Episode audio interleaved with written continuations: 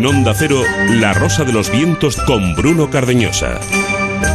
Vivimos en la edad de la mentira. Las antiguas leyendas urbanas están formando parte de las ideas de muchos. Esas ideas se basan en bulos que en ocasiones incluso se han politizado. Realidad eh, no es nada nuevo. Los antropólogos con los que he hablado piensan lo mismo. La edad de la mentira que tenemos en estos momentos se basa en muchas leyendas urbanas. Desde hace siglos, no décadas, sino siglos, las leyendas urbanas tienen tintes moralistas. Más que creencias, están basadas en lo que se decía entonces que era bueno o malo. Los bulos eh, tienen hoy infinitos elementos eh, de las leyendas urbanas eh, de entonces. Con el tiempo, esos bulos entrarán en la misma división de las modernas leyendas urbanas. He investigado desde siempre este tipo de relatos. Durante décadas, las leyendas urbanas relatan hechos falsos que nos demuestran que lo negativo viene de fuera. En cuanto pierdan la politización actual, se estudiarán las nuevas leyendas urbanas con aire muy xenófobo, están modificando muchas cosas en la sociedad. Pero claro, no es lo mismo creer en el bulo y en la leyenda de Ricky Martin que en la leyenda de que los extranjeros cometen más delitos o que las vacunas en no sé qué. Las dos son leyendas urbanas, pero la primera da gracia y las otras no tienen nada de graciosas.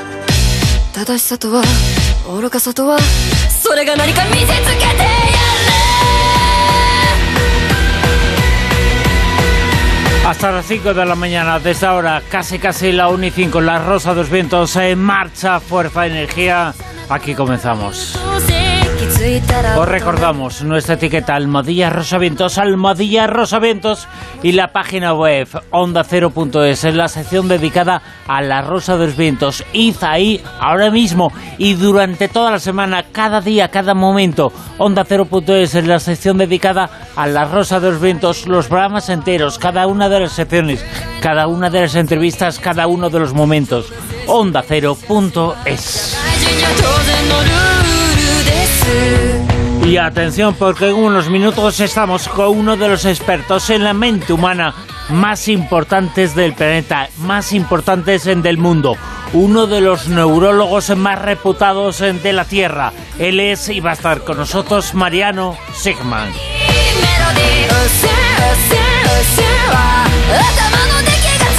Y en la tertulia Zona Cero de esta noche os hablamos del primer mapa, el primer mapa de las estrellas de la historia y muchas otras cosas que contamos junto a nuestros contertulios de esta noche.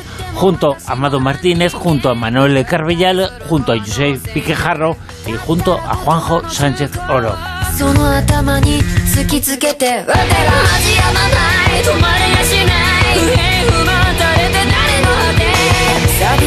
Y más cosas, en Mujeres eh, con Alma esta noche, la protagonista en el relato de Silvia Casasola, Bonnie Timmerman, la mejor cazatalentos de Hollywood. Y cuéntame cómo pasó, protagonistas en los visigodos en España y también tenemos cosas del pasado con Laura Falcolara que nos va a hablar de mitos, de leyendas, de lugares en donde han ocurrido cosas extrañas en Sevilla y también en Málaga. Mitos creencias en dólmenes esta noche con el antropólogo que también va a estar con nosotros, con Rafael Quintía. Sergio Monforte está al frente de la parte técnica, Javier Sevillano en redacción y en producción. En nombre de todos ellos, saludos de Bruno Cardiñosa y junto a mí en la condirección Silvia Casasola. Silvia está ya en la página web en onda0.es el programa de ayer. Correcto, ayer hicimos ese especial 15 años sin Cebrián en La Rosa de los Vientos, en su casa, el programa que él creó y yo quiero dar las gracias a todos los compañeros que participaron con ese recuerdo tan bonito, tanto ayer como en el Colegio Invisible, a todos los amigos que han estado enviando mensajes, de verdad que lo agradezco muchísimo, a toda la gente que participó en Twitter comentando. Y sí voy a hacer un ruego, y este ruego es muy importante Me gustaría que por favor se hiciera el recuerdo a Juan Antonio, ¿vale? que no se hagan comparativas. Si a nosotros nos queréis criticar o nos queréis alabar, nos queréis decir lo que queráis, tanto a Bruno como a mí, fenomenal pero no hagáis comparativas. Hacer el recuerdo a Juan Antonio y luego lo que queráis de la Rosa en nuestra época y luego, pero no hacer comparativa de la de antes y lo de ahora, porque somos todos un equipo. Las cosas tienen que ir evolucionando y yo no quiero que la gente algo bonito lo utilice para algo feo, ¿vale? Así que os lo pido por favor. Os doy las gracias y os mando muchísimo cariño de corazón y por favor respetar este ruego. Y el equipo de más es que es el mismo. O sea que el mismo... Hemos ido cambiando, pero... Pero la base, ahí está base tú, has estado siempre, eh, el servidor ha estado casi casi todo el tiempo, mucha gente ha estado... Y luego han salido otros y... No, es que a mí lo que no, me, no me gusta es que utilicen a, a, Juan o el recuerdo de Juan. para eso. digan, pero no ahora. Claro, para eso no. Para eh, pues eh, recordar lo que vosotros tengáis pues en su momento cuando escuchabais o si a lo mejor lo habéis descubierto ahora, pues fenomenal. Y, que sea pues es un recuerdo, eh, como lo queráis decir, pero no haciendo comparativas. Es lo único que, pido. Onda 0.es, ahí está el programa de ayer y ahí están también eh, todos los pasajes de la historia. Es tan importante decir eso y recordar eso que la gente puede descargarse desde ya en la página web.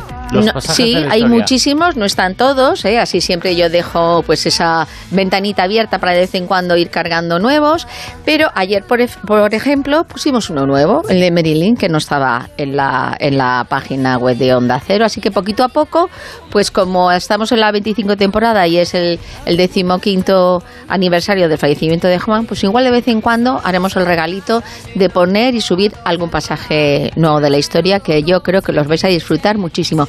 Y a lo mejor, a lo mejor, algún pasaje del terror.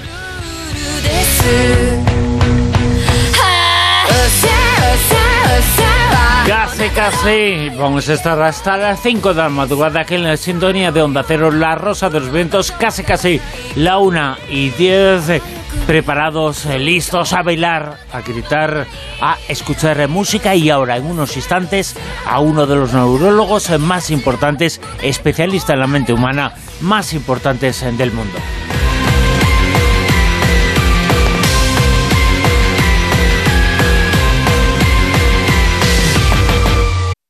La Rosa de los Vientos en Onda Cero.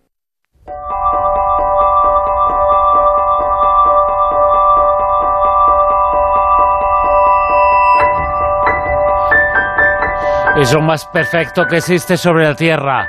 Es algo verdaderamente apasionante, increíble, fantástico.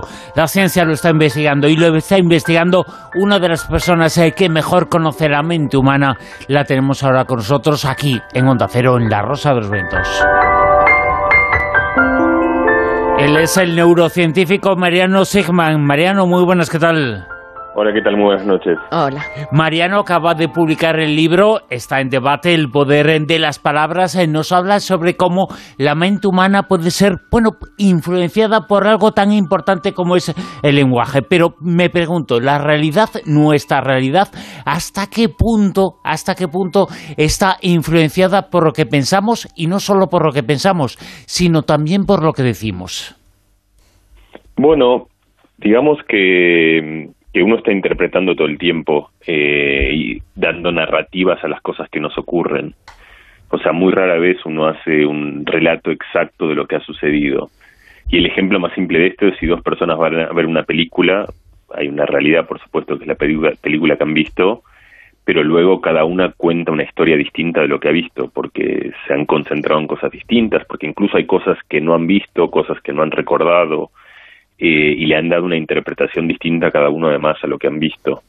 Entonces, esto mismo que es, claro en el dominio de una película que vemos, sucede también con todo lo que nos acontece, con cualquier, eh, digamos, una persona que nos encontramos, algo que nos ocurre, algo que conjeturamos hacia el futuro. Cada una de estas cosas, si bien nosotros la percibimos como que es una descripción, digamos, fidelínea de la realidad, en realidad es, es, un, es un relato, es una narrativa y esa narrativa condiciona enormemente todos los aspectos de nuestra vida, lo que hacemos, lo que no hacemos, pero también en gran medida lo que sentimos, lo que recordamos, lo que decidimos. Pero esa es la enorme fuerza que tienen las palabras en nuestra vida mental y en nuestra vida en general. Esas dos personas que han ido a ver esa película, que la cuentan de forma no distinta, pero cada uno con sus matices, las dos están presentando una realidad objetivamente medible. Eh, la verdad, eh, científicamente hablando. Sin embargo, ¿dónde está la realidad? ¿En la verdad de uno ah, o en la de otro? Sí, ahí hay, un asunto, digamos, que ha sido siempre un asunto complejo de la filosofía, donde yo la verdad que también casi que prefiero no adentrarme porque no es lo que soy especialista, que tiene que ver con tratar de entender en última instancia eh, qué es la realidad. Eh, desde un punto de vista práctico y pragmático, eh, digamos, nosotros vivimos en un mundo donde suceden cosas y las cosas que suceden son reales. Una persona, por ejemplo, para, para hacerlo llano y sencillo, quiere decir, o sea, tú vas caminando por la, una persona camina por la calle y se tropieza, eso es un hecho de la realidad, pero luego cuando uno lo recuerda o cuando uno se lo cuenta a otra persona o cuando uno se lo cuenta a sí mismo, uno empieza a, adjetivar ese evento, porque una persona dice, bueno, me he tropezado porque iba distraído, porque siempre soy un distraído, o porque estaba mirando en cualquier cosa, o por ejemplo porque eh, alguien se ha, no ha estado atento y ha dejado algo donde no tendría que estar. Y entonces ahí uno se empieza a contaminar ese evento, que era un evento real, eh, de palabras que lo matizan, que lo interpretan y que le dan forma.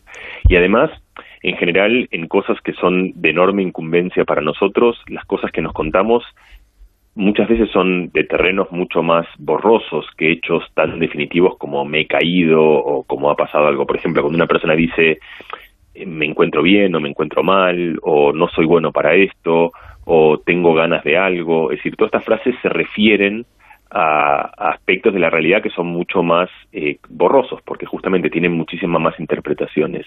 Entonces, en ese lugar más fangoso, el lenguaje es todavía mucho más definitivo, porque, porque una persona eh, puede contar exactamente el mismo evento con descripciones muy distintas. Por ejemplo, yo te contaba antes lo de la película, en un caso real eso sería, por ejemplo, hay dos personas que van a saltar de un trampolín, del mismo trampolín, dos niños, pongamos, eh, y es exactamente el mismo evento, pero un niño dice estoy lleno de entusiasmo, me voy a tirar, tengo muchas ganas, y otro dice tengo mucho miedo, es muy alto, eh, y es el mismo trampolín, pero cada uno lo describe focalizándose en otras cosas y eso hace que cambie completamente su experiencia y completamente lo que hace, simplemente porque se da una narrativa distinta de un mismo hecho real. ¿Y hasta qué punto, Mariano, el poder de las palabras es importante en la infancia? Porque eh, claro, si, si fortalecen tu autoestima o, o si al contrario te están diciendo pues eh, que, eres un poco pues eh, un llorón, débil o cualquier cosa, ¿no? Eh, cualquier palabra que, te pueda bajar, bajar el ánimo. Em, luego, por ejemplo, mm, aunque los hermanos se críen con el mismo padre, la misma madre, salen diferentes. ¿cómo, ¿Cómo influye todo esto? Mira, el, por supuesto el devenir de un niño depende de muchas cosas, hay muchos factores. Algunos de esos factores eh, son innatos y son genéticos. Hay muchos factores que son conocidos del temperamento y además esto lo sabe cualquier padre, como tú decías, que hay un niño que desde el primer día es ágil y movedizo y salta de un lado para el otro y otro que al revés este, tiende a quedarse mucho más con una energía mucho más baja. Hay gente que es más introvertida, más extrovertida. Es decir, muchas de estas cosas de, de carácter son cosas que vienen dadas de alguna manera en un bagaje genético que traemos. Pero por supuesto todas estas cosas se pueden cambiar. Y efectivamente el, el de hecho yo cuento en el libro hay muchos experimentos que muestran cómo cosas como el afecto, por ejemplo, es decir, porque uno piensa, por supuesto, en primer lugar es muy importante el cuidado de la salud, el cuidado de la alimentación, estas cosas son completamente decisivas en el desarrollo cerebral y por ende en el desarrollo comportamental, pero hay muchos casos también donde se muestran que simplemente la, la, compasión, el afecto, el cariño, también son un combustible vital para el buen desarrollo del cerebro. Entonces, eh, estas cosas se mezclan, como poco siempre hemos sabido, digamos, la vida es, el, desarrollo de una vida es, un conjunto de muchos factores que incluyen factores biológicos y que incluyen factores sociales, económicos, culturales, afectivos. Dentro de estos últimos, las palabras no son la única fuerza, porque también están los abrazos y las risas y las caricias y la música y un sinfín de maneras que uno tiene de, de, comunicarse y, de dar información y cariño y afecto a otra persona, pero las palabras tienen un rol muy fuerte, no solo por lo que nos dicen, y esto es lo que, como yo cuento en el libro, sino por los que nos decimos nosotros mismos. Porque cuando una persona le ponen un estigma de afuera y te dicen esto que tú dices, eres llorón, o eres malo para la matemática, o tú no servirás nunca para el deporte, uno, estas cosas a veces son muy opresivas, pero uno las registra no como cosas reales, sino como cosas que nos han impuesto y hay todo tipo de respuestas frente a eso. A veces hay, hay niños que responden reactivamente y al revés quieren demostrar lo contrario, otros que sí se dejan, digamos, imponer un poco por esa sentencia.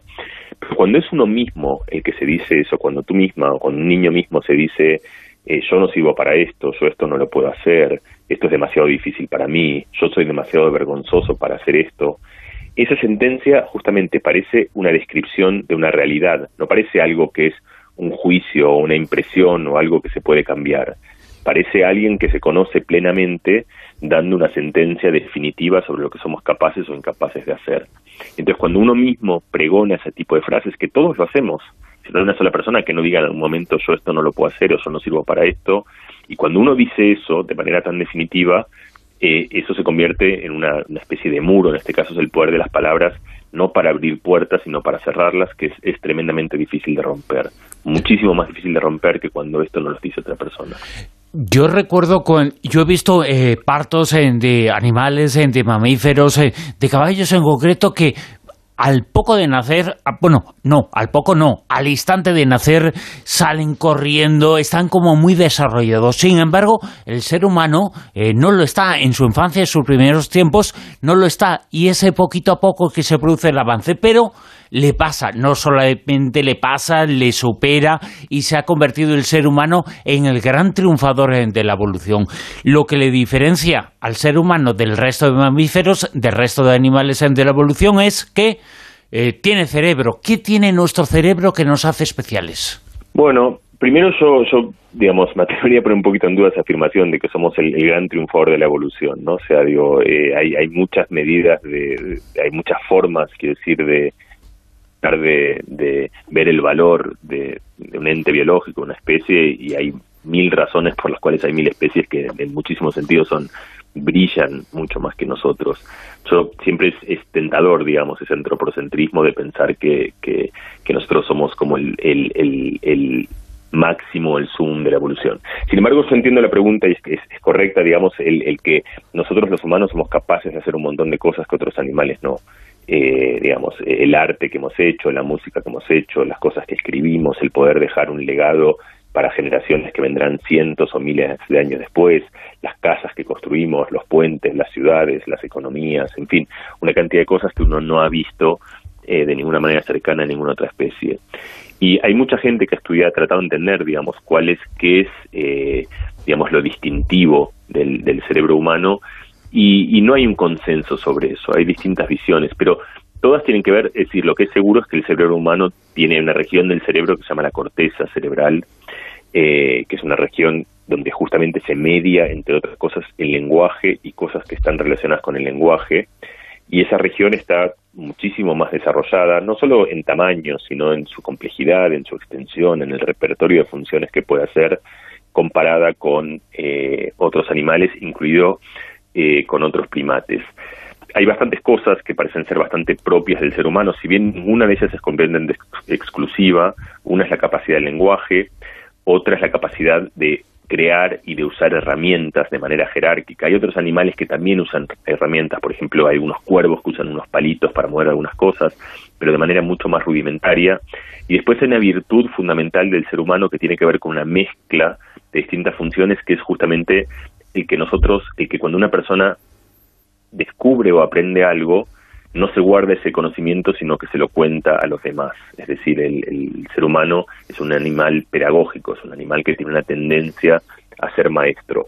Y eso lo que ha hecho justamente esparce y difunde el conocimiento, es decir, la capacidad de que cuando un ente, cuando una persona aprende algo, eso en su historia de vida, eso no se extingue luego que esa persona, digamos, la, diferencia es precisamente esa. El ser humano creo que es capaz de crear y difundir cultura, cosas que otros animales no pueden, y la faceta está en el cerebro. Muchísimo menos, justamente por eso. Entonces ese, ahí es donde resuena, digamos, un poquito como de lo que empezamos contando y lo que yo utilizo como tesis del libro, que es que justamente el lenguaje como capacidad comunicativa de las ideas, es decir, el que, el que como capacidad, digamos, que está en la semilla de forjar la cultura, es la herramienta extraordinaria que nos constituye como seres humanos y la que si además aprendemos a usarla con un poco más de cuidado, con un poco más de habilidad y dándonos cuenta sobre todo que a veces la utilizamos precipitadamente, no cuando escribimos o no cuando digamos eh, hacemos una tesis, sino justamente en la conversación propia, porque uno digamos eh, con la persona que más conversa es con uno mismo, y con la persona que conversa desde el primer día que empieza a conversar hasta el último. Uno va cambiando de amigos, va cambiando, qué sé algunos de pareja, otros de uno de lugares, de sitios, pero uno nunca deja de conversar con uno mismo.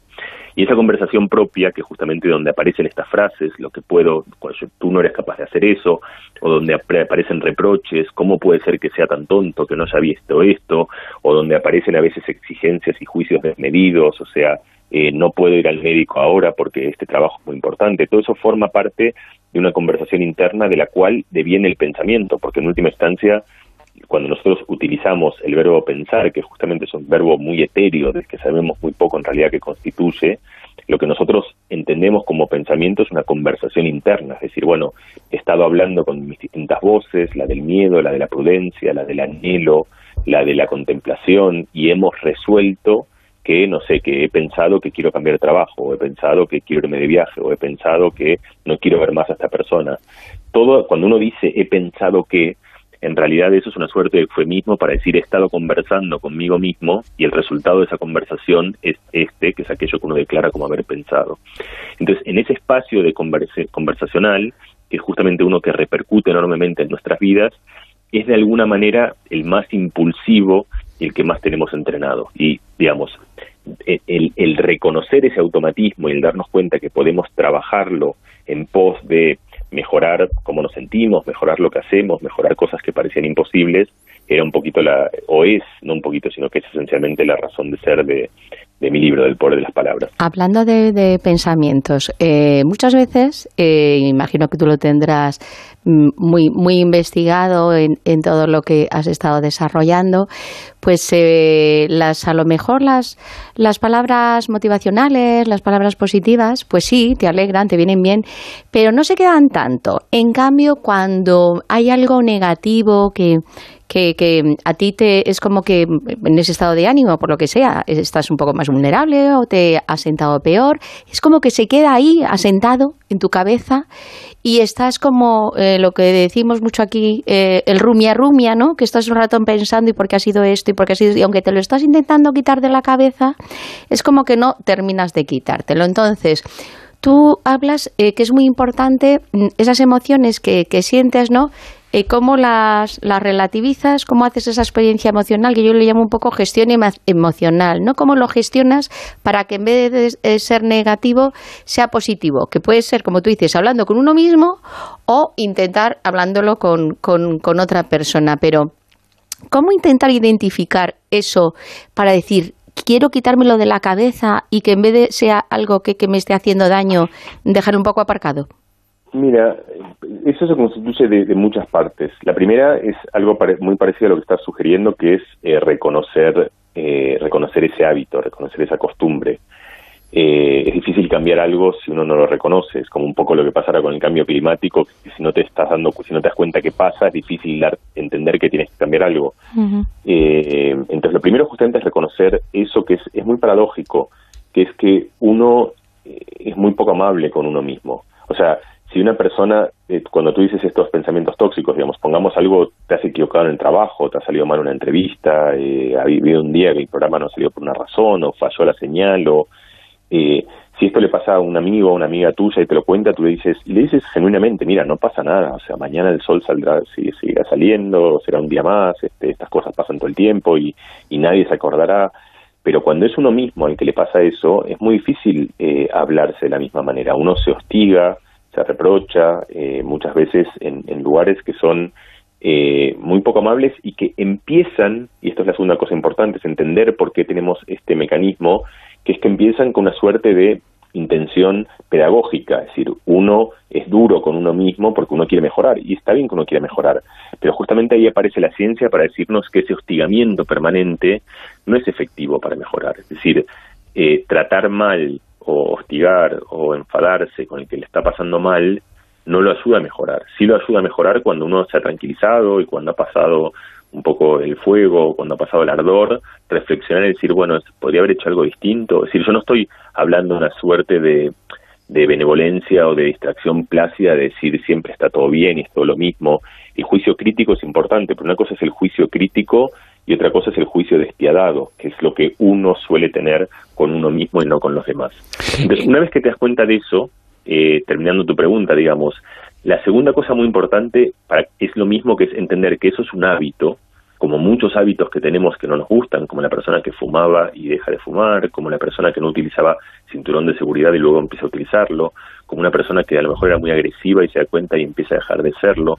Y es que estos hábitos se pueden cambiar, pero se cambian justamente reconociéndolos y en el momento que uno expresa eso que a uno no le gusta, darse cuenta, tomar conciencia, tomar el, timón, como tú decías, la gestión, el gobierno emocional y tratar de llevarlo a otro lado.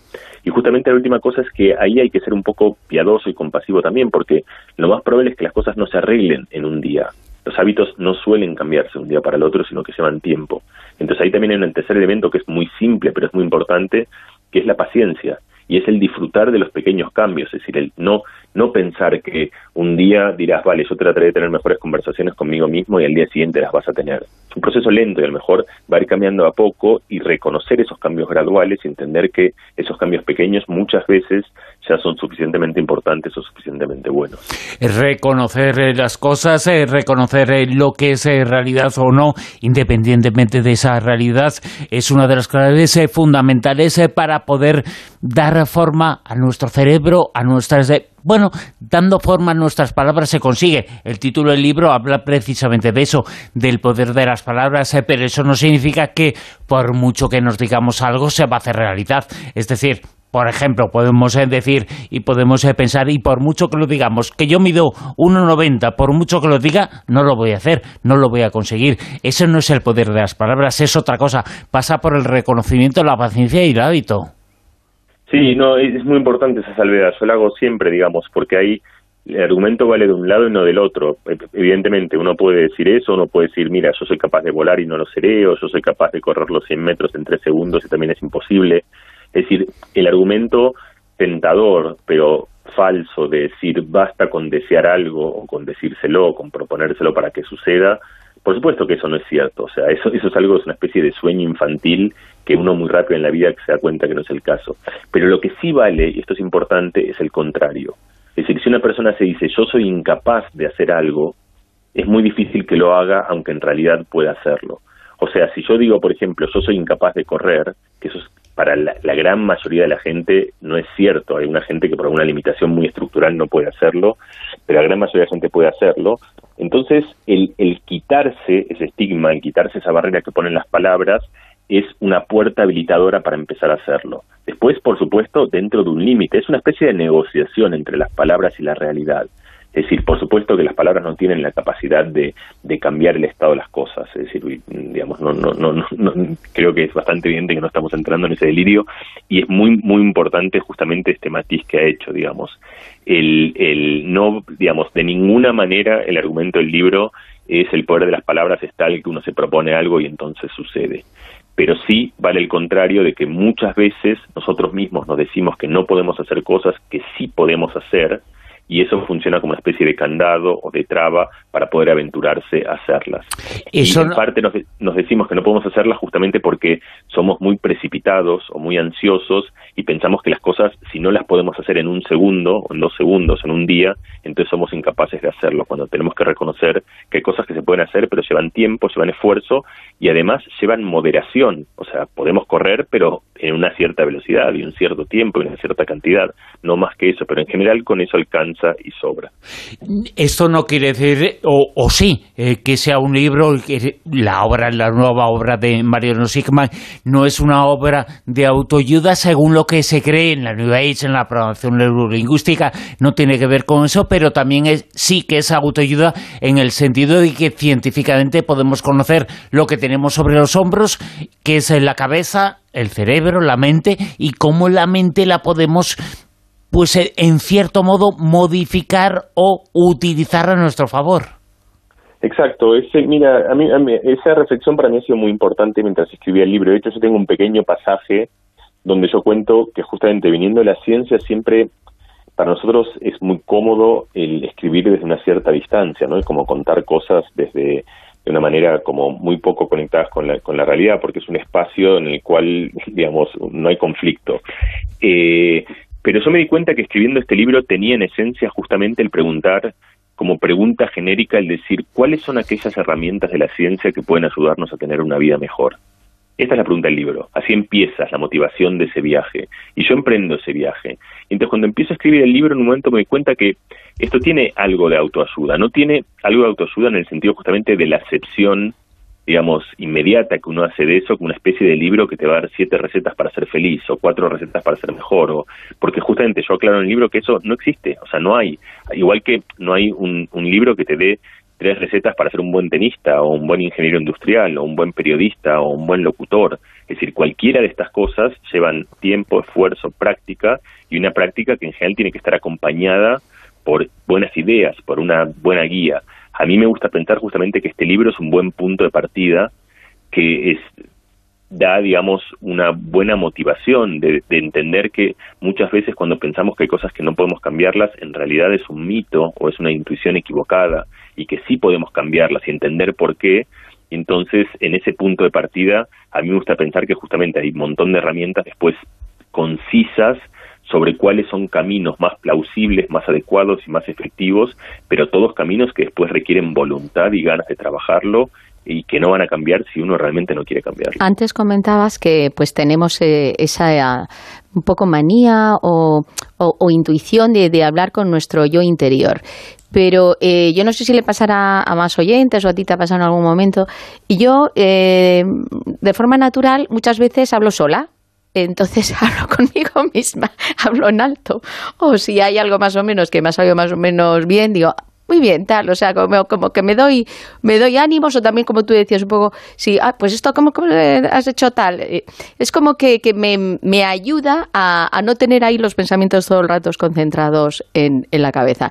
Yo no sé si esto beneficia, no beneficia, si es un, eh, no sé qué opinión tienes al respecto. No, esto, esto es, es muy importante, justamente, es parte del, lo hace todo el mundo, digamos, el cerebro tiene una estructura que se llama, tomando la palabra en inglés, digamos, la red default, del cerebro, que es, digamos, cuando en general uno muchas veces está ocupado en tareas, ¿no? Nosotros, por ejemplo, en este momento estamos haciendo una conversación y estamos idealmente concentrados en esta conversación. Y hay muchos oyentes que también estarán conversados, concentrados en lo que estamos hablando, entonces su cerebro está como en un modo de tratar de entender, de interpretar, de ver cómo esto se relaciona o les interpelan cosas que para eso son, son, son importantes. Pero como pasa siempre, en un momento alguno se distrae. A veces es como cuando uno está leyendo un libro, vas leyéndolo y hay un momento en el cual te das cuenta que hace tres páginas que no sabes lo que has leído porque tu cerebro estaba produciendo ideas eh, que no tenían nada que ver con lo que estás leyendo. En un momento una persona está hablando y en un momento que de golpe le dices, mira, perdona, o sea, me he distraído. Entonces el cerebro todo el tiempo entra en este modo default en el cual empieza a no a digamos, a, asimilar ideas del exterior, sino a producir propias. Es un, combustible y eso, por supuesto, es central a todo lo que hacemos, porque eso está en el combustible de la creatividad, en el, digamos, en el de la curiosidad y del, y del ímpetu propio por, por crear y por fabricar ideas. Ahora, justamente muchas veces estas ideas se refieren y suelen referirse mayoritariamente a nosotros mismos. Y hay eh, un, investigador que se llama Dan Gilbert, yo cuento este, este trabajo, digamos, que lo que hizo hace mucho tiempo, cuando empezaban los teléfonos celulares, él hizo como una especie de, de aplicación, una aplicación, que era un experimento que se distribuía entre muchísima gente, en el que lo que hacía es cada tanto te aparecía como una especie de, de pop-out en el teléfono, que te preguntaba cómo te sientes y qué estás haciendo, como las dos preguntas, qué estás haciendo, cómo te sientes. Y luego él tenía como millones de estas respuestas a distintas horas, en distintas gentes, en distintos lugares, y lo que trataba de entender es digamos, cuáles son aquellas cosas que cuando las hacemos nos sentimos bien, somos felices y cuáles son aquellas cosas que cuando las hacemos nos sentimos mal. Y encontraba cosas muy obvias. La gente cuando está comiendo con amigos está feliz, cuando está jugando está feliz, cuando está teniendo sexo está feliz, cuando luego encontraba cosas no tan obvias que mucha gente cuando está trabajando no está feliz, lo cual no es obligatorio porque idealmente, pero sobre todo lo más interesante de todo es que encontraba que cuando la gente lo que decía es esto, estaba, no, nada, estaba pensando, o estaba rumiando, o estaba vociferando conmigo mismo, en promedio, o sea, por supuesto, en promedio, no siempre, pero en promedio, muy sistemáticamente, la gente no la está pasando bien. Y lo que esto indica es que estadísticamente, a lo largo de la mayoría de la gente, a lo largo de la mayoría del tiempo, los pensamientos propios, las conversaciones propias, suelen ser más bien más tóxicas que alegres. Es decir, uno a veces, como un tenista, a veces uno se alienta y, se dice, no sé, como cuando Rafa Nadal dice, vamos Rafa, y él se habla a sí mismo para dar aliento, pero en general, la mayoría del tiempo, uno no se está diciendo, vamos, Rafa, eres buenísimo, qué suerte que has hecho esto, qué bien que lo has hecho, sino que uno en general, salvo que uno sea Nadal en un partido de tenis, ahora una persona común, cualquiera, Pedro, Carlos, Ana, María, caminando por la calle, lo más común no es que diga, mira María, qué crack que eres, qué bien que lo has hecho, que lo más común es que uno hable consigo mismo de una manera que es eh, recriminatoria, de una manera que genera ansiedad, de una manera que tiende a generar un, un, estado negativo. Otra vez, esto no es una conjetura, sino que esto es algo que está bien medido eh, con este primer experimento, luego con muchos que vinieron después, y que justamente es la, digamos, una enorme motivación para mí para escribir este libro, porque trata justamente de pensar cómo podemos mejorar estas conversaciones, que son, una vez más, las que más tenemos. Uno yo le digo, por ejemplo, yo tengo dos hijos y les digo siempre como, bueno, lo que le dice cualquier padre, que sean buenos compañeros entre ellos porque van a remar siempre juntos, digamos, si nos mudamos de país, se mudarán juntos, si, si tendrán algún problema, lo tendrán más o menos juntos, crecerán juntos, irán al mismo colegio, luego tendrán los mismos amigos, entonces como que van a vivir tanto juntos que, que sería una suerte que, que se lleven bien porque van a ser compañeros durante toda la vida. Y este argumento vale aún más con uno mismo, es decir, uno con la persona que más tiempo estás con uno mismo, y sin embargo uno no suele ser un buen amigo o una buena amiga de sí mismo. Y esto es justamente el, el, el enfatizar esto y encontrar herramientas para cambiar este, este hábito es una de las grandes razones de ser de, este libro que he escrito. Mariano Sigman es uno de los grandes neurocientíficos del mundo. Está junto a nosotros, eh, vive en España, él es argentino, se ha formado en todos sitios, en Estados Unidos, en Nueva York. Es, eh, como decimos, uno de los grandes especialistas en la mente humana, el cerebro del mundo. Acaba de publicar, está en debate, el libro El poder de las eh, palabras. Y ha sido un placer tenerlo esta noche con nosotros. Mariano, mil gracias. A vosotros, Adiós, muchas gracias. La rosa de los vientos en onda cero.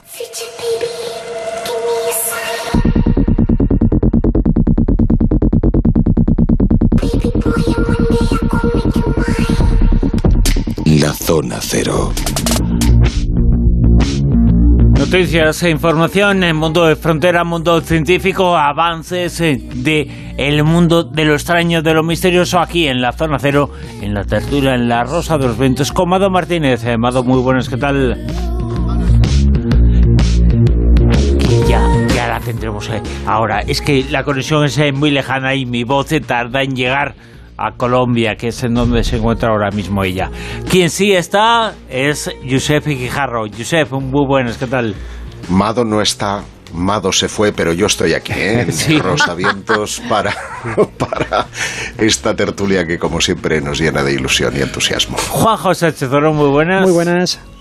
Y Manuel Carbellal, ¿cómo estás? Muy bien, ¿qué tal? Bueno, vamos a comentar algo es eh, muy importante. Hay muchas noticias, muchas informaciones desde diferentes perspectivas, eh, diferentes asuntos que vamos a comentar aquí esta noche. Un denominador común, la NASA. No necesita presentación, pero la NASA se está encargando o se va a encargar o no sé el qué va a hacer, pero en relación al fenómeno ovni. Pues se va a gastar eh, un dinerillo en investigar esto de los ovnis. Ya lo anunciamos el pasado mes de junio cuando se publicó la noticia de que la NASA iba a crear un comité de expertos expertos en algo, cada uno en su cosa, todos tienen alguna especialización y que eh, un grupo de todólogos, ¿no? Eh, bueno, no, no, en realidad son expertos en cualquier cosa menos en el fenómeno ovni, que es lo que van a investigar. Por lo tanto, todos locos. Pero eh, efectivamente el cronómetro comienza ya. Es decir, hoy, 24 de octubre, se inicia eh, la investigación que durante los próximos nueve meses va a intentar dilucidar desde el punto de vista de NASA qué hay detrás de los WAPs y de los ovnis. A mediados del próximo año, 2023, emitirán sus conclusiones. Cuentan con un presupuesto de 100.000 dólares. 100.000 dólares para investigar ovnis, Dios. Ay, ¿quién los pillara? lo que haría yo con 100.000 dólares, madre mía, y con la mitad. Se van en su sueldo, Manuel. Deprímete más todavía. Joder, qué barbaridad. Y bueno, ha trascendido ya eh, la identidad de ese comité de 16 sabios, 9 varones y 7 mujeres, eh, entre ellos algunos personajes interesantes, interesantes, eh, previsibles en, un estudio que fundamentalmente, temo, va a ser teórico y se va a dedicar a procesar eh, toda la información que provenga de fuentes no clasificadas, de aviación civil y demás, sobre avistamientos de ovnis. Em, desde el punto de vista de la NASA, que por supuesto está muy bien. Y entre estos personajes, eh, pues tenemos a investigadoras como la profesora Berea, del área de computación y ciencia de datos, o Federica Blanco, que es profesora de, física y astrofísica, o Paula Bonpetti, que es oceanógrafa biológica, muy interesante, en, este, en este comité, o Jen Bosch, que es ejecutiva del Centro de Estudios Potomac, o Nadia Drake, que es la única periodista, colaboradora de National Geographic, eh, y un guiño, si me permites, Manuel, porque es la hija de Frank Drake. Qué bueno, qué bueno. Es un guiño. Y el que seguramente todos los, los rosaventeros identificarán enseguida es Scott Kelly, que es ese astronauta con un hermano gemelo, ¿Os acordáis que fue portada en todos los informativos de su día que tras pasar un año en el espacio eh, se hizo la comparativa con su hermano, que también era astronauta y que se había quedado en tierra.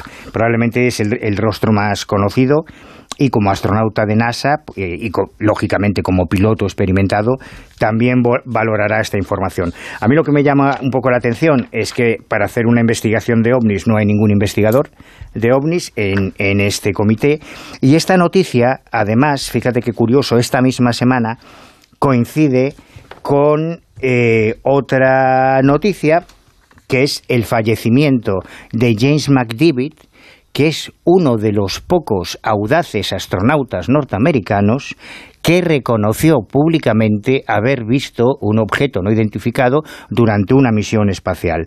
Eh, fue eh, el comandante de la misión Géminis 4 en 1965. Eh, cuatro años después, en el 69, también comandó la misión Apolo 9, justo poco antes y preparando, haciendo todos los preparativos ya para el Apolo 11, para la llegada del hombre a la Luna, y fue en la misión del Géminis 4 en la que eh, tuvo la oportunidad de observar durante bastante tiempo lo que él describía como un objeto de forma cilíndrica blanca, como con una protuberancia, como una especie de palo que sobresalía de una esquina y que él comparaba como si viésemos una lata de cerveza o un, vaso con, un lápiz sobresaliendo. ¿no? Eh, intentaron verificarlo a través del radar, no, no aparecía hizo varias fotografías que luego desaparecieron o, no, no, no fue, o fueron veladas o no, no consiguieron inmortalizar ese, ese objeto.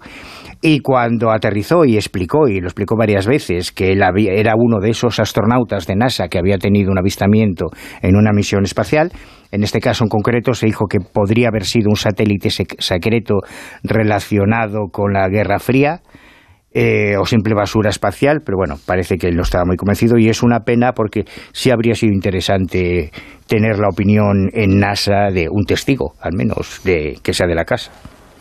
Siempre que si me dejas, de nuevo meses, me dejas añadir algo más. claro. sí, digo que, si me dejáis decir una, una cosita, y os lo dice el believer del grupo, me parece que hay un sesgo tremendo en, en, este equipo de investigación, porque mayoritariamente lo que hay son astrofísicos, algún especialista en SETI, algún ingeniero.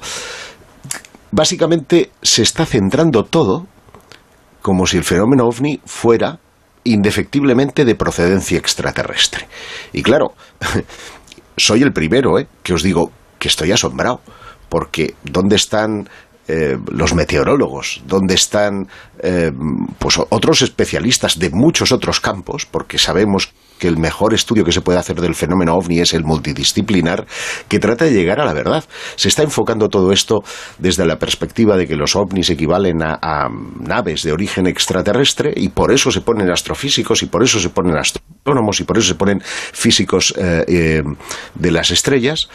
y esto prueba que una de dos, o saben algo que nosotros no sabemos, con lo cual ayudaría todavía más al mito, o realmente están tan perdidos que no tienen ni idea y al final, dentro de los nueve meses, cuando acabe todo esto, nos van a, dar la del 15, porque no van a llegar a una evidencia clara de la, de la existencia del fenómeno ovni como equivalente a nave extraterrestre.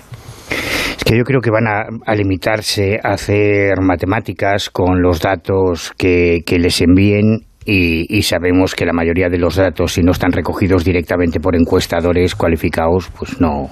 Bueno, en teoría solamente son datos clasificados. Eh, no, no clasificados, datos no clasificados. datos no, clasificados, pues imagínate. Entonces me imagino que serán reportes que les envíen de las agencias de, de seguridad o, o, o, incluso hacen alusión a fuentes civiles, claro, como se pongan a recoger recortes de prensa, la llevamos jodida ya. A ver, yo, yo lo que he visto en la, lo que he visto en la nota, en la nota de prensa, lo que se ha divulgado es que estos van a emitir un informe en el año 2023, el año que viene, y la idea es que ese informe no es que es de explicación a los fenómenos, sino que tienen que establecer una hoja de ruta. Exactamente. Claro, entonces estamos hablando simplemente de un comité consultor que va, va a hacer un primer filtro. Esa hoja de ruta, supongo que en función de la información que se tiene, empezará a explicar pues qué es lo que hace falta para llegar luego a conclusiones, qué es lo que se tiene que hacer a partir de ahora. Porque mm, yo la idea que tengo de todo lo que se está moviendo no es tanto explicar los casos que ya hay, sino crear eh, una serie de condiciones para que cuando aparezcan nuevos, nuevos casos se pueda obtener más información de la que se ha obtenido hasta la fecha, que evidentemente está entre, entre cero y ninguna. Quiero decir, porque todo lo que ha quedado claro es que todos los casos que se tienen, todos los expertos, todos los comités, todo lo que ha salido a la luz, reconocen que hay una ausencia, una carencia de información importante para poder llegar a cualquier conclusión. Entonces, lo que se quiere es optimizar los recursos para que cuando un piloto en un avión se vuelva a tener otro incidente, otro encuentro con algo, tenga aparatos en ese avión, tenga luego gente que le escuche lo que la experiencia, que la registren y se pueda captar más información y se puedan cruzar datos de esa experiencia como hasta ahora no se han hecho. Entonces yo imagino que va en esa línea, no creo que ellos vayan a resolver nada, ¿sabes? Evidentemente, pero, es que, la, propia definición etimológica del término implica que te refieres a los casos no no resueltos. Es como pero, todos los sobre todo de cara al futuro. Es decir, ellos ahora mismo están dándole un carácter, una entidad y una normalización a algo que hasta ahora no se le había dado. Y lo que se trata es decir, bueno, vamos a ver, ya ¿qué este necesitamos? Este debate eh, han existido comisiones similares, incluso en NASA, a lo largo de toda la historia, desde 1947. Sí, pero ahora estamos en otro, en estamos en otra historia. Sí, bueno, pero entonces la idea es que, la idea es que, pero, imagínate que nos estamos refiriendo. Interesantísimo, es importantísimo el hecho de que una organización sobre como todo la NASA para haga por primera vez o que no sea para, para reconocer a nivel público lo que nosotros ya sabemos. Y ya está. Que el tema ovni es serio, que el tema ovni interesa a estamentos científicos, políticos y militares, como ha ocurrido siempre. Hombre, pero el, tema, el tema no es que solamente interese, el tema es qué pautas tiene que dar una administración a este nivel, tanto pautas científicas como militares, para que cuando haya un incidente ovni se, se esté en las mejores condiciones para captar el máximo de información para poderlo explicar. Esto es nuevo. porque no, es, coger y decir, ah, pues cuando se baje el piloto lo entrevisto. Es como un estudio criminológico sobre los crímenes no explicados. Los crímenes no explicados no están explicados.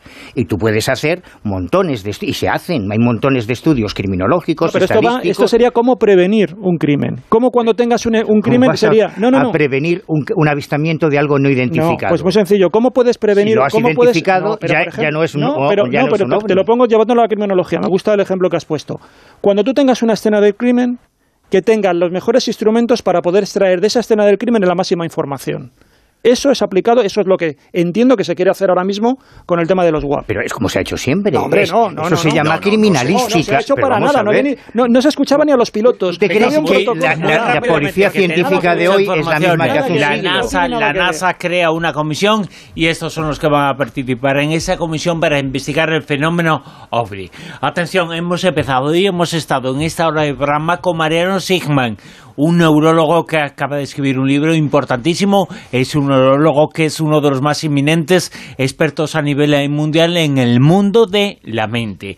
El próximo día 26, es decir, este miércoles, aparece un nuevo caballo de Troya de JJ Benítez, un nuevo caballo de Troya. El último, el último fue Caballo de Troya 9. El que aparece el miércoles es Caballo de Troya 12 nos lo contará el propio JJ Benítez el próximo sábado aquí en La Rosa de los Vientos. ¿Cuáles son el 11 y el 12? El caballo de Troya vuelve al kiosco, vuelve a las librerías y estará Benítez el próximo sábado aquí en La Rosa de los Vientos. Mado Martínez, ya estás, ¿no? En Colombia. Sí, estoy. sí, estoy. Buenas noches, ¿cómo estáis? Muy bien. ¿Y tú qué tal? Bien, bien, muy bien. Pues mira, esta noche llega además aquí una artista española, Luisa Pastor, que va a participar en el Artbo de Bogotá, que es como la feria arco de, de- de arte de, Europa. Y, y además es que tengo el orgullo de decir que Luisa Pastor es de mi pueblo, de Monforte de Cid, y va a estar exponiendo en el Artbo, que es una de las ferias de arte más importantes de toda América Latina. Llega esta noche. Eh, es eh, muy importante ese mensaje. Sois eh, del mismo sitio, sois eh, de Alicante, de una localidad de Alicante, y os vais a mostrar vuestro arte y lo que sabéis a Colombia. También es importante ese, ese mensaje. Mado, estás en la tierra, muy cerca de la tierra de las Amazonas. Esto viene a colación de la siguiente noticia. Bueno, es que han encontrado en Siria uno de los mosaicos más raros, enigmáticos y sugerentes de los últimos años, porque en él se narra, mediante imágenes, la guerra de Troya, que a pesar de Heinrich Schliemann, todavía no podemos afirmar arqueológicamente hablando que fuera verídico. Aquí hay mucha controversia, porque hay algunos expertos que dicen que sí, otros que dicen que no, que no hay ninguna evidencia arqueológica, que esto fue un mito homérico, y bueno, eh, si hay algo que ha llamado profundamente la atención de los arqueólogos que han, que han encontrado este mosaico que ha aparecido en Siria, es que las imágenes muestran a los soldados que libraron esta batalla y a quienes les ayudaron en la lucha. ¿Y quién aparece guerreando junto a ellos? Las Amazonas. Las Amazonas que, bueno, eh, que como sabéis aquí, pues también hubo durante la época de la conquista esa fascinación y ese no poder explicar lo que, lo que los conquistadores venían aquí y siempre acudían a los mitos como el mito griego de las Amazonas para explicar lo que encontraban en la selva o este animal lo que era o lo que no era o dejaba de ser, ¿no? Tengo que decir que el mosaico es de una belleza extrema, voy a poner fotos en Twitter, es una explosión cromática muy bien nada más y nada menos que 120 metros cuadrados y fue confeccionado hace 1600 años. Hay espadas, hay escudos, incluso nombres de guerreros y se trata del descubrimiento más importante desde que la región entró en conflicto hace 11 años, porque desgraciadamente pues Siria también está viviendo una sangrienta guerra como, como Ucrania. Pero bueno, el problema de esto no es que estén las Amazonas ahí, el problema es que las Amazonas siempre se han considerado enemigas de los griegos. Y claro, verlas luchando en la guerra de Troya del lado de los griegos, pues resulta cuanto menos chocante. Pero bueno, yo contra mi hermano, mi hermano y yo contra mi primo. En el mosaico también aparece Neptuno, el dios romano del mar, y 40 de sus amantes, porque Neptuno es así, porque si Zeus podía cepillarse a medio Olimpo, pues él no iba a ser menos. Y no se sabe muy bien eh, qué tipo de edificio es este que, que han encontrado, es este el que han encontrado el mosaico, si es pues yo baños públicos, baños de estos o una villa romana o qué es lo que era exactamente eso, pero al parecer se trata de una zona muy importante a nivel patrimonial y arqueológico y la actriz Lusa Faworkehi, bastante famosa en Siria y miembro del Consejo de Administración del Museo Nabu, dijo que espera poder comprar otros edificios en Rastan, que es una ciudad que fue recuperada de manos de los rebeldes en 2018 mm, gracias a Dios, y para poder seguir descubriendo estos magníficos eh, tesoros enterrados bajo tierra, que, desgraciadamente pues hay muchísimos lugares de sumo interés arqueológico, sumo, sumo interés arqueológico, que están en, en lugares pues, de conflicto bélico o con situaciones políticas difíciles a la hora de conseguir permisos para, para pues eso, pues para excavar, para, para poder seguir descubriendo o estudiando estas maravillas que están bajo tierra. El mundo de las eh, Amazonas, eh, por lo tanto, según esta información, no tenemos que limitarlo eh, aunque el mito no señala América del Sur, pero no tenemos que limitarlo allí, sino que es un mito, una leyenda que no sabemos dónde comenzó, pero está en todo el mundo.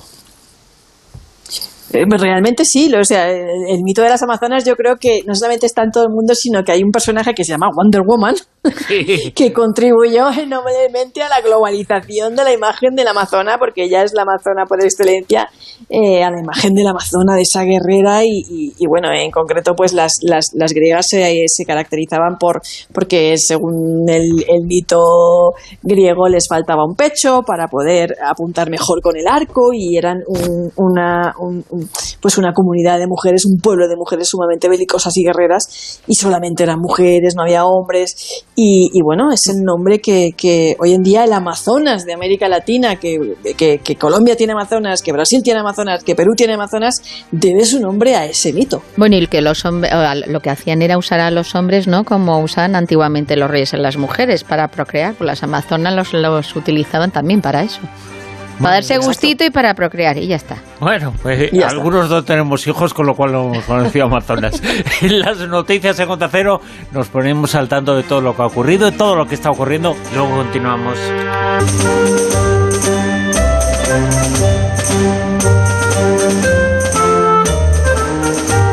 En Onda Cero, La Rosa de los Vientos con Bruno Cardeñosa.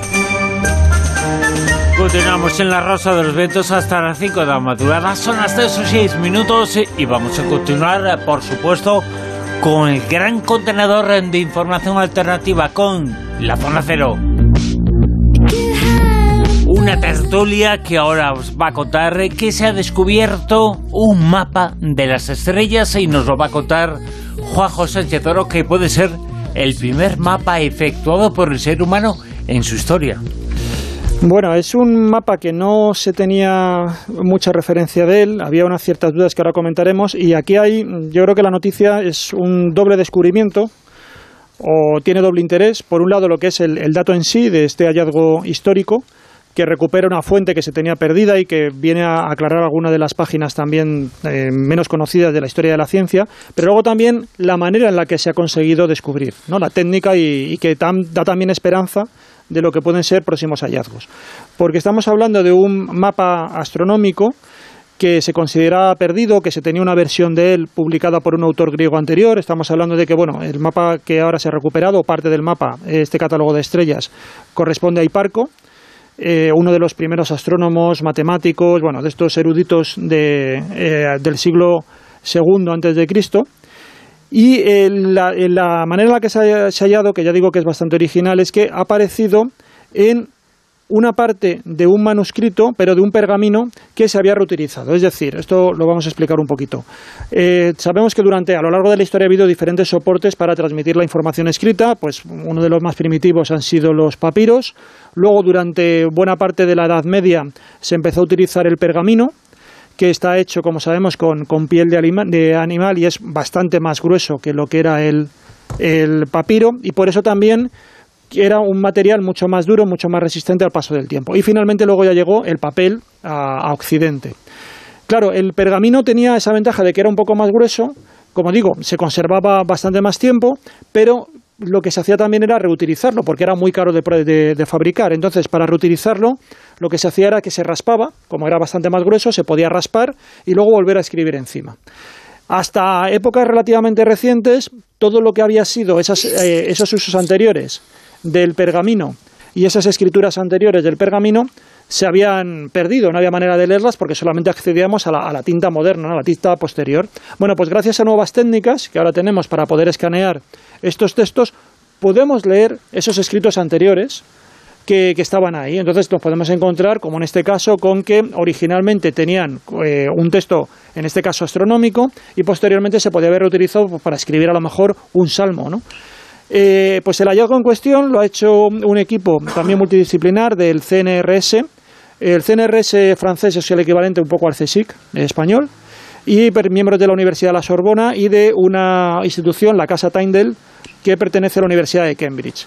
Ellos han estado eh, analizando una serie de manuscritos del monasterio de Santa Catalina en Egipto, que es un sitio realmente con una biblioteca muy conocida, que está ahí en la zona de la península del Sinaí.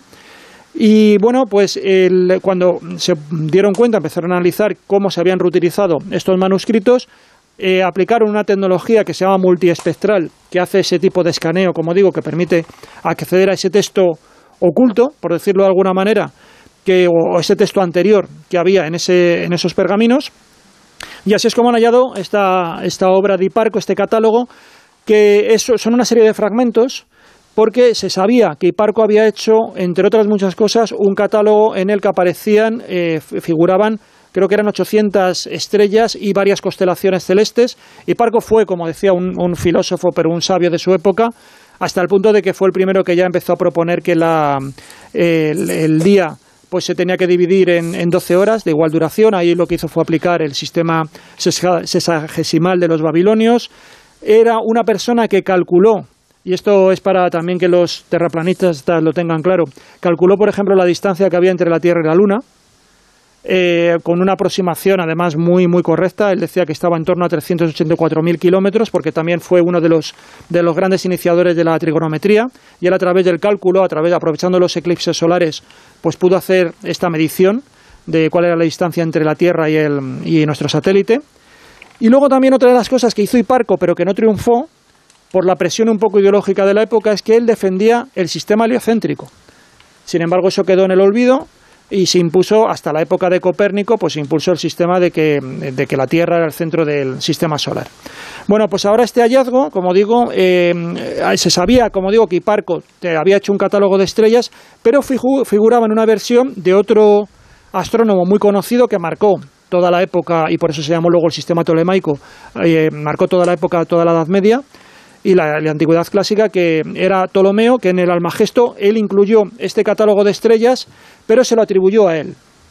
Y había sospechas de que realmente podía pertenecer a Hiparco. Bueno, ahora ya tenemos este texto original y efectivamente se sabe que la posición de 850 estrellas y 48 constelaciones que mencionaba Ptolomeo pertenecían a Hiparco, pero incluso, aun siendo 400 años posterior este, este catálogo de Ptolomeo, era más preciso el de Hiparco que hemos encontrado en este, en este pergamino. Por lo tanto, bueno, lo que... Alceidma copió mal. Copió mal, sí, parece que, como digo, algunas cosas, como digo, incluso estaba más avanzado para su época Hiparco. Él propuso esa teoría heliocéntrica que luego no triunfó. Él mismo incluso parece que, un poco la rechazó porque también ahí había un, un factor ideológico que era pensar pues que el cosmos eh, tenía también como un mensaje de, armonía, de sabiduría y que las cosas no podían ser como por azar. Entonces, lo que, lo que se defendía era que todo tenía que ser las esferas, todo tenía que ser circular, que el hombre tenía que ser también el centro del cosmos, la Tierra tenía que ser el centro del cosmos y no se pensaba que podría estar en una posición colateral, ¿no? por decirlo así, ¿no? como luego ya se ocurre con, el, con la llegada del Renacimiento y todo eso. ¿no? Entonces, lo que comento es que, claro, esto nos abre esa, lo que iniciaba al comentar la noticia, que por un lado el hallazgo en sí, pero también la importancia de estas nuevas técnicas ahora mismo innovadoras que van a permitir que luego otros manuscritos se miren ahora con nuevos ojos y a ver qué es lo que se puede leer en esas versiones originales, ¿no? en ese, esa reutilización que se ha hecho del soporte donde estaba la escritura. Y también nos va a hablar esta noche, aparte del descubrimiento de ese mapa, que puede ser un mapa que hasta el nivel de otros mapas enigmáticos como el VLAN no tiene nada que ver, digamos, eh, lo que aparece en el mapa, pero sí la trascendencia eh, puede tener que ver que no solamente se efectuaban mapas de lo que se veía y de lo que estaba en tierra, sino de otras cosas. Sí, hombre, a ver, a mí lo que me, gusta es el tema este porque hay siempre la, la sensación de que tenemos información al alcance de nuestra mano, pero nos falta la tecnología para poder extraer esa información. Entonces hay veces que tienes que esperar. Esto ocurrió también, por ejemplo, cuando aparecieron los famosos rollos del Mar Muerto, pues el problema era que cuando tú los empezabas a abrir, se despedazaban. Entonces, hasta que no surgió determinada tecnología para poder leer esos manuscritos, pues el problema era que te lo ibas a cargar. ¿no? Hay una frase que, que dicen todos los arqueólogos y es que hablan de que excavar es destruir. Porque en el momento en que tú excavas ya no puedes volver otra vez a sacar esa información a la luz. Entonces, las técnicas que tú puedes aplicar, y antes hablamos de lo de la escena del crimen, pues es lo mismo. Si tú llegas a la escena del crimen con una determinada tecnología y no tocas y ya y eh, entonces muchas veces también las campañas arqueológicas lo que hacen es en yacimientos muy grandes pues un poco parar la ansiedad que tiene el arqueólogo a la hora de excavar y saber que tiene que ir dejando cosas para el futuro, porque surgirán nuevas técnicas que permitan sacar, exprimir más el yacimiento a la hora de sacar información. es complicado. El ansia de, intentar encontrar algo. Claro, pero, pero en esto es lo mismo. Entonces ahora sabemos que, que todos los manuscritos o muchísimos manuscritos se reutilizaban, se raspaban con una cuchilla para dejarlos luego y volver otra vez a, escribir con tinta. Y si ahora podemos leer en, en eso, pues seguramente accedamos a muchos textos que nos faltan de la antigüedad clásica y que a lo mejor ahora pueden asomar como ha ocurrido con este catálogo de, de Hiparco. Siempre hemos eh, sabido y hemos eh, tenido la información en el comentario que evidentemente es cierto, no hay que demostrarlo, que no es eh, posible el viaje en el tiempo físicamente, pero sí que existía un marco teórico factible para que pudiera llevarse a cabo. Y esa idea se refuerza con esta noticia, Josep Guijarro. Hola, Josep. Ha viajado en el tiempo. Josep, hola, hola, ahora sí me escucháis, ¿no? Sí, dejó el es que había bajado, había bajado yo. Eh, realmente he hecho un, un, viaje en el tiempo de 30 segundos atrás y volvemos a la historia. No sé si os suena, os decía el nombre de Igor Dmitrovich Novikov. Mi ruso deja un poco que desear, pero se trata de un astrofísico teórico, eh, teórico quiero decir, un cosmólogo ruso. O sea, el ruso lo has dicho perfectamente, pero el español ahí es cuando nos hemos trabado. Fíjate lo que es la mente humana, ¿eh? Sí, bueno. Ponemos nuestra atención en lo complicado y lo sencillo, ahí fallamos. Claro, he estado practicando lo de Dmitrievich. Ahora no me sale, ¿lo ves? pues no lo vuelvo a decir. exacto, exacto. bueno, el caso es que eh, todos hemos tenido el, sueño del viaje del tiempo a lo mejor incluso para tratar de resolver algún tipo de eh, problema o de historia eh, de un tiempo pasado, pero todos sabemos, tú lo decías Bruno, que no es posible el viaje en el tiempo, no al menos eh, desde la perspectiva del universo que mm, se encargó de mm, diseñar eh, Albert Einstein con su teoría de la relatividad. ¿no? Él eh, pensó en el espacio y el tiempo como dos variables, pero es verdad que esas dos variables pues están hiperrelacionadas y parece que existe una linealidad a la que tiene que ver con que toda causa eh, genera un determinado efecto. Y claro, romper esa linealidad supone o poder cargarse la causa y por lo tanto no exista el efecto. Dicho de otro modo, que em, yo puedo viajar atrás cinco minutos en el tiempo, volver a iniciar mi speech y no mm, pronunciar mal los nombres, porque me habría encargado de hacerlo todo bien. Pero imagínate que esto lo hago si yo soy el inventor de la máquina del tiempo para irme cinco minutos atrás de antes de la invención y destruirla. Pues como ya no tengo máquina del tiempo, ya no puedo eh, destruirla, ¿no? Y por lo tanto no puedo viajar en el tiempo. Esto es una paradoja una paradoja de las, eh, de las de la teoría de la relatividad, que es conocida como la paradoja del, del abuelo. Sin embargo, eh, hay este, este mm, astrofísico ruso eh, sí se ha encargado de estudiar muy a fondo eh, las teorías de tres Nobeles de física que fueron premiados en 2016 por desarrollar una teoría mm, en la que mm, cabría la posibilidad de fabricar una máquina del tiempo siempre y cuando ese, eh, esa máquina pudiera doblar el tiempo en círculo y recorriera dando vueltas. De ese modo, eh, para un espectador que viajara en línea recta hacia el futuro, a razón de un segundo por segundo, la máquina del tiempo viajaría hacia el futuro o hacia el pasado. Pero para eh, que esto fuera así, decían estos noveles, era necesaria la materia exótica. Y, bueno, hoy sabemos eh, que, hay materia exótica, que para entendernos es materia que tiene mm, eh, energía negativa, y a partir de la mecánica cuántica también sabemos que en teoría esa materia puede crearse, pero en, cantidad, en cantidades pequeñas y, además duran un tiempo muy breve, con lo cual eh, no hay pruebas de que sea imposible crear materia exóticas en cantidad suficiente, pero eh, por consiguiente eso podría ser por así decirlo, una limitación de la tecnología actual. Pero ¿y en el futuro? ¿Sería posible eh, poder mm, eh, crear y, estabilizar esa materia exótica y ese es el resquicio que ha utilizado ese, ese científico eh, ruso para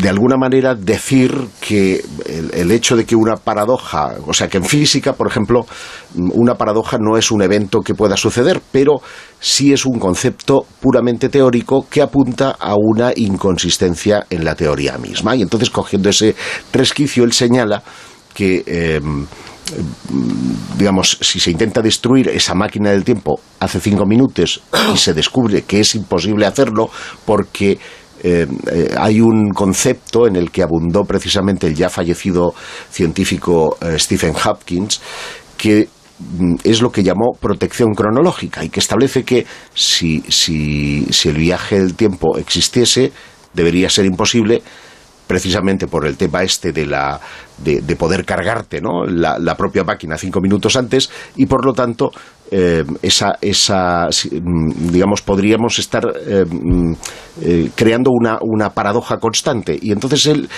define lo que llama protección cronológica, es decir, que estaríamos creando diversas líneas distintas en cada una de, en cada uno de nuestros viajes al, pasado. ¿no?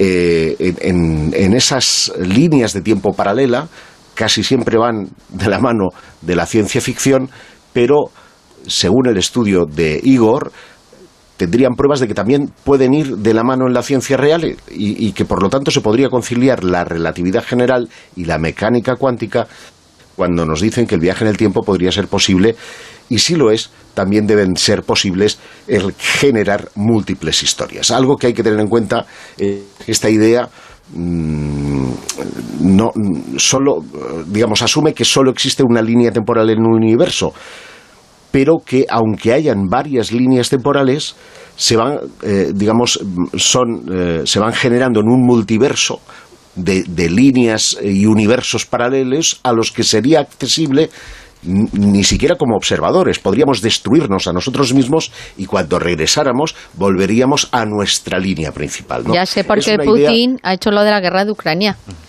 Porque tiene, tiene multitud de oportunidades. En algún lugar Putin sale victorioso y en otro lugar es eh, eh, Estados Unidos bombardeado por, un, por, una, por una hecatombe nuclear, ¿no? Y sin embargo, nosotros solamente viviremos una de esas eh, realidades, pero coexisten a la vez y podríamos caso de poder dominar esa materia exótica e ir atrás en el tiempo, romper con la paradoja, porque podríamos matar a Putin y cuando volviéramos eh, estar todavía machacando a los ucranianos. ¿no? Esa es básicamente lo, que eh, de alguna manera eh, postula este científico ruso para esta nueva eh, historia que nos permite soñar con los viajes en el tiempo. si es que el ruso... en el tiempo que sería posible teóricamente, pero como lo sea prácticamente, entonces ya vamos a fastidiar Bruno, que el, que, contar. Que el ruso lleva ahí haciendo cálculos y tenía que haber hablado con Manuel, que ya hizo el viaje con, el nodo que tenemos la prueba. es, verdad, es, verdad. Es verdad, es verdad. Yo, de todas formas, em, últimamente he estado leyendo mucho sobre historia de la ciencia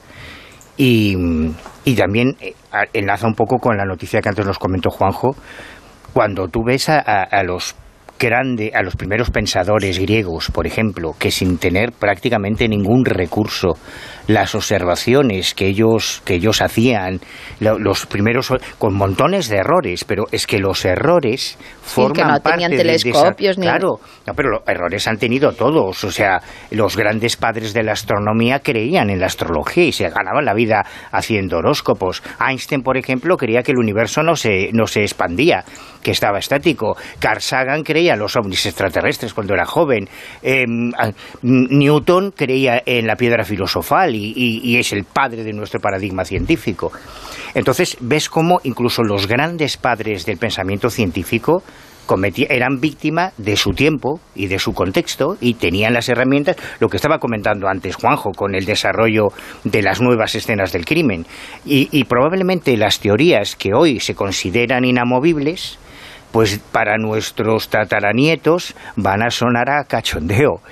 Y yo sí creo que algún día será posible el viaje en el tiempo. de hecho, es una cuestión de velocidad, porque a medida que te acercas a la velocidad de la luz ya estás cambiando el desarrollo del tiempo, ya estás viajando en el tiempo. Y una de las dificultades que he leído, que no sé si se habrá resuelto o no teóricamente, en, el tema este de, los... de la gasolina, eso es jodido. y del gas, y del gas. Eso es terrible. No te olvides del gas.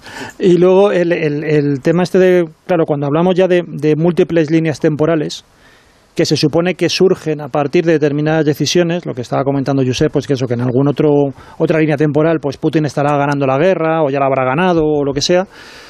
Eh, el tema es, claro, ¿de dónde saca el universo energía para eso? Porque si cada vez que, que ocurre ese tipo de cosas hay una, un acto, el universo se desdobla, claro, tienes que generar otro universo y de dónde, infinitos universos. La energía, claro, la energía se supone que es limitada. Entonces el tema está en que sobre el papel, el papel lo aguanta todo, como el pan bimbo, pero yo no sé, pero claro, lo que no sé es hasta qué punto en el, en el este... Menos la primera rebanada. rebanada.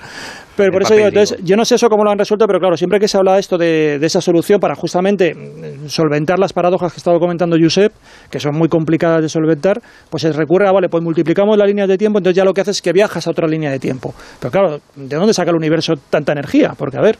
A mí me gustaría de dónde se saca que todo eso que hemos contado es un respaldo, eso dicen algunos, es un respaldo a la teoría, la parte teórica de que viaje en el tiempo es posible, porque pues, vale, pues sí, si esa teoría eso que hemos dicho dice y demuestra que el viaje en el tiempo es posible, pues perfecto, perfecto. pero, son como los koan japoneses. ¿Como los? Los koan japoneses, esos pensamientos que no tienen solución. Si Dios es todopoderoso, podría crear una piedra que ni él mismo pudiese levantar. la de, Te explosiona la cabeza. ¿no? la de hacer un aplauso con una sola mano. Es otro de los koan. Pero para están las mejillas. Hablamos eh, de la peste negra que modificó nuestros genes y el sistema inmune, Silvia. Eso, vamos a hablar de cosas divertidas. Sí, sí, sí. Yo creo que por lo menos eh, por lo menos nos vamos a situar en el contexto. Contexto de ese peste negra, edad moderna, edad media, más o menos uno de cada cuatro habitantes del viejo continente fallecieron como consecuencia de la pandemia, de las diferentes eh, pandemias eh, de peste negra, que fue el momento en el que la humanidad estuvo más cerca de irse. Pero fíjate que ahora ya podemos hablar con propiedad de lo que es una pandemia. Antes era una cosa que solamente habíamos visto en las películas y ahora en cambio hemos sido protagonistas. Mm, es verdad, es verdad. Bueno, el, el asunto es que eh, había existía la duda de si lo que ocurrió durante la peste negra, que sabemos que, que mató a muchísima gente, que ahora daremos los datos, pues había repercutido de alguna manera en la modificación genética de los humanos.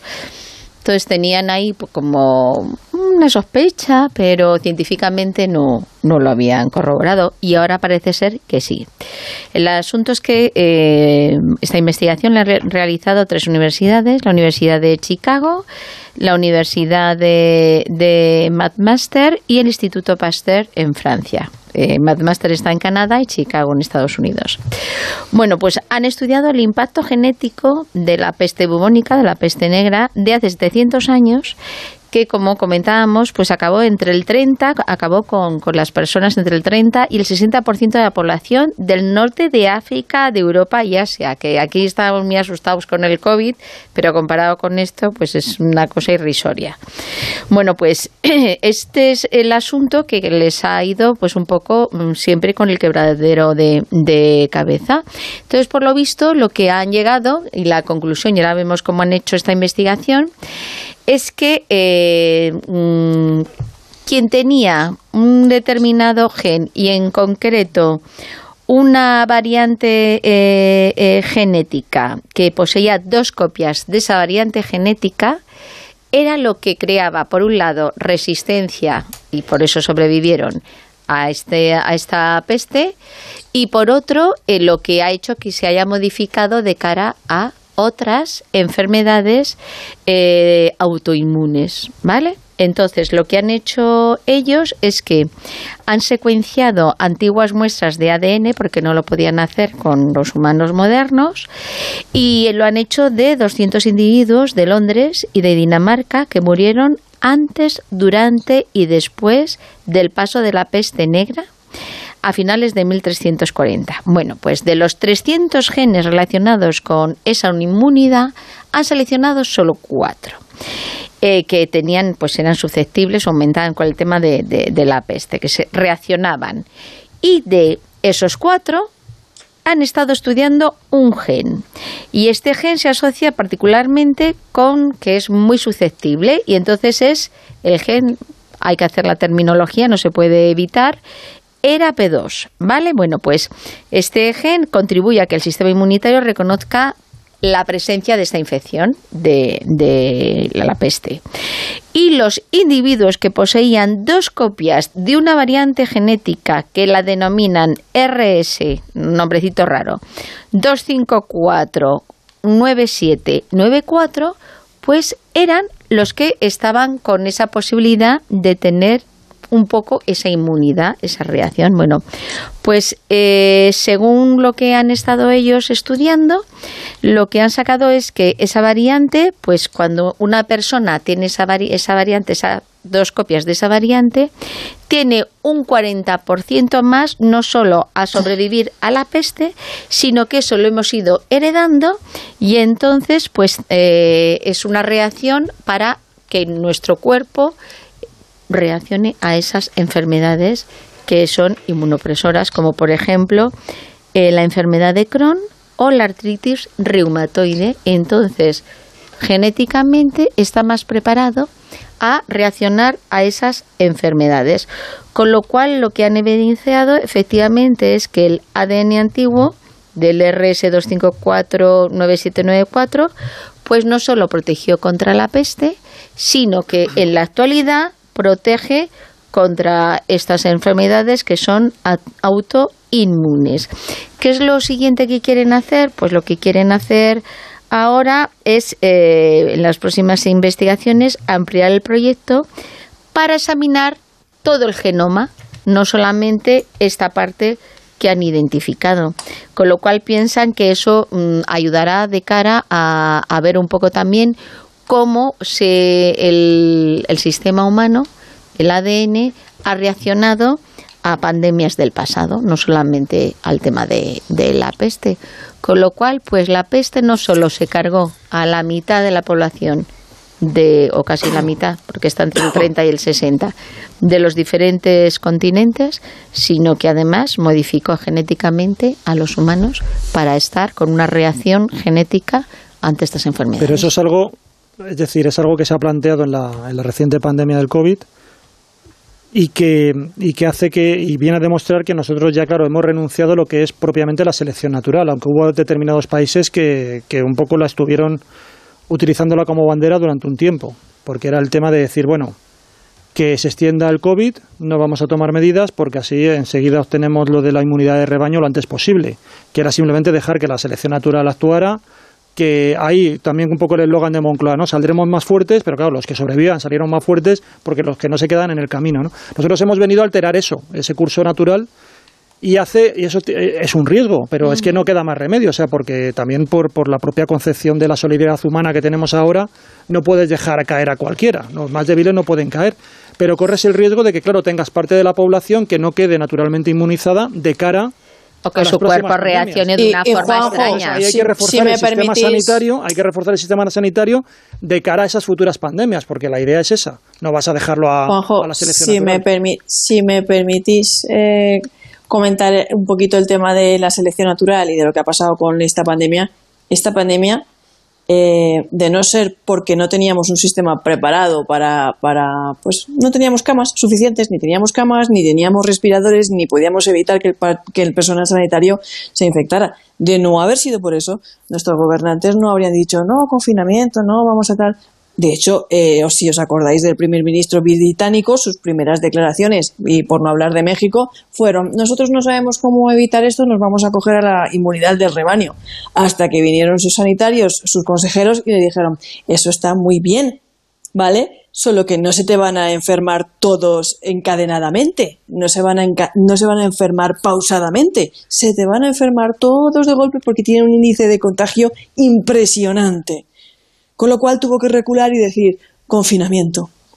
Y eso es lo que tú decías, es que no teníamos un sistema sanitario preparado, preparado para atajar eso.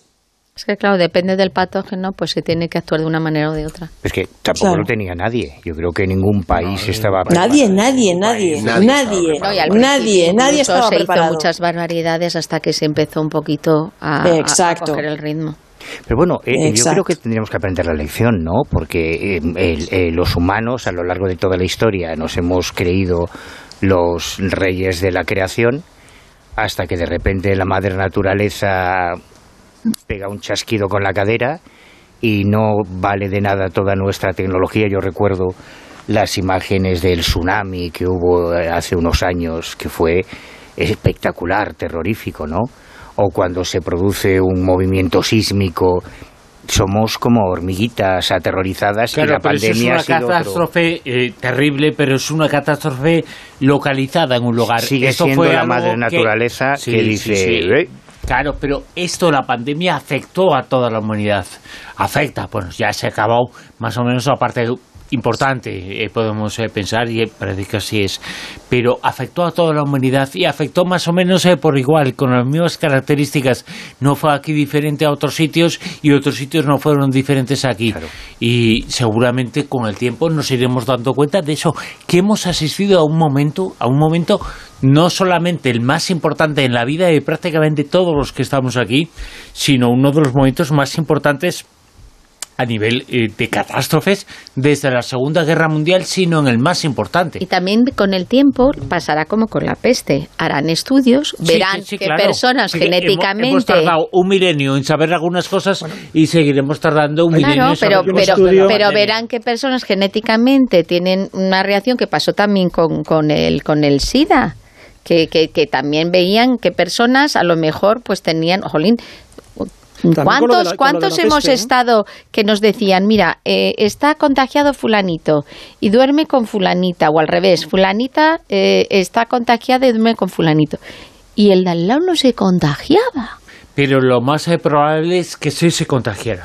Eh, porque evidentemente que había personas que parece que tenían algún tipo de protección, algún tipo de No, no, que les hacían la prueba y no, y no estaban. Claro, claro, evidentemente, pero la mayor parte de gente, y se investigará porque hay personas que, y se está investigando, A eso me refiero. hay personas que parecían protegidas que ante todo. genéticamente, por lo que sea, incluso una de las cosas que comentaban, que no sé luego hasta qué punto se ha desarrollado, decían que los de sangre eh, eh, cero negativo, cero positivo, pero- pero eso pues, te- pues, te- pues no, tenían a lo mejor como menos posibilidad o, o no era tan fácil que se contagiaran como otros grupos sanguíneos. No, es que además recuerdo que hubo un estudio que también eh, conectaba eh, los supervivientes de la peste con el tema del SIDA en su momento. También encontraron un factor que indicaba como que había, pues eso, algunas no recuerdo exactamente qué- en qué se basaban, pero también que determinados supervivientes de la peste habían afectado para tener mayor resistencia al SIDA, que también fue otra, no sé si pandemia o no, porque luego esto también son los criterios de de a cuánta gente afecta y todo eso, pero que también la, bueno, la tuvimos, la, vivimos, aunque claro, fue otra escala.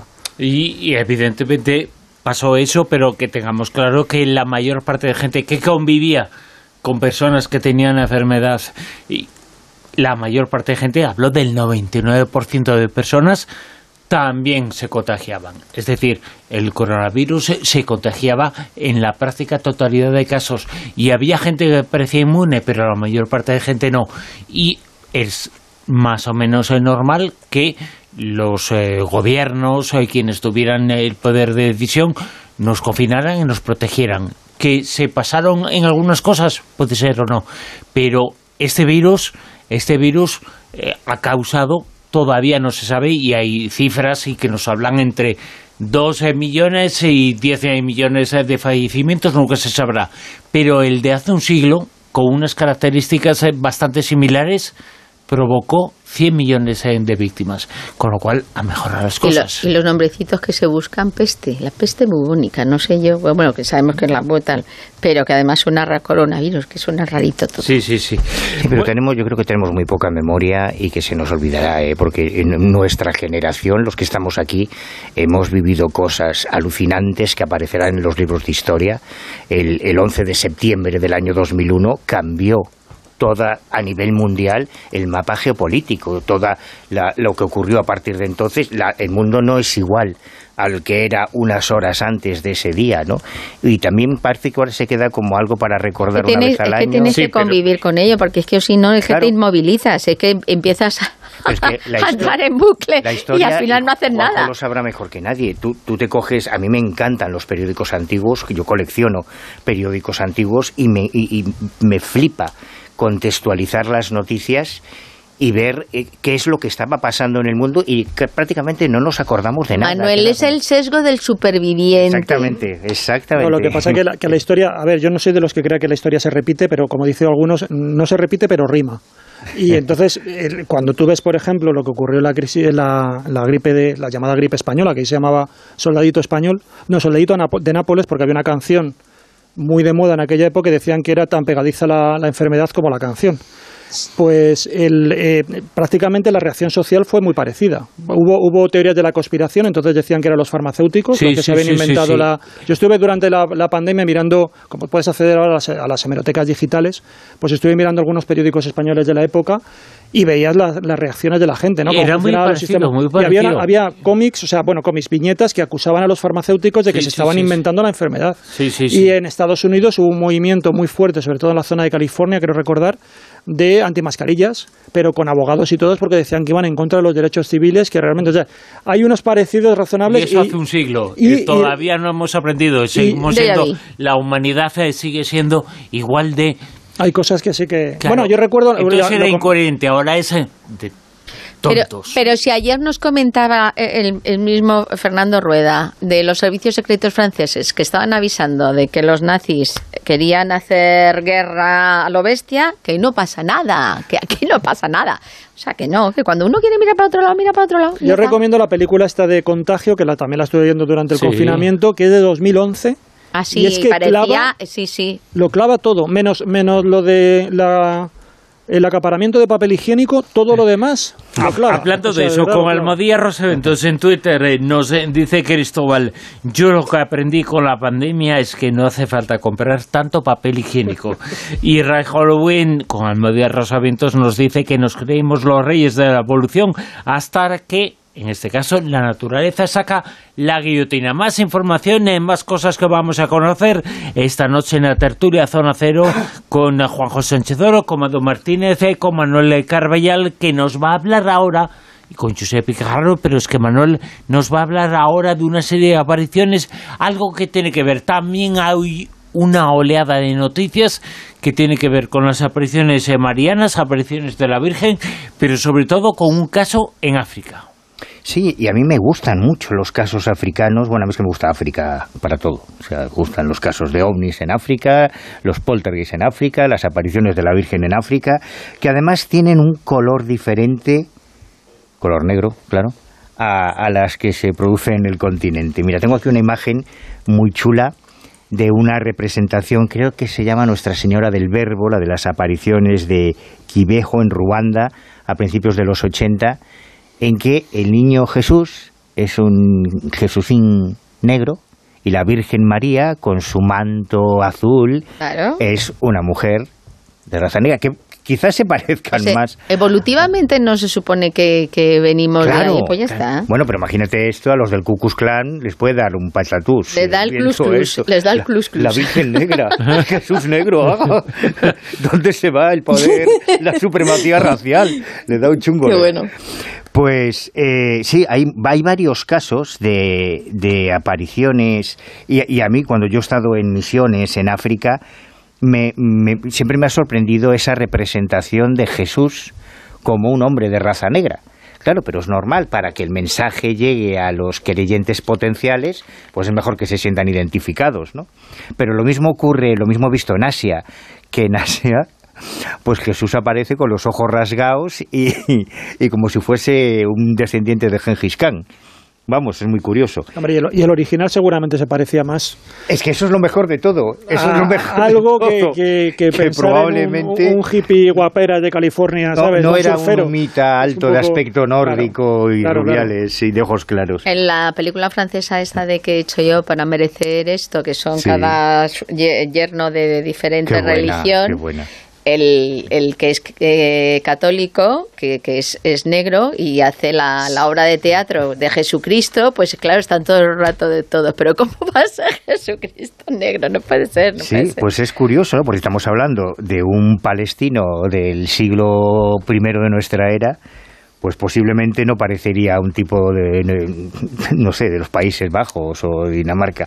Bueno, el caso es que esta semana, eh, hay, como decía, hay varios puntos, no es un tema muy conocido, incluso dentro de los ambientes marianos, el tema de las apariciones marianas en África pero hay puntos en claves de, de, aparición. Probablemente uno de los más importantes es este de Ruanda, donde ya se ha autorizado el culto. Así que estaríamos hablando de una especie de Fátima o de Lourdes en África, pero hay en Burkina Faso, hay en Ghana, en Zimbabue, en varios lugares. Y esta semana em, el Santuario Nacional de la Madre de Dios en Subikia, en Kenia, en realidad no se produjo realmente una aparición, sino que en un punto de oración eh, católico se tomaron unas fotografías que fueron inmediatamente subidas a Internet eh, en el perfil de Facebook de la misión Guadalupan- guadalupana para el mundo. La Virgen de Guadalupe es la santa patrona de México, es, tiene muchísima devoción eh, además, no tiene nada que envidiar al gran holding de, de aparicionista de Fátima o de Lourdes, la, el lugar donde está la tilma del lindo Juan Diego y el templo en, en México es tremendo, es espectacular, pero eh, es una virgen que tiene mu- recibe mucha devoción en todo el mundo, incluyendo África. Y muchas apariciones eh, digamos que se identifican por su apariencia con la señora de Guadalupe. Bueno, pues eh, esta semana lo que ocurrió en, en este santuario nacional Madre de Dios de Subikia, en Kenia, es que se tomaron unas fotografías durante una, una oración multitudinaria en las que aparentemente la Virgen se aparece en el cielo, pero solo es revelada su presencia a través de esas fotografías que inmediatamente se han convertido en virales en los círculos marianos y, según algunos observadores, incluso dentro de publicaciones católicas, que es donde yo he visto la noticia, no se puede hablar de un milagro por ahora, sino de un signo, de un signo de la Madre de Dios, pero que podría ser el inicio de un nuevo enclave de aparición mariana en las próximas semanas. Así que Bueno. veremos si la Virgen Te mandamos, sigue te mandamos destacado allí. Ay, encantado. Claro. Yo encantadísimo. A mí, a mí mi continente favorito, África. La fiebre verde, la fiebre que hacía que algunas eh, personas se volvieran verdes. Eh, Mado Martínez. Una cosa insólita. eh, doctor, doctor, cada vez que como jamón serrano me pongo verde. ¿No será morado? Ah, sí, eso. Bueno, pues esta noticia no tiene nada que ver Yo con el quiero, jamón eh, de yo pata quiero, negra. yo quiero ponerme morada de jamón. Yo también, yo también. No tiene nada que ver con el jamón de Los Oye, varones, los oye. varones por lo menos nos, nos solemos volver viejos, o sea, verdes de viejos. Claro. Viejos claro. verdes. Estamos tona- to- tomando esa tonalidad. Hay verde. viejas verdes también, ¿eh? Oye, Mado, ¿cómo- ¿cómo llevas lo de, lo de tomar jamón rico en Colombia? Mira, pues te lo creas o no, en Colombia llega jamón 5J y llega jamón Julián Martínez y lomo de bellota y llega eh, queso manchego. Otra cosa es que después no lo puedas comer por el precio, ¿no? Eh, exactamente, Josep. Es ridículamente caro. Es eh, carísimo comprar ese tipo de que productos aquí. baratísimo pero- en España. Bueno, pues comparado. imagínate aquí. Imagínate aquí un 5J o, o Bueno, un... en pero España que- es vamos, inaccesible, a- por lo menos para mí. Comparado Bueno, con lo que hay inaccesible allí, allí. claro. Y, el vino el vino también aquí es carísimo, ¿no? Una botella de vino, eh, que cualquier en España te puede costar 3 euros, de, de cualquier, ¿sabes? Que en España te puede costar 3 euros o 4 o 5 o 6, aquí te cuesta 15, 20, Mm, es caro. poco vino más. Pero, ¿eh? pero aquí, aquí no, que es muy caro. 3 euros. Don Simón no vale, ¿eh? El brick con Coca-Cola. aquí, aquí, por, no, pero no. aquí, por ejemplo, yo no, no, no sé, pero a la gente que a lo mejor tenga costumbre, si, si tú coges un, un café de denominación de origen bueno, bueno de Colombia, el mismo que a lo mejor allí estará por porque está más accesible, más barato, pues aquí valdrá mucho más caro, digo yo. Bueno, mira, hay de todo, pero realmente sí, los productos de importación, aquí el vino, un, Don Simón aquí vale 10 euros, Bruno, o sea, para que te hagas una idea. Aquí el vino que fundamentalmente se bebe es de Chile o de Argentina, pero un vino español o, italiano o francés medianamente... el vino español que beben es ese que cueste 10 y que cueste 100 y 2000, que no lo compren. Lo que yo daría por ver a un sommelier ah, haciendo una Mira, yo el otro día...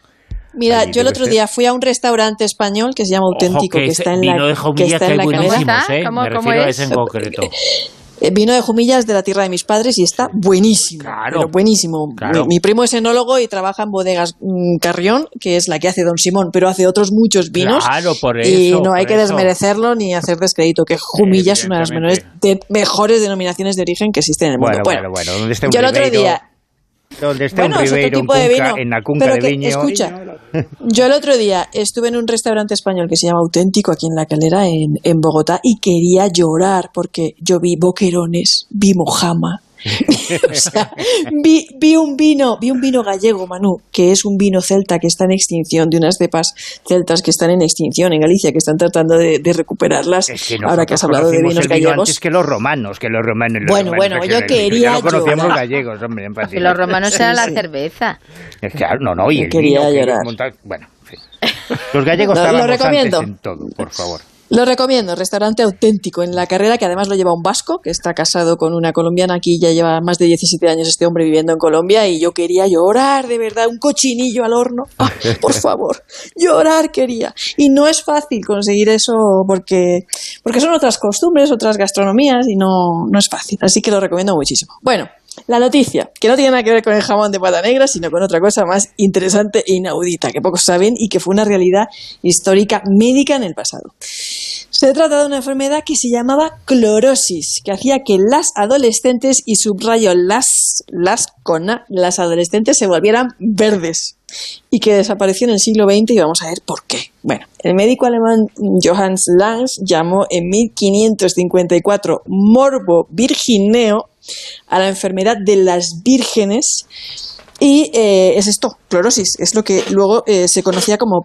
Esta, esta enfermedad eh, estuvo siendo diagnosticada hasta el siglo XIX, atención, los síntomas eran un poco vagos, pero a grandes rasgos digamos que las dejaba pálidas, tirando a verduzco, tenían aversión a la comida, sobre todo a la carne, dificultad para respirar, tenían taquicardias, cambios de humor, cansancio, abulia. De hecho, muchos pintores, poetas, dramaturgos la pintaron, debatieron y escribieron sobre, sobre esta enfermedad, sobre la clorosis, buscando un remedio. Y decía que el tratamiento para que estas muchachas, atención, siglo XVI, edad moderna, recuperaran la salud era vivir con hombres y copular. Y lo dijo en el siglo XVI, era edad moderna en la que quemaron a miles de mujeres por brujas en Alemania. Pero bueno, Pero era, pasaban estas cosas. ¿Era enfermedad o era, o era eh, algo que las niñas hacían? A ver. Bueno, vamos a ver. Él decía que si concebían, se recuperarían y que eh, lo que tenían que hacer era vivir con hombres y copular. Bueno, la clorosis sigue siendo un enigma para la historia de la medicina. Y ahí la pregunta, eh, Silvia, porque existen anuncios decimonónicos con tónicos y medicamentos para tratar la clorosis. En plan, eres mujer, toma píldoras hermosinas. Eso decían los anuncios que prometían.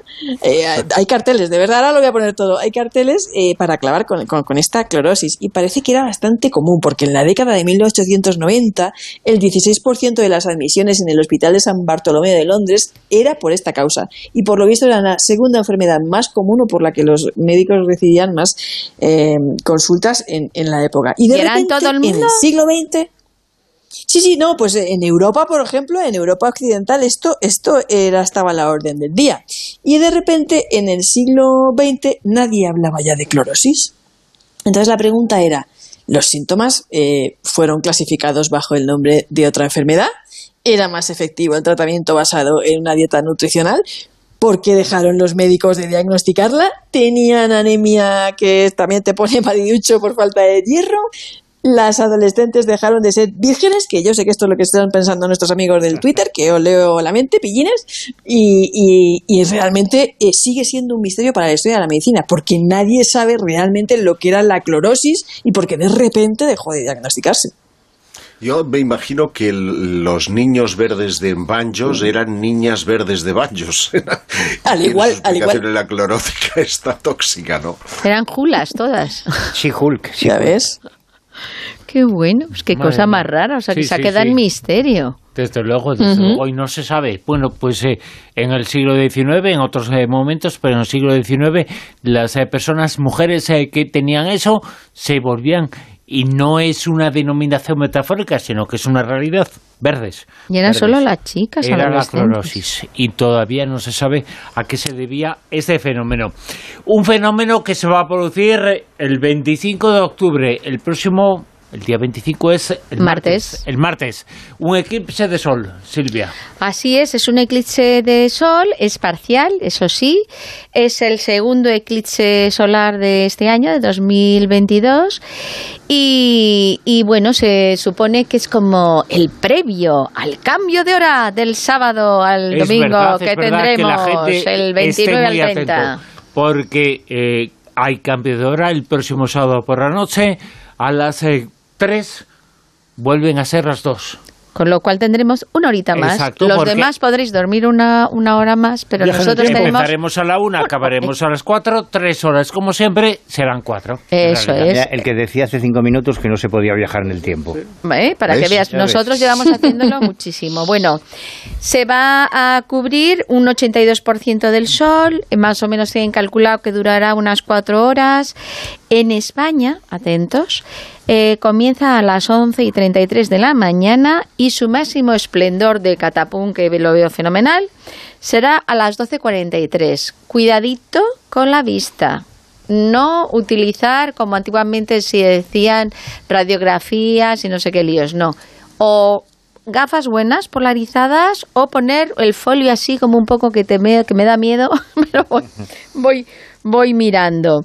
Eh, ¿Desde dónde se va a ver? Bueno, pues dicen que se verá en España desde el este, desde el norte, desde el noroeste y también las Baleares. Para situarnos, los suertudos, Barcelona y Girona. El resto, en las partes que, que he comentado, pues Cataluña, resto de Cataluña, Aragón, Navarra, País Vasco, La Rioja, Cantabria, Asturias, el norte de Castilla, León y la comunidad valenciana. ¿Y por qué te quedas en Asturias y Galicia qué? Galicia no, porque está no, ahí no llega. Lo siento, que es un lo siento. como han sido otros, pero como queréis tener toda la información, que yo sé que sois muy curiosos, ¿cuándo se producirá el eclipse total de sol? Pues dentro de cuatro años. Será el 12 de agosto de 2026.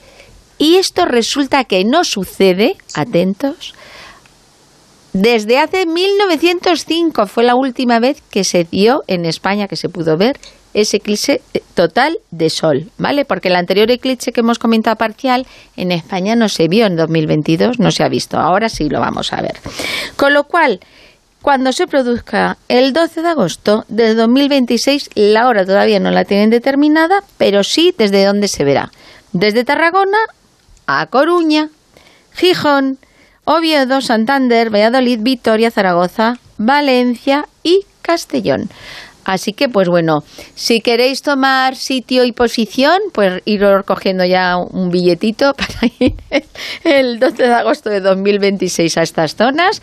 Y de momento, los que queráis ver ese eclipse solar parcial, ya sabéis, el segundo eclipse solar del 2022 será este 25 de octubre, martes, empieza a las 11.33, máximo esplendor 12.43 y más o menos cuatro horitas para ver. Eh, el otro día, Manuel, que has hablado ahora de periódicos antiguos, eh, yo revisando periódicos antiguos en casa, encontré los periódicos correspondientes al 11 de agosto del año 2000, que fue el primer gran eclipse de sol que hubo prácticamente todo el mundo. Y la gente estaba con los eh, papeles, con las fotos, con los negativos. Y con Nostradamus. Y con Nostradamus. El fin del mundo. Dieron un coñazo con las profecías de Nostradamus, que jamás Pero fue por Paco tema. Rabán, no fue por Nostradamus. Ayudó, ayudó, Raval ayudó Madre mucho. Yo eso pero- lo recuerdo de forma maravillosa. Sí, sí, sí. Me y fue precioso, claro que me sí. pilló con Juan en Florencia. Salíamos del Museo de la Academia, de ver el David de Miguel Ángel.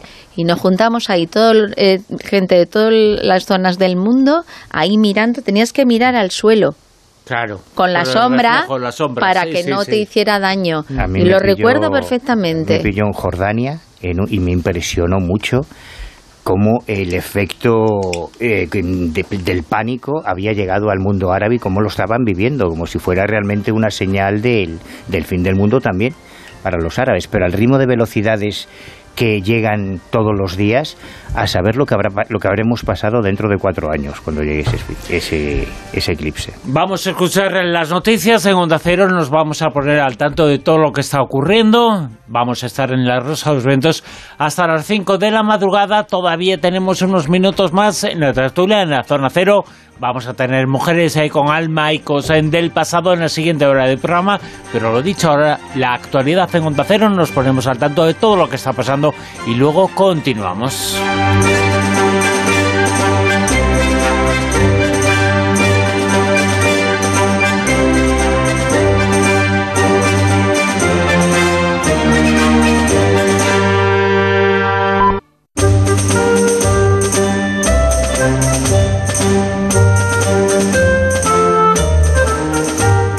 En Onda Cero, La Rosa de los Vientos con Bruno Cardeñosa.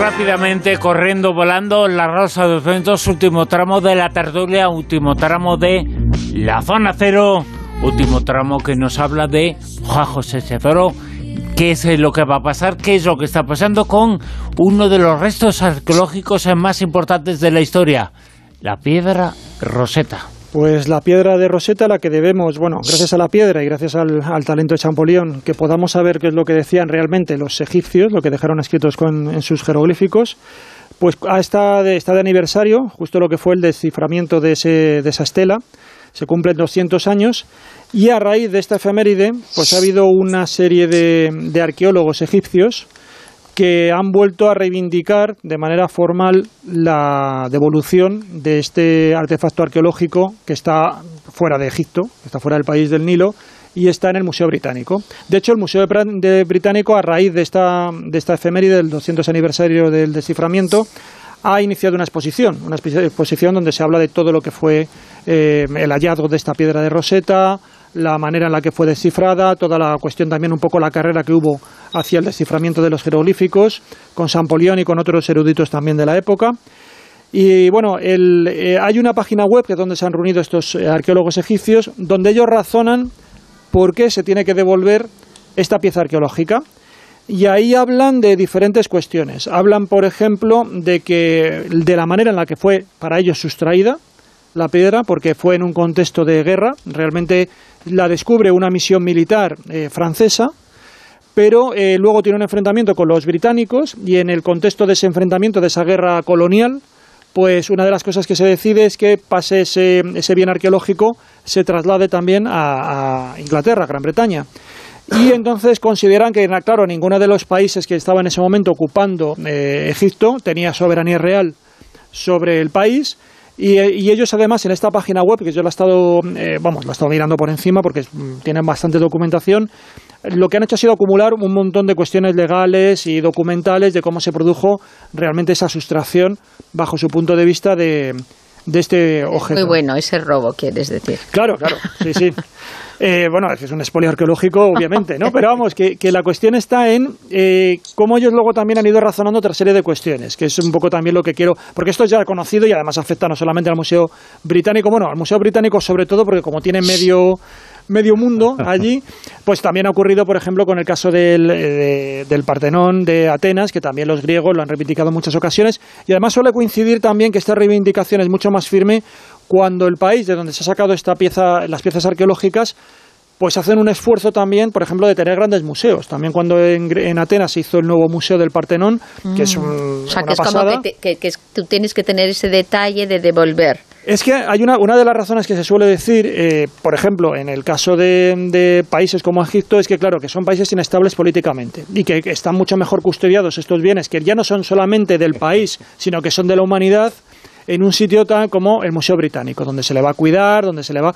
En parte tiene, también tiene razón, porque es cierto que no se desprecia y que, y que la cultura eh, se cuida. Pero justamente por eso digo que es muy... Me, gusta una parte de, la, de esta página web donde ellos se plantean si realmente Europa es segura o no para los bienes arqueológicos y ponen una serie de ejemplos de que a lo mejor no es tan segura. Por ejemplo, comentan que en el año 2020 hubo una explosión en el Foro Humboldt de Berlín, donde realmente había una serie también de bienes de antigüedades y de colecciones del museo. Bueno, pues que hubo esta explosión que parece que en el 8 de abril de 2020 no parece que dañara los, los objetos arqueológicos, pero que estaba ahí. Otra cuestión, un atentado que esto además nos recuerda a uno que ha habido hace poco con el con Van Gogh, todo esto de lanzar puré, tal, ¿no? Bueno, pues en Berlín el 23 de octubre de 2020 eh, hubo una, también una especie de, acto así eh, reivindicativo donde 69 objetos eh, fueron rociados con aceite de oliva y 16 de estos objetos eran piezas egipcias. Esto en Berlín, en el año 2020. Y el último también que, que, comentan ellos, para ver que no están las cosas tan seguras, es el incendio de la Catedral de Notre Dame, que tampoco está claro por qué se hizo. Entonces comentan que además de todo esto, ellos están haciendo un esfuerzo con el famoso museo que aquí todos los años anunciamos, pero todavía no han abierto, que es el Museo de Civilización Egipcia, que está justamente ahí al lado de, de Giza, ¿no? Entonces dicen que sería una, un gesto de muy buena voluntad, de, de ver que, de hecho, el, el, creo que ese ha sido el Metropolitan de, de, Nueva York, devolvió una serie de piezas arqueológicas que pertenecían a Tutankamón eh, hace poco.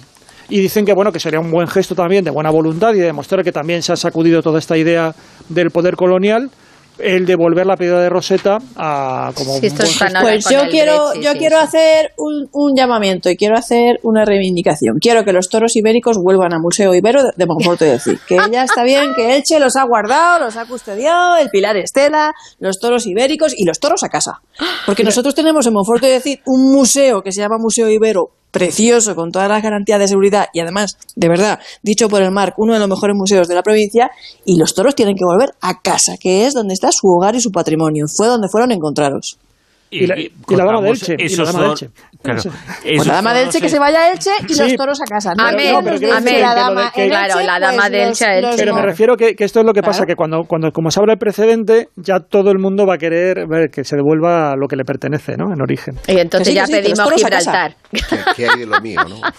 Eh, eh, lo tuyo, Giuseppe. Por favor, eh, ¡Uy, Giuseppe! En Giuseppe. Medio minuto como mucho, una información que tiene que ver con el mar, con los océanos. Medio minuto, ¿qué es lo que nos queda de tertulia? Bueno, pues es, eh, un chascarrillo, eh, al menos en principio, porque me sorprendió descubrir en uno de esa red de marcadores que es Reddit, hay un submarcador que se llama Conspiraciones, en el que un trabajador de la NOAA, que es el acrónimo de la Administración Nacional de Oceanográfica y Atmosférica, asegura que los extraterrestres están bajo los océanos. Y, claro, muestra ahí para acreditarlo su acreditación borrosa, o sea, desenfocada, con un libro eh, encima de una mesa, en fin, y, lo que hace es una confesión en la que eh, asegura que la mayoría de los gobiernos del mundo, del mundo eh, o cualquiera que tenga estudios oceanográficos eh, competentes, son conscientes de la presencia mm, de extraterrestres en bajo el mar, vamos, o en los océanos. Y, denuncia además que eh, cada vez que la gente pues eh, se mete en esa línea de trabajo, pues les dicen que más o menos que se callen, ¿no? Y de esto lo supo porque llevando a cabo un estudio de, de batimetría multiaz, que es una técnica desarrollada en los años 70, eh, con, junto con un sonar de barrido lateral más avanzado, pues eh, consiguieron no solo detectar sonidos que asegura son como los delfines, ¿no? Mm, pero mm, Josep, cinco segundos. En una más alta gama y, eh, en fin, que los ha visto que hay humanoides, en fin, ya, ya es que no tengo tiempo, me, me he quedado a medias, así que lo trataremos más adelante. Josep y Quejarro, gracias. Gracias a vosotros. En la tertulia Zona Cero también, Mado Martínez. Mado, gracias. Un abrazo grande. Eh, Juan José Chezoro. Muchas gracias a vosotros. Manuel Carvallal. Buenas noches. Hasta luego, chicos. Y seguimos ahora con eh, Mujeres eh, con Alma, protagonista esta noche en el relato de Silvia Casasola, Bonnie Timmerman, la mejor caza talentos de Hollywood.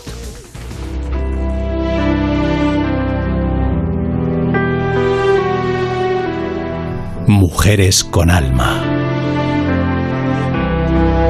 No todo es preparación e intentar alcanzar un sueño.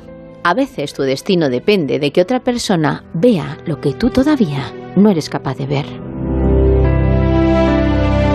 Esta noche vamos a conocer quién es Bonnie Timmerman, considerada la cazatalentos más famosa de Hollywood. Y por eso he invitado a Tomás Okoch, redactor de cultura del diario El País, que conoce muy bien la figura de Bonnie, a la que, por cierto, le han dedicado un documental presentado recientemente en el Festival de Venecia. Buenas noches, Tomás. Es un placer recibirte en La Rosa de los Vientos. Buenas noches a todos y todas. Bueno, eh, Bonnie es la responsable de que muchas celebrities del cine hayan tenido su gran oportunidad, creo. En cambio, apenas sabemos algo sobre ella. Eh, ¿Tú sabes cuáles son sus orígenes?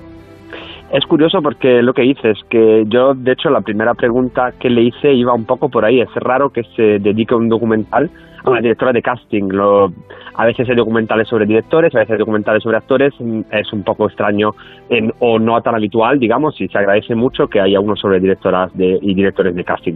Eh, sí, sus orígenes, ella de hecho misma hace referencia a sus orígenes eh, por un tema bastante peculiar, bueno, que íbamos a tratar supongo durante la entrevista, lo adelantamos ya, eh, se dice que es una directora que se da muy bien gestionar ambientes llenos de hombres, de testosterona, y, ella, vamos, que durante muchos años en los que la situación no era como ahora y había todavía menos inclusión, pues ella siempre se ha sabido manejar muy bien, lo dice Sigourney Weaver, de hecho, en el documental. Y ella lo atribuye en parte a la, a la gestión de pequeña de su padre, eh, boxeador, eh, aficionado, inmigrante, y lo define ella como un padre muy exigente.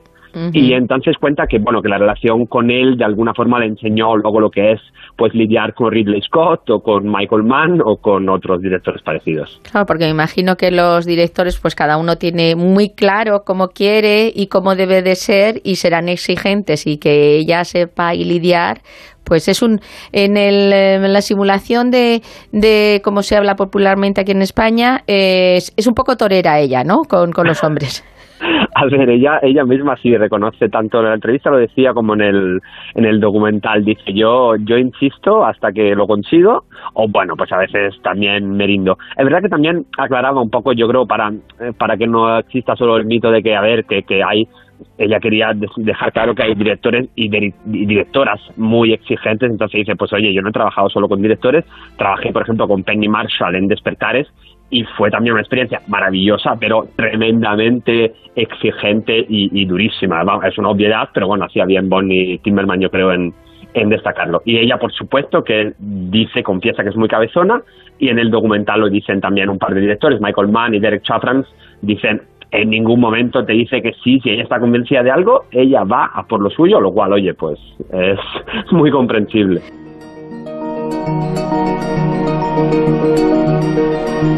Ella se define a sí misma como exploradora o como alguien que arregla matrimonios entre el director y el actor. Tú que la conoces, eh, ¿se puede decir que, sí, que, cuadra en ese perfil? Yo hay una definición muy bonita, es verdad que claro, todos los que aparecen en el documental evidentemente son eh, estrellas que ella ha descubierto o lanzado, con lo cual, bueno, pues qué van a decir de ella, ¿no? Pero Mark, Mark Ruffalo en el documental dice es que ella es la brecha entre el todo y la nada, que me pareció como una definición eh, muy especial. Sí, de alguna forma sí, un director de casting es un oficio poco conocido, pero sí se dedica a eso, quiero decir, tiene que conocer perfectamente el guion y básicamente va buscando las caras que luego pueden protagonizar ese guion y Bonnie Timmerman hace eso desde hace décadas y se le da especialmente bien. Basta con ver la lista de, los actores y actrices que ha lanzado, que podemos repasar en, cualquier momento, y el reconocimiento que tiene en la, en, la, en la profesión. Y muchas veces ha luchado incluso en contra de eso, del criterio de, algún director, porque ella creía firmemente en el suyo y, y muchas veces ha tenido razón. Y las películas en las que ha participado pues están ahí para demostrarlo. Pero fijaros cómo es esta mujer, que siendo directora de casting, una profesión muy poco reconocida, en la que nadie que no se dedique a la industria del cine sabría decir el nombre de alguien que destaque en España o incluso en el extranjero. Ella no solo ha logrado que muchísimos actores y actrices le estén eternamente agradecidos, sino que su labor ha sido tan impactante que le han dedicado un documental a su figura y excepcional trabajo. Pero veamos qué secretos usaba Bonnie o qué estímulos creaban los actores para convertirse en la mejor cazadora de talentos en Hollywood. Tomaso nos lo cuenta. Si ella que primero quiere, dedica, suele dedicar 20 minutos, digamos, más o menos, bueno, será aproximado, entiendo, a hablar con ellos y ellas. Eh, ¿Cómo estás? Un poco entender quiénes son. Dice que siempre pregunta por qué quieren ser actores y actrices, entiendo que sirve para relajar el ambiente un poco, para que la persona que tiene enfrente pues se, se, muestre un poco más, muestre un poco más de quién es. Por ejemplo, claro, en el documental eh, cuenta Steve Buscemi que lo agradeció muchísimo. Él, cuenta, bueno, parece mentira ahora que Steve Buscemi, ¿no? Pero que al parecer en los primeros castings le rechazaban muchísimas veces porque resultaba muy tímido y muy cortado. Y entonces, pues esos 20 minutos iniciales de, conversación con Bonnie Timmerman, pues le dieron mucha tranquilidad. Pero en cambio, por ejemplo, en el documental aparece un casting eh, de, un jovencísimo Viggo Mortensen, y a Viggo Mortensen no le gustó nada esta idea de, o sea, él iba a hacer un casting y no estaba por la labor de, oye, pues no estamos aquí para charlar de, de la vida o de quiénes somos, estamos para hacer el casting, entonces eh, eh, como que, fue un, pelín tenso, digamos. Pero vamos, lo que ella suele hacer es eso, intentar primero eh, relajar el ambiente, conocer un pelín, si es que se puede conocer a alguien en 20 minutos, y luego ya pasar a la parte, digamos, más del casting como tal. Ella un poco desarrolló ese don, ¿no? Que, llaman algunos como que tiene don de adivina o de mística, porque es como que, sabe ver un poquito más allá de lo que en un primer momento a lo mejor le puede mostrar un actor en, Corrupción en Miami, ¿no? En, en esta serie, como que dio a conocer a un montón de actores que luego se han consagrado como estrellas. Por supuestísimo, ella habla de que un buen director de casting debe tener intuición y apertura mental. Y bueno, pues Corrupción en Miami es probablemente de los, de los mejores ejemplos. Bueno, ahí, entre otros, eh, descubrió de alguna forma Benicio del Toro, que claro, pues eso yo lo, lo, utilicé para el arranque del artículo que, que, se plantó ahí y fue un poco desastre porque no, no llevaban los papeles bien organizados, no llevaban las fotos que había que llevar. Eh, digamos que eso, que fue un poco caos, pero bueno, a Bonnie Timmerman no le importaba eso, su poder en él algo más, pero hay muchos más, más casos. Eh, ella cuenta y sale también en el documental que, que vio en teatro a Brian Cox en un papel en el que estaba prácticamente todo el rato de espaldas, intuyó algo. Cuenta que cuando vio a, a Sean Penn, por ejemplo, pues estaban literalmente cuatro personas en el teatro, entiendo que tres más ella, y, había ahí un chaval muy flacucho, muy así, que bueno, que ella misma como que le pareció a lo mejor estéticamente poquita cosa que parece mentira si es hoy quién es Sean Penn y con el, atractivo que se le atribuye a Sean Penn, pero intuyó que, que ahí había algo como madera, digamos que, que sabe ver la, la madera de, de estrella en, en muchos novatos, básicamente, vamos, chavales y chavalas que se están eh, acabando de empezar. Ella dice que, que como que termina de, de, buscar ese misterio, ¿no? Como que es muy importante eh, intentar descubrir el misterio que oculta algún, algún actor o, o, alguna actriz. Creo que también eh, en el documental se, se hace referencia a eso. Totalmente, sí, sí. Dice que le gusta que le lleven a lugares misteriosos, e intuir algo, algo más en los intérpretes a los que está entrevistando. Claro, precisamente, por ejemplo, le pasó con Benicio del Toro. Dice ella literalmente que él tenía calidad de estrella que es un concepto pues difícil de entender, al menos para mí. Yo no sé si sabría detectarlo, supongo que no, pero bueno, pues ella lo, tiene muy claro y es curioso, otro, otro elemento que verdad que a veces pasa, bueno, los mejores actores probablemente pasan de un género a otro, ¿no? Pero a veces hay actores que, que acaban, y actrices que acaban encasillados en algún tipo de género, son más de comedia, son más de drama, etcétera, etcétera. Ella dice que tienes que, volviendo a lo de la apertura mental, tienes que tener la suficiente apertura mental como para poderte imaginar esa persona que a lo mejor en ese momento te está pareciendo el villano más aterrador y más inquietante que te puedas imaginar, pues en una comedia. Y entonces eso también es otro don que, tiene, no, no cerrar ninguna puerta, digamos, al menos de, de primeras.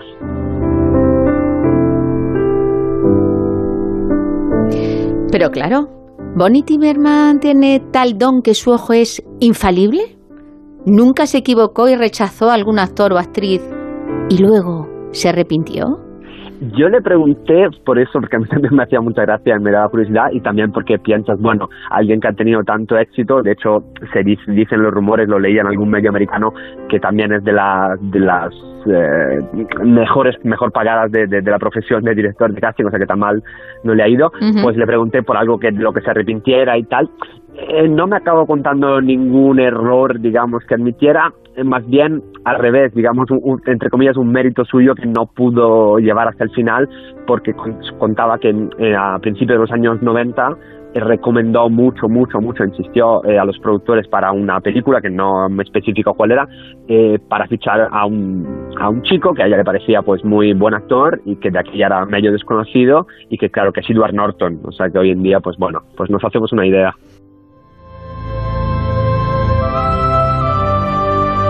Antes has mencionado, uh, pues eso, a sus éxitos, ¿no? Cuando le ido la oportunidad a Inicio del Toro, a Viggo Mortensen, pero también pues tenemos casos como el de Sigourney Weaver, como el de Scarlett Johansson, como Bruce Willis, como Liam Neeson, como Kate Winslet, eh, Natalie Portman. Es que claro, es que son muchísimos en su cartera, que ella ha visto esas posibilidades para determinados papeles que la contrataban a ella como directora de casting, como directora de reparto, y que luego, pues efectivamente, eh, estos actores y estas actrices, pues han encumbrado. Es que, claro, la lista, yo creo que el, mejor resumen se dice en el documental. si te suena el nombre de algún actor en Hollywood, probablemente lo haya lanzado Bonnie Timmerman. Vamos a, la lista que hacías, que es muy completa ya. Pues, se puede añadir pues eh, la mismísima Julia Roberts, ella, eh, de hecho, fue directora de casting al principio de teatro, luego se pasó al cine y también, por ejemplo, mm, fue directora de casting en una obra de una obra que fue de los primeros papeles relevantes de Meryl Streep y Glenn Close, vamos, casi nada.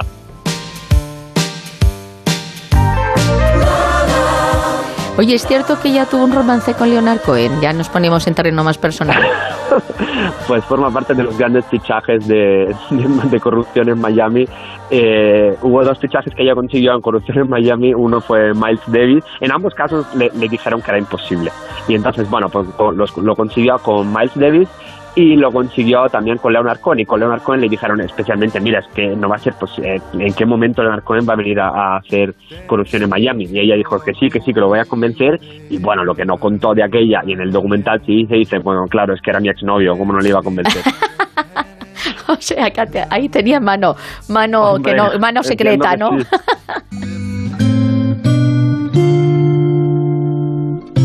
Oye, ¿sabes si en algún momento ella también se ha visto tentada en ponerse detrás de la cámara y dirigir su propia película, una obra de teatro, como ella venía también del teatro?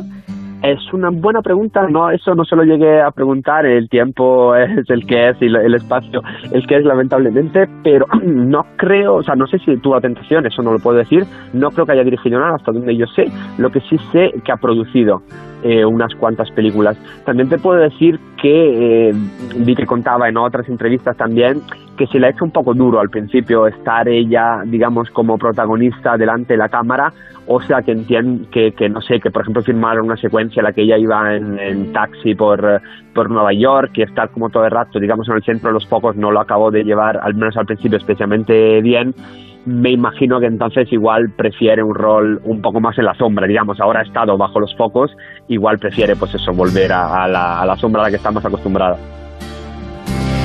Y es que muchas veces ocurre lo que comenta Tomaso, que alguien que tiene ese don para captar a los buenos actores, los actores que interpretan drama, comedia, vamos, lo que les echen, resulta que luego ellos, estos directores de casting, cuando les toca estar delante de la cámara, cuando les toca estar, pues eso, bajo los focos, lo pasan realmente mal, como le ocurrió a Bonnie en su documental. Pero si para convertirte en guionista, director, actor, resulta que puedes realizar ciertos estudios para aprender, eh, para ser director de casting también se puede, ¿cómo te preparas?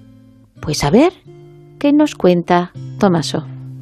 Pues yo lo primero que recomendaría, hace un año, si no me equivoco, más o menos un año y algo, nació en España una, asociación aposta para esta profesión, se llama APDICE, y entonces yo creo que lo mejor que se puede hacer es una asociación profesional que, que intenta, bueno, pues eso, juntar a todos los directores y directoras de casting de, de España y reivindicar esta figura profesional que la propia Academia de Cine, por ejemplo, en un, en un encuentro que se hizo hace tres años, si no me equivoco, reconocía que es un oficio, pues eso, como decíamos, en la sombra, y entonces yo lo primero que haría sería ponerme en contacto con ellos, que son quien mejor pueden defender tus intereses y explicarte el camino, digamos, a seguir para, para acabar siendo Bonnie Timmerman.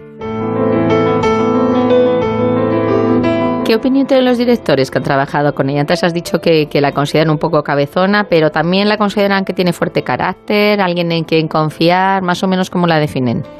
Por su posición en el documental, yo eso lo eché un poco en falta en la película. Eh, aparece, sobre todo el que más habla es Michael Mann, es verdad que es uno de los directores con los que más ha trabajado, pero bueno, hay muchos más. Está, estarían pues Brian De Palma, por ejemplo, Ridley Scott, que decíamos antes. Uh-huh. eh, le reconocen muchísimo, bueno, a ver, evidentemente el documental, pues claro, está para, para celebrarla, pero le reconocen muchísimo talento y muchísima visión. Con, con Michael Mann, ella misma contaba que tuvieron una especie de, de rifirrafe porque eh, cuando estaban haciendo Hit, eh, hicieron, le hicieron un casting a Ashley Judd y Michael Mann inmediatamente dijo que no, que no le convencía. Y Bonnie Timmerman estaba convencida de que sí, de que, que era la, la, actriz apropiada para el papel.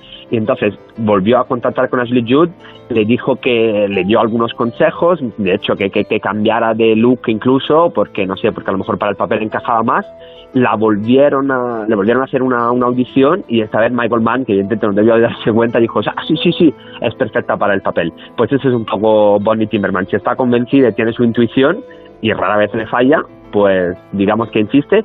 Y los directores entiendo que a veces tendrán conflictos con ella, pero bueno, en el caso de Michael Mann por lo menos al final le reconocen que, que la mayoría de las veces tiene razón. Sí, que como el resultado al final es positivo, dices, bueno, nos vamos, nos vamos a tener que, que fiar ¿no? del don que ella tiene. Hombre, no se quejarán, quiero decir, me imagino que no, vamos. No, y además, fíjate, si los coge cuando prácticamente no les conoce nadie, el caché es súper baratito, y luego ya cuando les llama, pues vamos, están encantados, porque están agradecidísimos a ella, me imagino. Claro, incluso, eh, por ejemplo, este Mark Ruffalo otro adorador absoluto de Bonnie Timmerman, eh, al que ha fichado un montón de veces y repasa su currículum, pero llega a contar también, claro, que por ejemplo hubo, hubo, un casting que él mismo reconoce que lo hizo fatal en Armageddon y, y ella no, y, y, no, no, no se llevó el, el, papel, pero bueno, pues aún así evidentemente entiende, es verdad que Mark Ruffalo ya a estas alturas, pues bueno, pues entiendo que lo, lo llevará bien porque es una de las estrellas de Hollywood y puede reconocer también sus fallos, pero bueno, dice que él mismo reconoce que no lo hizo especialmente bien y bueno, que ella se quedó con la idea de, por otro lado, de que era un buen actor, en este caso no cuajó, pero sí cuajó en muchos otros. Pues muchísimas gracias, Tomaso, por darnos a conocer quién es esta maga del cine de Hollywood, que ya veremos a quién descubre últimamente, ¿no? Porque ya nos podemos esperar cualquier cosa. Pues decía ella que se ha vuelto más difícil, fíjate, porque antes con irte al teatro, a las obras más relevantes y ver un poco la tele, lo tenías controlado y ahora con todas las plataformas y todo, decía que contamos, fíjate, mucho más los medios, que ya está más pendiente, y el boca a oreja, así que ya veremos quién será el siguiente o la siguiente. Ahora tiene que, muchísimas gracias. tiene que fichar a los influencers. Te imagino. Oye, hacen anuncios y hacen de todo, ya es lo que no, falta, no, ¿no? Sí, hombre, ya aparte, si ella ve el talento donde lo ve, eh, seguro que, vamos, que sabría encontrarlo, sin duda. Y vosotros, queridos oyentes, si queréis ser un futuro o futura Bonnie Timmerman, una mujer con alma de cazatalentos, buscad el documental Bonnie del director Simon Wallon, que seguro os enganchará y dará las claves para conseguirlo.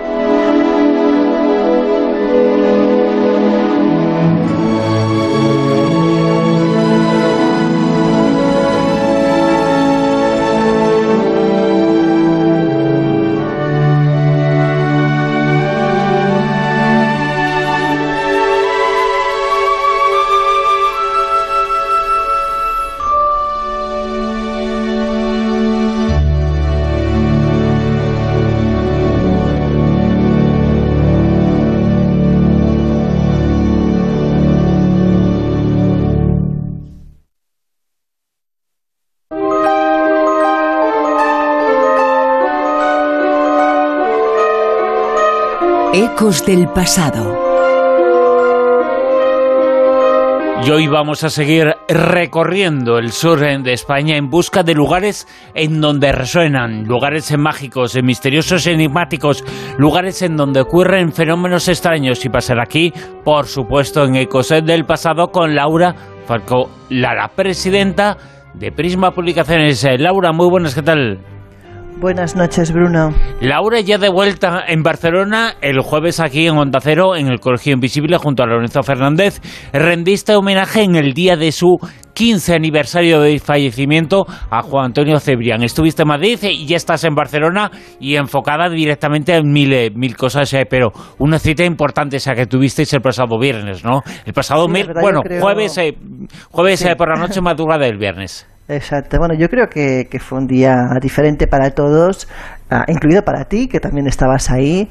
Y, bueno, yo creo que de vez en cuando está bien hacer un parón y recordar pues a figuras que ya no están y que han sido pues grandes referentes del mundo de la radio y del mundo de la comunicación. Y yo creo que Juan Antonio era uno de ellos, indiscutiblemente. Entonces, bueno, yo creo que todos pasamos una gran velada. Eh, a más de uno se nos despertó una sonrisa recordando pues esas antiguas conversaciones y oyéndonos en el pasado, como tú, por ejemplo, pues también eh, que te estuvimos escuchando. Y bueno, creo que vale la pena de vez en cuando hacer estas cosas. Y contaremos eh, más cosas en unos eh, minutos, eh, pero si te parece, antes seguimos repasando esos ecos del pasado que se manifiestan entre otros en muchos lugares en el sur de la península.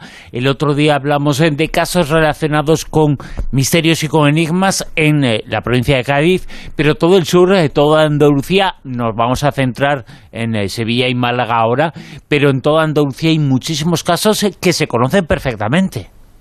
Sí, bueno, en toda España, de hecho, si lo recorremos, hay muchísimos casos. Es cierto que en el sur quizás está más arraigada según qué creencias y, también hay una parte importante más superior de, superstición respecto igual al norte, ¿no?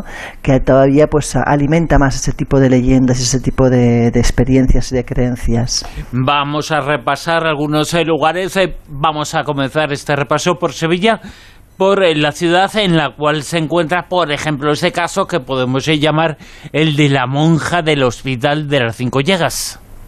Bueno, todos sabemos que lo que actualmente es el Parlamento de Andalucía fue en su momento el antiguo Hospital de las Cinco Llagas y como todos los hospitales guardan a veces historias truculentas detrás, sufrimiento, dolor, que pues a veces tiene repercusiones en el futuro. En este caso hablamos de que lo que se aparece, cuentan, es el espíritu de una monja llamada Sor Úrsula, una monja del siglo XVII que trabajó como enfermera y que se supone que falleció debido a la peste. Cuenta la leyenda que no era precisamente una monja agradable, era más bien antipática, huraña, trataba mal a la gente, era bastante despreciable y cuentan que es frecuente verla pues por los pasillos vestida con su hábito y llevando pues ese manojo de llaves que abría la mayoría de puertas del lugar, ¿no?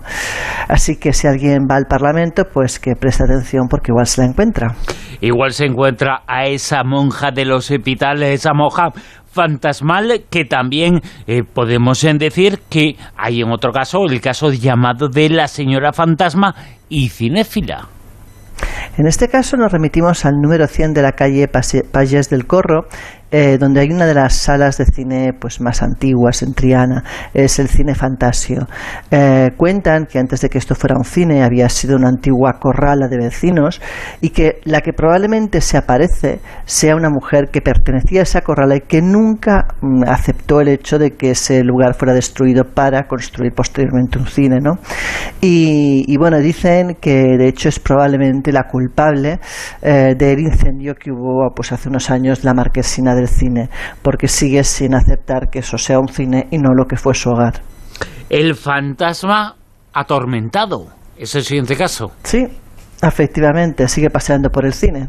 Sí, fíjate lo que son las cosas, eh, lo que es eh, el mundo, el mundo del cine es no deja de ser un mundo metafórico, un mundo artístico. El mundo de los eh, fantasmas son personas que han vivido cuando estaban aquí, han vivido eh, las eh, cosas que pasaban y las cosas que sucedían de forma casi hiperbólica. Parece que la intensidad de lo vivido es lo que genera esa impregnación en las cosas que luego se manifiestan. Es una de las hipótesis que pueden existir ante este tipo de casos. Por supuesto, eh, la impregnación es una de las más notables, aunque también a veces, pues, eh, si esos seres interactúan, dejan de ser puramente impregnaciones y pasan a ser realmente entes. Por ejemplo, tenemos también el caso de la tragedia de un modelo que se llamaba Santiago y también tiene mucho que ver con esto que estamos comentando, ¿no? En este caso, pues hablamos de un joven que trabajaba en la facultad como modelo y que poco a poco, pues, se convirtió también en parte del, eh, del personal de mantenimiento del mismo edificio. Cuentan que una noche este joven murió de un ataque al corazón en su casa y que tras fallecer las limpiadoras del lugar decían que empezaron a pasar sucesos inexplicables.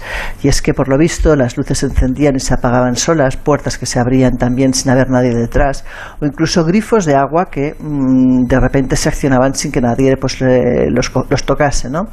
El caso es que fue tan eh, importante el temor que se desató entre el personal de la Universidad de Sevilla que por primera vez en la historia una universidad encargaba una investigación paranormal y bueno, estuvieron varios días eh, pues eh, investigando los sucesos, intentando esclarecer qué es lo que estaba ocurriendo. De hecho, se consiguió grabar una psicofonía que es quizás las más famosas del lugar, que dice algo así como iros de aquí pero bueno, que se supone que ese fantasma seguirá pues, seguramente allí y pues a veces como ocurre con estas cosas tiene momentos, no hay momentos que igual se manifiestan, luego pueden estar mucho tiempo sin dar ningún tipo de guerra y volver al cabo de un tiempo, no se sabe bien bien por qué, accionarse ese resorte que hace que vuelvan a pasar cosas. A mí si personalmente me dijeran y me pidieran elegir un sitio en Sevilla, un sitio favorito, sería desde luego la Alameda de Hércules. En ese lugar también se han producido y se producen casos casos de este tenemos, tenemos la Casa de las Sirenas y ahí vivía una familia que era la familia Portilla eh, contaban que tenía un hijo homosexual y que tanto el propio hijo como la familia no terminaban de aceptar esa condición. Cuentan que lo tenían recluido eh, entre las paredes. Incluso se habla, aunque nunca se ha podido demostrar, de que había estado incluso atado, eh, encadenado. Cuentan que, bueno, que este chico em, pues acabó muriendo de mala manera, como te puedes imaginar en el lugar, y que desde entonces es este mismo individuo el que se manifiesta y que sigue rondando ese palacio y atormenta incluso a aquellos que encuentran su paso. Y luego también eh, hemos hablado de eh, la Alameda, la Alameda de Hércules, eh, como los dos lugares en donde se encuentran y donde se han documentado casos de este tiro, que también se encuentran y también se han documentado en otra zona clásica de Sevilla, que es el barrio de la Macarena. Efectivamente, en este caso tenemos que irnos hasta el hogar Virgen de los Reyes de Sevilla, como dices en el barrio de la Macarena, y aquí hablamos pues de una leyenda que no son las más frecuentes, pero hay algunas que es protagonizada por un niño. En este caso, eh, el edificio pues era utilizado en, ese momento como hospicio, como hospital, aunque actualmente no tiene nada que ver, actualmente es más bien un centro de ocio, pero en aquel momento pues evidentemente el pasado que ese sitio tuvo pues no era precisamente positivo, ocurrieron muchas desgracias y hubo mucho dolor acumulado entre esas paredes. Cuentan que actualmente cuando ya es un centro de ocio, muchos trabajadores eh, hablan pues lo mismo de fenómenos, no de luces que se apagan, de puertas eh, que chirrían, ruidos inexplicables y todos ellos achacan todo eso a un fantasma que por lo visto más de uno ha visto y eh, que suele además es jugar con un palo y va dando golpecitos en las ventanas. Muchos de ellos afirman que seguramente es un niño que probablemente pues habitaba allí cuando aquello era un orfanato y que seguramente pues pasaría los días jugando con lo que tenía a mano, que en este caso probablemente pues era eso, un palo con el que golpeaba las ventanas, ¿no? También algunos hablan de la aparición de una monja, pero en cualquier caso el, ente más visto y más eh, comentado siempre ha sido el del niño. Y de Sevilla nos vamos a ir a Málaga y nos vamos a parar, por ejemplo, para conocer un caso de este estilo, nos vamos a parar y detener en la llamada calle Alta. Claro, en este caso nos remitimos también a una parte importante de las leyendas, porque en este caso hablamos de un suceso un tanto atípico que ocurrió el 4 de febrero de 1966, donde cuentan que una vecina de la zona, eh, una vecina justamente del número 23 de la calle alta del centro de Málaga, salió de su casa descompuesta gritando que había visto un monstruo. Claro, parece un poco un chiste, ¿no? Que salga una señora gritando que ha visto un monstruo. Los vecinos se acercaron, le preguntaron qué había pasado, qué, qué es lo que había ocurrido y ella decía que estaba pues tranquilamente cocinando cuando de pronto se volvió y vio un ser extraño con ojos saltones, pelo, largo marrón, con una cabeza aproximadamente del tamaño de la que podía tener un niño, pero que eh, su boca era grande, recorría la cara de una oreja hasta la otra y además tenía dos afilados colmillos, ¿no? Una descripción un tanto curiosa. Eh, el caso es que, según ella contaba, eh, ese ser que hablaba le dijo que no gritara, que si gritaba se iba a balanzar sobre ella y al ella no poder parar de gritar, evidentemente, pues el ser salió corriendo, trepando por el lateral de la casa y desapareciendo. Claro, eh, todo parece como muy surrealista, pero según cuentan las crónicas, eh, el ser este debió entrar en un inmueble que estaba vacío y los vecinos decidieron entrar en este, echar la puerta abajo y entrar en este lugar para ver si realmente había alguien. Realmente nunca se encontró a nadie y muchos llegaron a pensar que esta mujer probablemente habría visto un animal o algún tipo de, bueno, igual de ser no muy agraciado que distando de lo que podía ser un monstruo, quizás sí que realmente pues no fuera precisamente una belleza, ¿no? Pero vamos, que si era un ser que interactuaba y podía hablar, pues igual sí que era un humano, aunque igual era deforme. De ahí a que trepase o que fuese un monstruo, pues nunca lo sabremos realmente. En cualquier caso, es verdad que la historia llegó a ocupar portadas de los medios y corrió como la pólvora. Y también existe información y documentación, por supuesto muchas incógnitas, hay cosas eh, sin resolver, pero la información y los datos son los datos eh, sobre la leyenda del fantasma de la Alcazaba. Sí, en este caso hablamos de una historia que tiene muchísimos años, quizás las más conocidas de Málaga. Según eh, cuentan, antiguamente la Alcazaba era una zona donde se encontraban las casas, las casas de la gente más humilde y, de hecho se le llamaba la zona de la Alcazabilla, no de la Alcázaba. Eh, fue en el verano de 1936 cuando estaban realizando unas excavaciones que empezaron a encontrar pues unas pequeñas figuras con nariz alargada y con sombrero. Eh, de hecho la historia las identifica como duendes, como posibles duendes. ¿no? Eh, dicen que la primera vez que, se vieron a estas figuritas, a, estos seres, fue pues cuando una de las vecinas se vio sobresaltada por un ruido al alzar eh, la mirada vio una sombra de gran tamaño. Según cuentan, la sombra se encontraba en uno de los antiguos torreones y parecía estarlo observando. Dicen que no estaba sola y por tanto llamó la atención a otros vecinos que también eh, dirigieron la vista hacia ese torreón y varios pudieron ver esa figura oscura que se, que se desplazaba pues del torreón y acababa pues eh, descendiendo ligeramente. El caso es que, según cuentan, en aquel momento tomó una piedra que la lanzó hacia los vecinos y eh, pues sobresaltados todos empezaron a inquietarse por la situación. Según cuentan las crónicas, al día siguiente, alrededor de las 11 horas de la mañana, empezó lo que denominaron una lluvia de piedras. Es decir, no era claro de dónde procedían, pero sí que en aquella zona empezaron a caer piedras del cielo. Muchos de ellos achacaban esa lluvia de piedras al número 24, un edificio abandonado tras la muerte de su último inquilino, y eh, por la noche, sin embargo, esa lluvia de piedras cesó.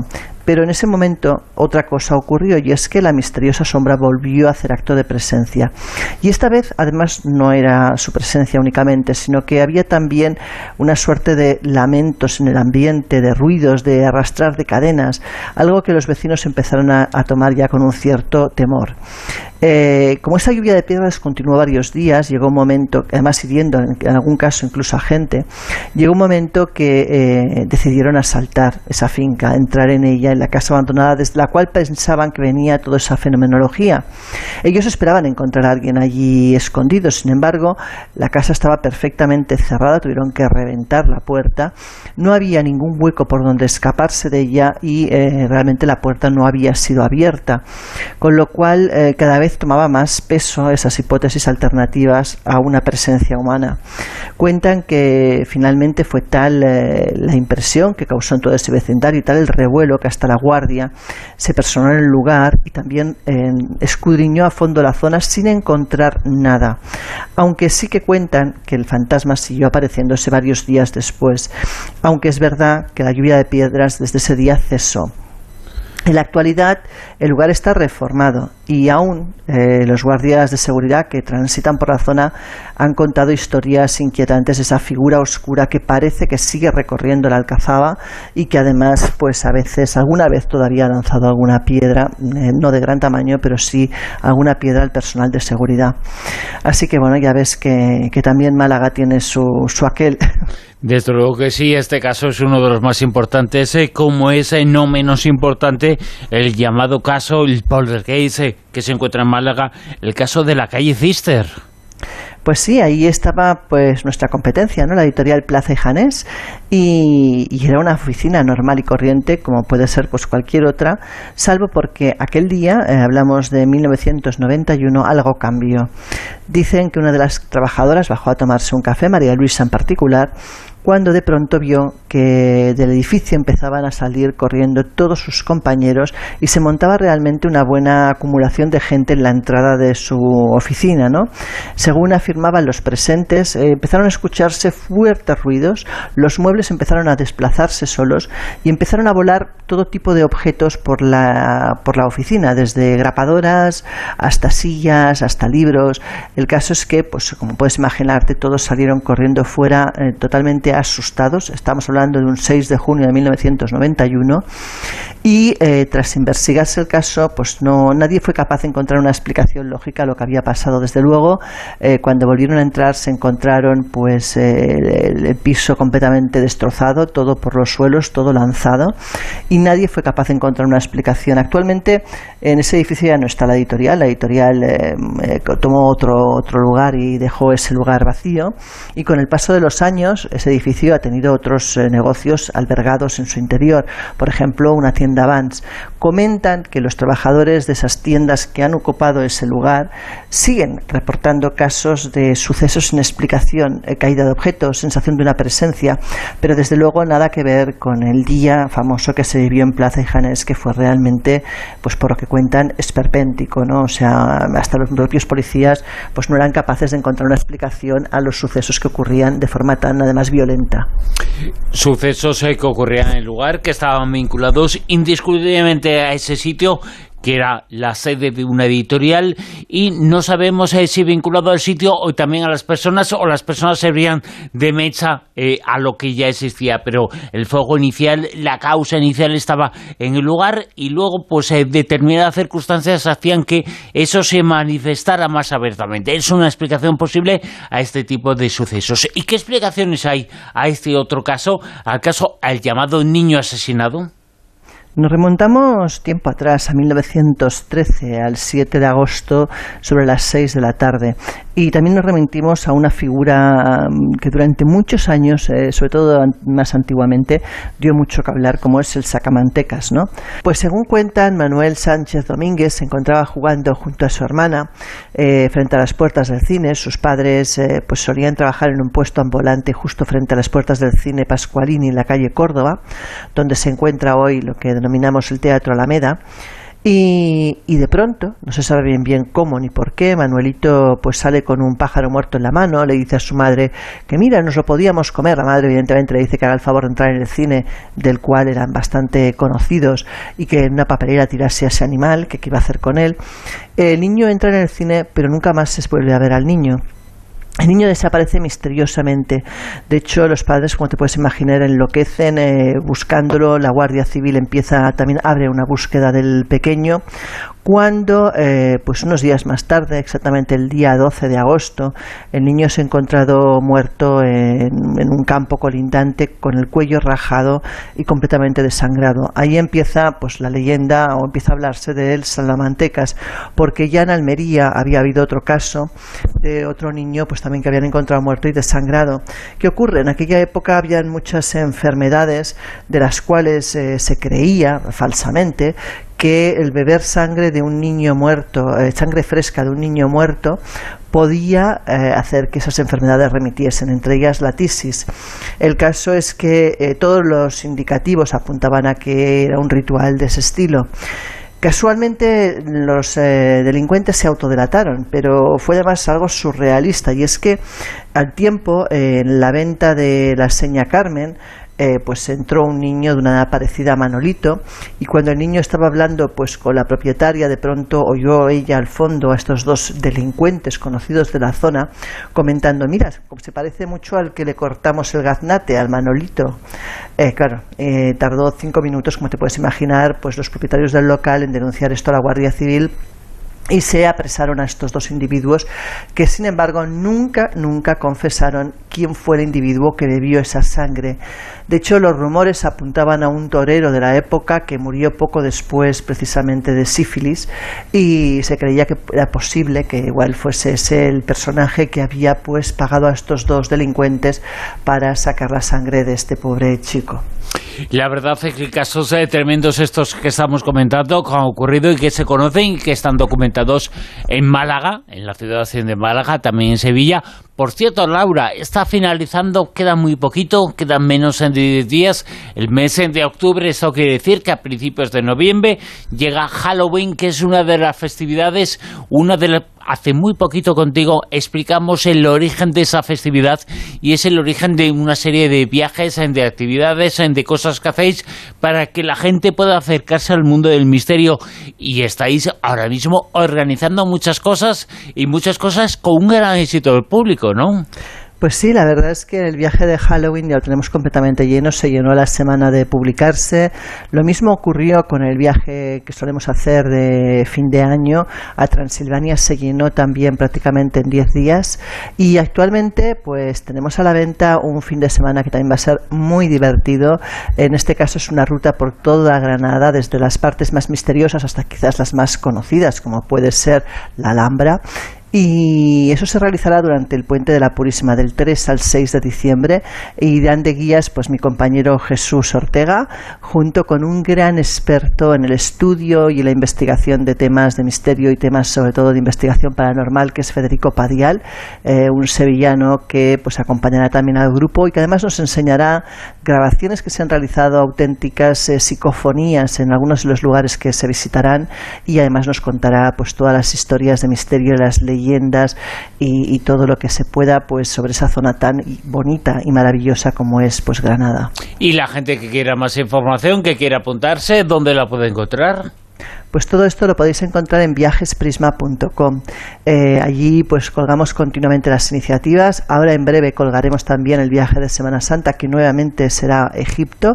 Eh, digamos que es la continuación, en cierta manera, del viaje que se realizó el año anterior y donde quedaron muchos lugares por ver nuevamente, eh, hay gente que ya nos está enviando mails antes de colgar el viaje para reservar, así que cuando lo colguemos os pediría que, que os apetezca ir, que no retraséis porque luego se agotan las plazas. La verdad es que estamos eh, en un momento dulce, la gente quiere hacer cosas, estamos hablando de un viaje, un viaje que ya se está comentando lo que se va a hacer en Semana Santa y faltan muchos meses eh, para Navidad, con lo cual las cosas están volviendo a su rumbo.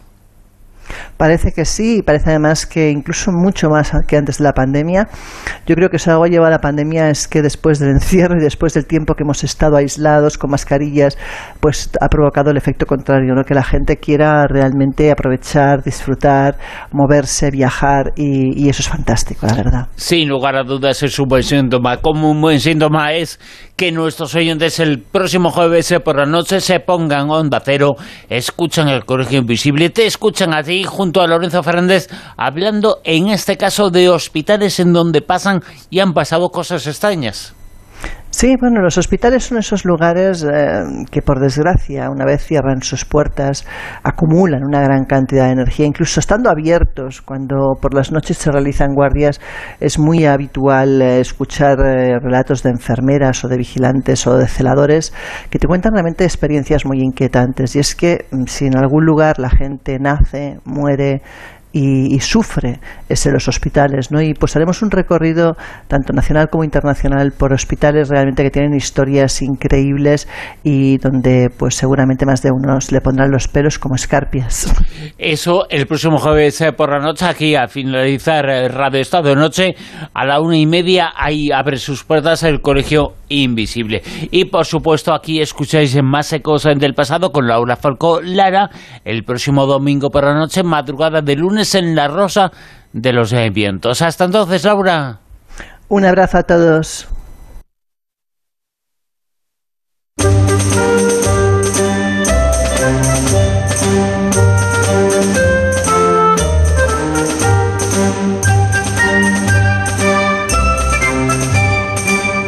Ecos del pasado con los que llegamos a las 4 de la madrugada en Onda Cero en La Rosa de los Vientos, un programa que va a estar con todos vosotros como siempre los domingos por la noche de 1 a 5 de la madrugada.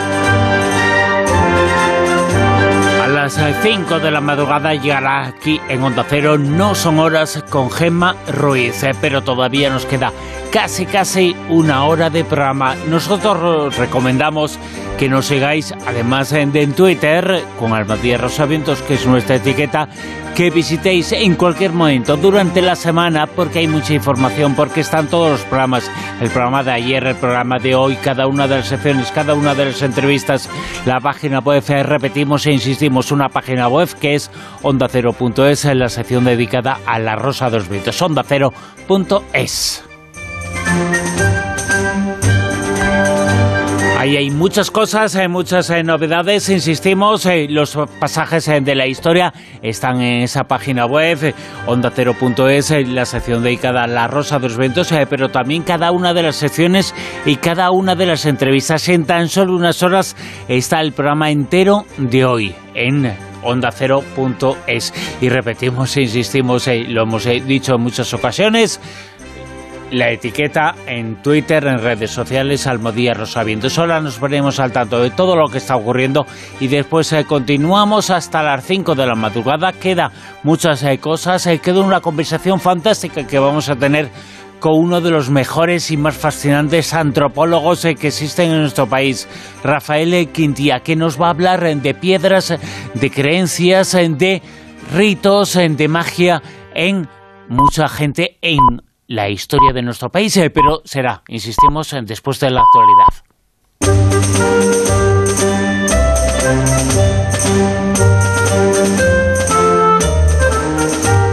En Onda Cero, La Rosa de los Vientos con Bruno Cardeñosa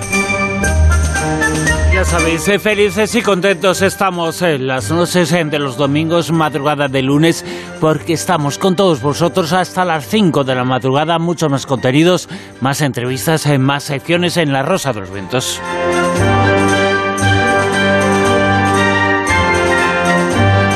Que comenzamos en este momento y que vamos a comenzar viajando al pasado, viajando para conocer algo más eh, sobre el origen de las creencias y sobre cómo esas eh, creencias han ido cobrando cuerpo a lo largo de la historia. Los antropólogos lo saben, pero esa historia, esa historia de las creencias no ha finalizado porque está en constante creación, en constante movimiento y perfeccionándose cada día más.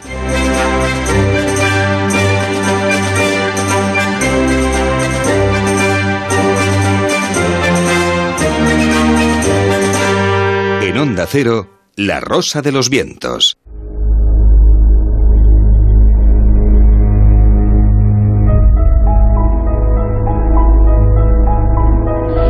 En los últimos tiempos, en los últimos eh, meses, eh, han aparecido varios eh, dólmenes, menires, círculos de piedra en nuestro país, en otras partes también, pero también en nuestro país. Ciertos cambios climáticos están provocando también su aparición. También hay noticias sobre actos vandálicos, sobre mil cosas que tienen que ver con estas demostraciones en la prehistoria, demostraciones que nos hicieron con piedras y piedras que para ellos eran mágicos nuestros ancestros y mil cosas hay que se pueden hablar eh, sobre ese asunto y sobre otros. Y lo vamos a hacer con un antropólogo que conoce muchísimo este tema. Es un antropólogo que ha estado en alguna ocasión con nosotros, es un sabedor perfecto de las eh, creencias eh, del ser humano, de la conducta, es eh, Rafael Quintía, que está esta noche con nosotros en La Rosa de los Vientos. Rafael Quintía, muy buenas, ¿qué tal? Hola, ¿qué tal? Oh, hola, buenas noches. Gallego, como no podía ser de otra forma, especialista en este, en este tema, especialista en el tema de la antropología y la antropología económica. ¿Cómo se ligan ambas cosas? Porque eh, pensamos que son completamente opuestas y sin embargo, en tu caso, en tu investigación, están muy unidas. La antropología, que es algo así como las eh, creencias, como el estudio del alma, y la economía, que es eh, lo más material que existe. ¿Cómo se unen ambas cosas? Bueno, la, antropología eh, cultural y social, que es mi rama, es el estudio ¿no? de la, del ser humano en su dimensión cultural y social. Y la economía es una de esas dimensiones, ¿no? sobre todo eh, en, nuestra, en nuestra sociedad, ¿no? donde la economía pues, se ha convertido en una, en una esfera casi independiente de, todo el resto del tejido social y de la que depende eh, pues eh, nuestras vidas, ¿no? Es como, como la nueva deidad. Entonces, claro, eh, tiene una, una relación muy estrecha con el mundo de la antropología porque precisamente nosotros hemos creado esa idea de la economía y hemos creado este, este sistema, por lo tanto condiciona nuestra vida. La historia de Galicia en 50 lugares es uno de tus libros, una de tus obras, una de las obras y trabajos en los cuales se presentas eh, como los antiguos. Los antiguos, eh, no despectivamente, sino todo lo contrario, porque seguramente sabían mucho más porque mostraban muchísimo más eh, sus creencias, eh, su alma, sus eh, conductas. En Galicia hay muchísimos ejemplos de lo que tú conoces y ellos tuvieron muchos ejemplos de lo que ha aparecido mucho en los últimos tiempos, que son círculos de piedra al margen de sus usos o no. Bueno, ¿Qué se sabe del uso que tenían eh, los círculos de piedra, los eh, menires, eh, los dólmenes en Galicia? Eran todos porque están muy asociados, y pensamos, yo no sé hasta qué punto es cierto o no, que están muy asociados a ritos de fertilidad o ritos de muerte también, pero eso es mucho más amplio, ¿no? Sí, bueno, vamos a ver, tanto, bueno, los dólmenes, el megalitismo de Galicia pertenece a, todo el megalitismo atlántico, ¿no? No es una exclusividad, ¿no? pertenece a todo un, movimiento cultural que se desarrolla en, sobre todo en, la, las cornisas atlánticas de Europa, desde, desde Escandinavia hasta la frontera de, de, Marruecos con Argelia, que yo he estado allí estudiando eh, dólmenes y, megalitos, y que tienen eh, que ver, eh, pues obviamente, con, con, el, con la religiosidad ¿no? de, estas poblaciones en esa época. ¿no? Era, era un, sistema, un sistema de pensamiento, una, una religión ¿no? compartida por muchas comunidades que se asentaban en toda esta, esta franja ¿no? europea e incluso, como digo, el norte de África.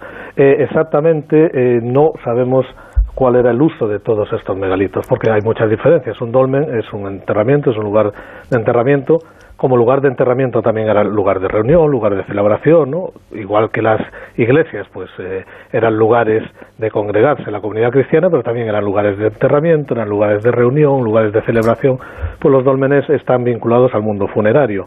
Se sabe que algunos círculos líticos, sobre todo estudiados en, Gran Bretaña, también tienen connotaciones de carácter funerario, se han encontrado enterramientos ¿no? en, la, en la proximidad. Es cierto que muchos menires, tanto, tanto en Galicia como en, la Bretaña francesa, que hay una gran cantidad de megalitos, estaban asociados ya en tiempos más modernos a ritos de fertilidad por su carácter fálico. Las, las poblaciones locales los reutilizaron con esos fines pero eh, aún no está claro, ¿no? o no existe un consenso absoluto sobre el significado, en, este caso, por ejemplo, de los menires. Los hay con connotaciones de carácter astronómico, relacionados con calendarios, con, eh, digamos, eh, referencias para medir ¿no? determinados aspectos eh, astronómicos, vinculados posiblemente con los calendarios pues, agrícolas o, y, rituales. También hay menires que están marcando campos tumulares, campos de túmulos, campos de, enterramientos, pero hay una gran diversidad. Y lo que, sí es cierto, lo que dices es que ahora están aflorando, entre muchos otros eh, factores, por ejemplo, los incendios forestales, se están descubriendo círculos líticos que hasta ahora eran desconocidos. ¿no? Todos tenemos la imagen ¿no? de Stonehenge y de los grandes círculos líticos en, las Islas Británicas, pero aquí en la península ibérica y, también en Galicia y todo el noroeste tenemos eh, eh, también círculos líticos, algunos muy importantes, pues por ejemplo como el, el cromeleque de los almendres, ¿no? En, en, Portugal, la zona de Extremadura, en el sur de España también hay, hay círculos de este tipo y ahora están apareciendo más, con lo cual es un nuevo campo de, de estudio ¿no? a nivel tanto arqueológico como, como incluso antropológico, ¿no? para intentar pues dilucidar cuáles podrían ser sus posibles usos. ¿Y por qué no, no se estudia eh, con, con, más profusión? Porque yo, yo creo que expertos hay. ¿Es porque no se tiene constancia de, de los lugares donde podrían estar? Porque claro, eh, está mm, tanto en España como en otros lugares, es cierto que, que hay tantos, tantos yacimientos, tantos restos megalíticos, eh, tantos círculos como estás comentando, que claro, que protegerlos todos es complicado, pero tenemos tan poca cultura. Yo creo que es que al final somos más bárbaros nosotros que los, que los antiguos, porque es que lo que hacemos es al final destrozar y no cuidar nuestro, nuestro patrimonio antropológico, ¿no? Entonces, mm, no sé, ¿no se podría hacer igual que con otras cosas? Hace una campaña muy exhaustiva para, para educar a la gente en, en intentar cuidar este tipo de, de, cosas tan importantes de, nuestros antiguos y, y que se respeten? Sí, bueno, las dos cosas que dices están relacionadas, ¿no? El respeto eh, y la valorización de estos eh, yacimientos va de la mano del conocimiento, ¿no? Si no se conoce eh, la importancia que tenían, si no se da eh, a conocer, si no se divulga la importancia que tiene y no se educa ¿no? a, la ciudadanía en la defensa de su patrimonio como el legado histórico que heredamos de nuestros antepasados, pues entonces estamos condenados a, la destrucción ¿no? de, de, este, de este patrimonio, en este caso arqueológico, que nos puede dar mucha información sobre lo que éramos y en consecuencia sobre lo que somos hoy en día, ¿no? Eh, ¿Por qué no se estudian más? Bueno, eh, por una cuestión eh, económica, eh, de recursos, ¿no? Hay, que invertir en investigación y hay que invertir en investigación arqueológica, que eso lleva tiempo, lleva se necesita dinero, equipos que estén dispuestos a, poder hacer prospecciones, trabajos de campo, excavaciones arqueológicas, sobran arqueólogos en este país y sobran equipos preparados, pero lo que falta es eh, iniciativa eh, eh, pública, política, voluntad política, pues para que se invierta en la conservación del patrimonio, porque no olvidemos una cosa, ¿no? y me imagino que bueno hablaremos ahora un poco de esto de la destrucción del patrimonio arqueológico. Normalmente es noticia pues cuando se comete un acto vandálico. Hace poco pues se pintaron unas pinturas rupestres que es, una barbaridad no es, es, un acto de terrorismo brutal. O bueno hace dos días dos descerebradas también le lanzaron unas eh, sopas al cuadro de los girasoles, aunque no es un yacimiento arqueológico, pero estamos hablando de, patrimonio cultural. Y eso, eso sale mucho, ¿no? Pero quizás lo que no se dice tanto que el principal destructor del patrimonio arqueológico es la propia administración a través de las grandes obras e infraestructuras, ¿no? Eh, fíjate, el otro día vi un eh, vídeo, unas imágenes a propósito de este tema unas imágenes en la cual una serie de personajes eh, que no sé dónde tenían las neuronas en la cabeza, no, desde luego que no, ahí no las tenían, que utilizaban sus motos y sus bicicletas y como el menir de turno era una piedra que estaba inclinada, les venía muy bien como rampa de lanzamiento y utilizaban ese menir que tenía, era una piedra hecha por el, hombre prehistórico hace miles de años y les venía muy bien para saltar. Eh, falta cultura, cultura para respetar precisamente lo que ha sido nuestra cultura y lo que nos ha unido.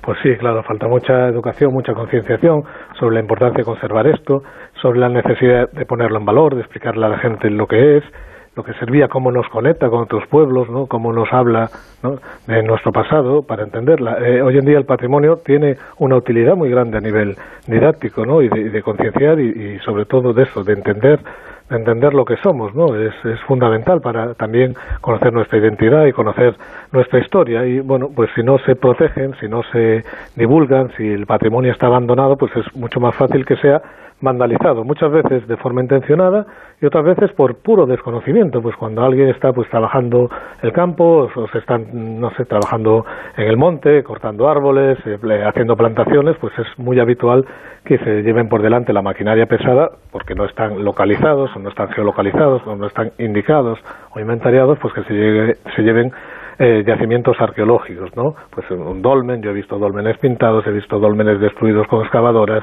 eh, bueno, de, todo, ¿no? Eh, o petroglifos, pues que eso, pasar pues un, una carrera de, mountain bike, pues pasar 100, 100 bicicletas por encima de, de, los petroglifos, pues porque no, no sabían que, estaban ahí o no, o no, se han dado cuenta. Pero es que, Rafael, nos volvemos locos con Egipto, con los jeroglíficos, nos volvemos locos con las pirámides, y en cambio lo que tenemos aquí, que vale, que sí, que son menires, son dolmenes, son petroglifos, pero bueno, es que forma parte de nuestra cultura y es que no les estamos dando ningún tipo de importancia. Antes hablabas del, del el, megalitismo, porque es muy, muy importante, porque yo no sé si de alguna forma también eh, nuestros antepasados tenían a las piedras como esa unión un poco espiritual con, con el más allá, ya independientemente de para qué se construyera o no, es como que nos une ¿no? con los diferentes países, continentes, pueblos. Yo no sé si algún tipo de piedra en especial es, es eh, como más en conexión, porque incluso hasta en párrafos de la Biblia también hablan de, de como que, que, donan y hacen incluso sacrificios a una piedra, que es la que te conecta con, con esa energía. Entonces, ahí hay algo ancestral y, y no le damos la importancia. Claro, eh, la piedra es algo eh, inmutable a ojos de, los seres humanos, ¿no? La vida del ser humano no te da tiempo a ver la transformación, la erosión. Pues, por ejemplo, el granito es lo imperecedero, lo que quiere es que permanezca, se hace en piedra, ¿no? el megalitismo es la primera gran cultura europea y son los primeros, las primeras construcciones que hemos dejado en, en la tierra para la posteridad, en este caso en Europa. Y lo primero que hemos dejado, las primeras grandes construcciones que hemos hecho, están relacionadas con la muerte con lugares de enterramiento. Fíjate si era importante. Cuando uno estudia un dolmen, eh, que tenemos los dólmenes, por ejemplo, por cierto, en Andalucía, los más grandes de Europa, van miles de personas a visitar Stonehenge, que es, eh, pertenece al mundo megalítico, pero es un círculo lítico, o a ver en Newgrange, ¿no? Eh, en las afueras de, bueno, muy cerca de, de Dublín, que es impresionante, pero aquí tenemos eh, pues los, los dólmenes más grandes y junto con Bretaña los más eh, antiguos también, dólmenes eh, gallegos, norte de Portugal y la Bretaña francesa que son del 4000 antes de Cristo, ¿no? Y, y, cuando uno estudia un dolmen y ve, por ejemplo, cómo la cámara funeraria está orientada hacia el poniente, hacia donde muere el sol, cómo la entrada, el corredor está hacia el naciente, cómo el cuerpo se depositaba mirando hacia allá donde el sol muere ¿no? cada día para emprender su viaje por el inframundo y volver a renacer, nos está hablando de las creencias de esa gente, creencias eh, tan antiguas ¿no? y, y, aún hoy en día eh, presentes en muchos planos de nuestras creencias y nuestra religiosidad popular. Y eso que vemos en Egipto, del viaje al más allá, pues ya estaba, ya estaba eh, aquí, ¿no? Eh, y los petroglifos y encontramos los mismos motivos pues en, en Galicia y en, Inglaterra no nos están hablando de una misma cultura igual que hoy en día pues uno viaja por toda Europa y se encuentra pues iglesias románicas o catedrales góticas porque están hablando de un pasado eh, cultural similar de una religión similar. Pues esto era era lo mismo no hablamos de construir Europa pues ya ya teníamos eh, muchos nexos comunes hace pues 6.000 eh, años, y no solo con Europa, sino también con el norte de África, que no, de aquella no se llegaba al estrecho Gibraltar y se pensaba que eso ya era el tercer mundo, ¿no? Pues eh, las comunicaciones humanas eh, fluían, ¿no? Más allá de las eh, fronteras actuales, que es un producto, obviamente, de, de los Estados-nación de hace relativamente poco, ¿no? Y esas eh, creencias, ese folclore, esas eh, creencias eh, populares se siguen formando hoy en día. Los antropólogos sabéis que esto no es pasado, que es pasado que se sigue proyectando en el presente. Un presente del que nos estuviste hablando, la visión antropológica relacionada con las creencias hace tan solo unos meses cuando estuviste con nosotros en nuestro programa. En una entrevista comentaste y fue muy comentado y hubo muchas descargas sobre que el confinamiento había sido y había tenido mucho de rito iniciático. Y ahora uno de los trabajos que, en los que tú estás eh, tiene que ver con lo que se inició en ese momento, que fue un interés eh, por la llamada que también es muy importante en tu trabajo, muy, también es muy importante en el estudio de la prehistoria, la llamada biomedicina. Eh, sí, a mí me interesa mucho lo que es las medicinas populares, ¿no? lo que llamamos en antropología la etnomedicina, frente a lo que es la medicina que se llama eh, oficial, ¿no? La medicina que todos entendemos que se dispensa, ¿no? En los hospitales que nosotros desde la antropología le llamamos biomedicina eh, moderna, ¿no? biomedicina occidental, para diferenciarla de las etnomedicinas, de las medicinas populares de cada pueblo. ¿no? Todos los pueblos han tenido a lo largo de la historia, siguen teniendo pues sus propios sistemas de salud, sus propias creencias, su uso de plantas, sus conocimientos, donde se mezcla ¿no? pues conocimientos etnobotánicos, conocimientos del cuerpo, conocimientos incluso la mente, pues con, con ritos más de carácter mágico, ritos religiosos, creencias de este tipo, ¿no? Y bueno, y eso sigue conviviendo hoy en día en muchos lugares, en, concreto pues de España, ¿no? que es lo que yo estoy estudiando, sobre todo Galicia, conviviendo pues con la medicina, la biomedicina que se dispensa en los hospitales, ¿no? Y la gente pues eh, acude a uno u otro especialista según qué tipo de dolencia y es muy interesante porque la propia OMS, la propia Organización Mundial de la Salud, reconoce la importancia de muchos de estos especialistas en las eh, endomedicinas y el potencial que puede haber ahí de, de, recursos aprovechables, ¿no? obviamente separando lo que es eh, eh, ineficiente ¿no?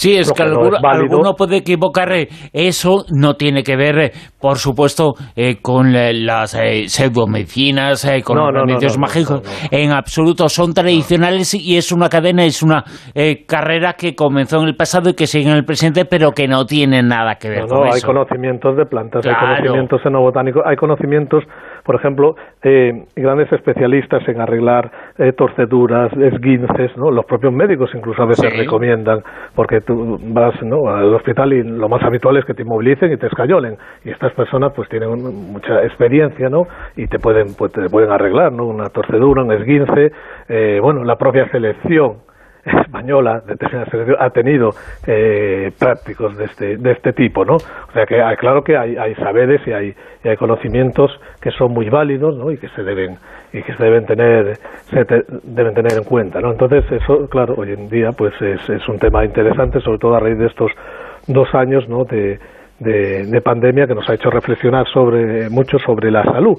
Y no y, parece mentira pero algunas de estas prácticas de carácter eh, ritual de carácter mágico médico mágico no o, mágico medicinal también se celebraban y se siguen celebrando en algunos sitios vinculados a megalitos a, piedras que se les atribuye eh, tipo una serie de de capacidades, ¿no? sobre todo para dolencias que tienen que ver más con eso que desde la medicina popular se llama del espíritu, ¿no? pues problemas de, de, de estados de ánimo, problemas de mal de ojo, bueno, cuestiones así o de fertilidad, muchas de estas piedras, megalitos, siguen siendo eh, lugares visitados para realizar prácticas que tienen que ver con esos sistemas de salud eh, eh, tradicionales, en este caso la vertiente no en, no, eh, no botánica, sino la vertiente más eh, puramente mágica o del mundo de las creencias. Eso está claro porque seguramente que más de uno le ha funcionado, entonces dice, oye, mira, ya que el otro, ya que el otro conocido, que de estoy harto de ir al médico, nada, vamos a intentarlo. Y si ha funcionado, fenomenal.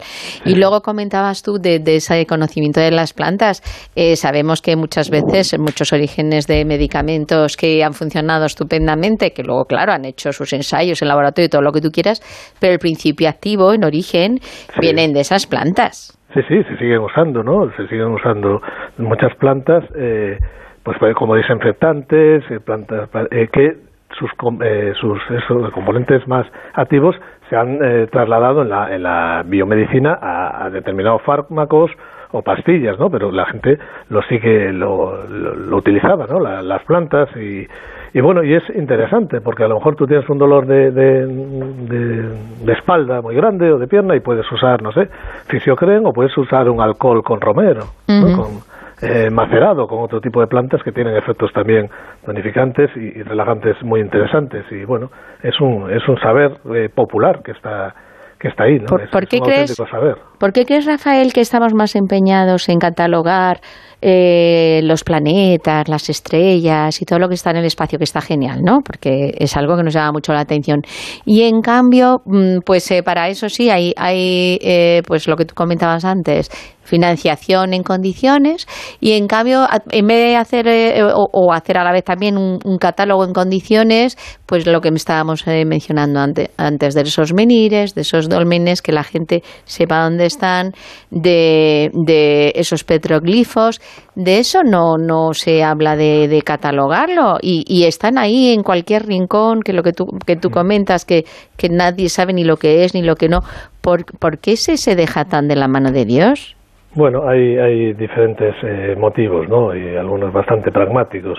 Eh, por ejemplo, invertir en temas de patrimonio no es algo que se le saque una rentabilidad política tan, tan rápida y tan directa, ¿no? Como, por ejemplo, pues, organizar una fiesta o otro tipo de, cosas. Después, el, patrimonio no es algo inocente. El patrimonio es un recurso que ayuda a crear identidad, a conocer tu pasado, la historia, y eso a veces tampoco interesa, ¿no? Según en qué, en qué circunstancias.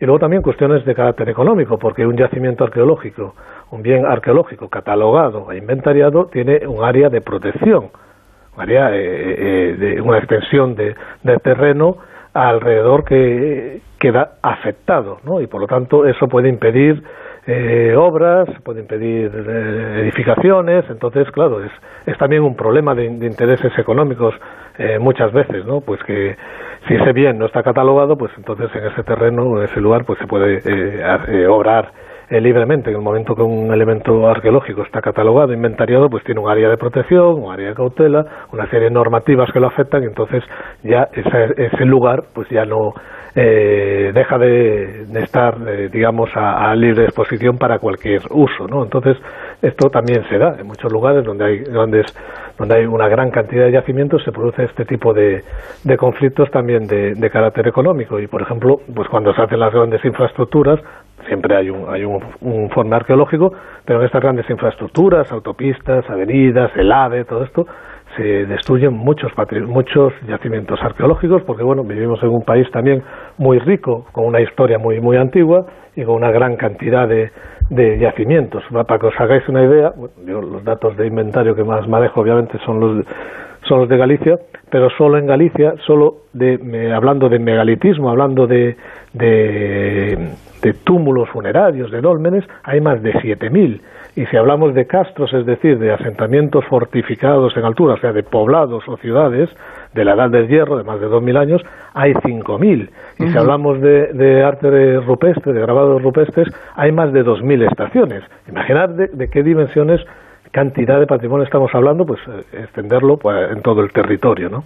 Es muy difícil que no haya un kilómetro cuadrado sin un yacimiento, casi. Nada más y nada menos que solamente en Galicia hay inventariados, hay 15.000 restos arqueológicos eh, que son estudiados, eh, que son conocidos y la gente tiene que saber que eso está ahí y es una demostración de lo que eran las creencias en el pasado, las cosas en las cuales la gente pensaba y la gente creía, cosas que estudia nuestro invitado, por ejemplo, eh, las eh, creencias del pasado, cómo formaron parte de las ideas de las personas, eh, el antropólogo que ha estado con nosotros, Rafael Quintilla. Rafael, mil gracias. Un placer. gracias a vosotros. Chao. Un placer.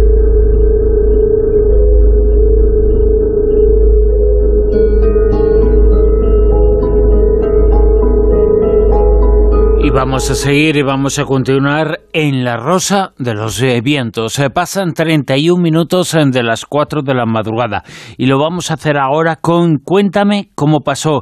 Nos eh, va a hablar Silvia de los visigodos en España y lo va a contar una experta, una investigadora, una profesora que conoce muy bien, muy bien ese tema.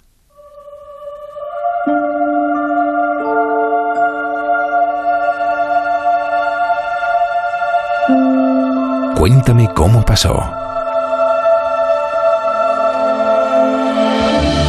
Hace 1500 años, en Cubillejo de la Sierra, una zona que se llama Los Rodiles, en Guadalajara, resulta que vivieron unos antepasados nuestros de los que apenas sabemos muchas cosas. Ellos fueron los visigodos.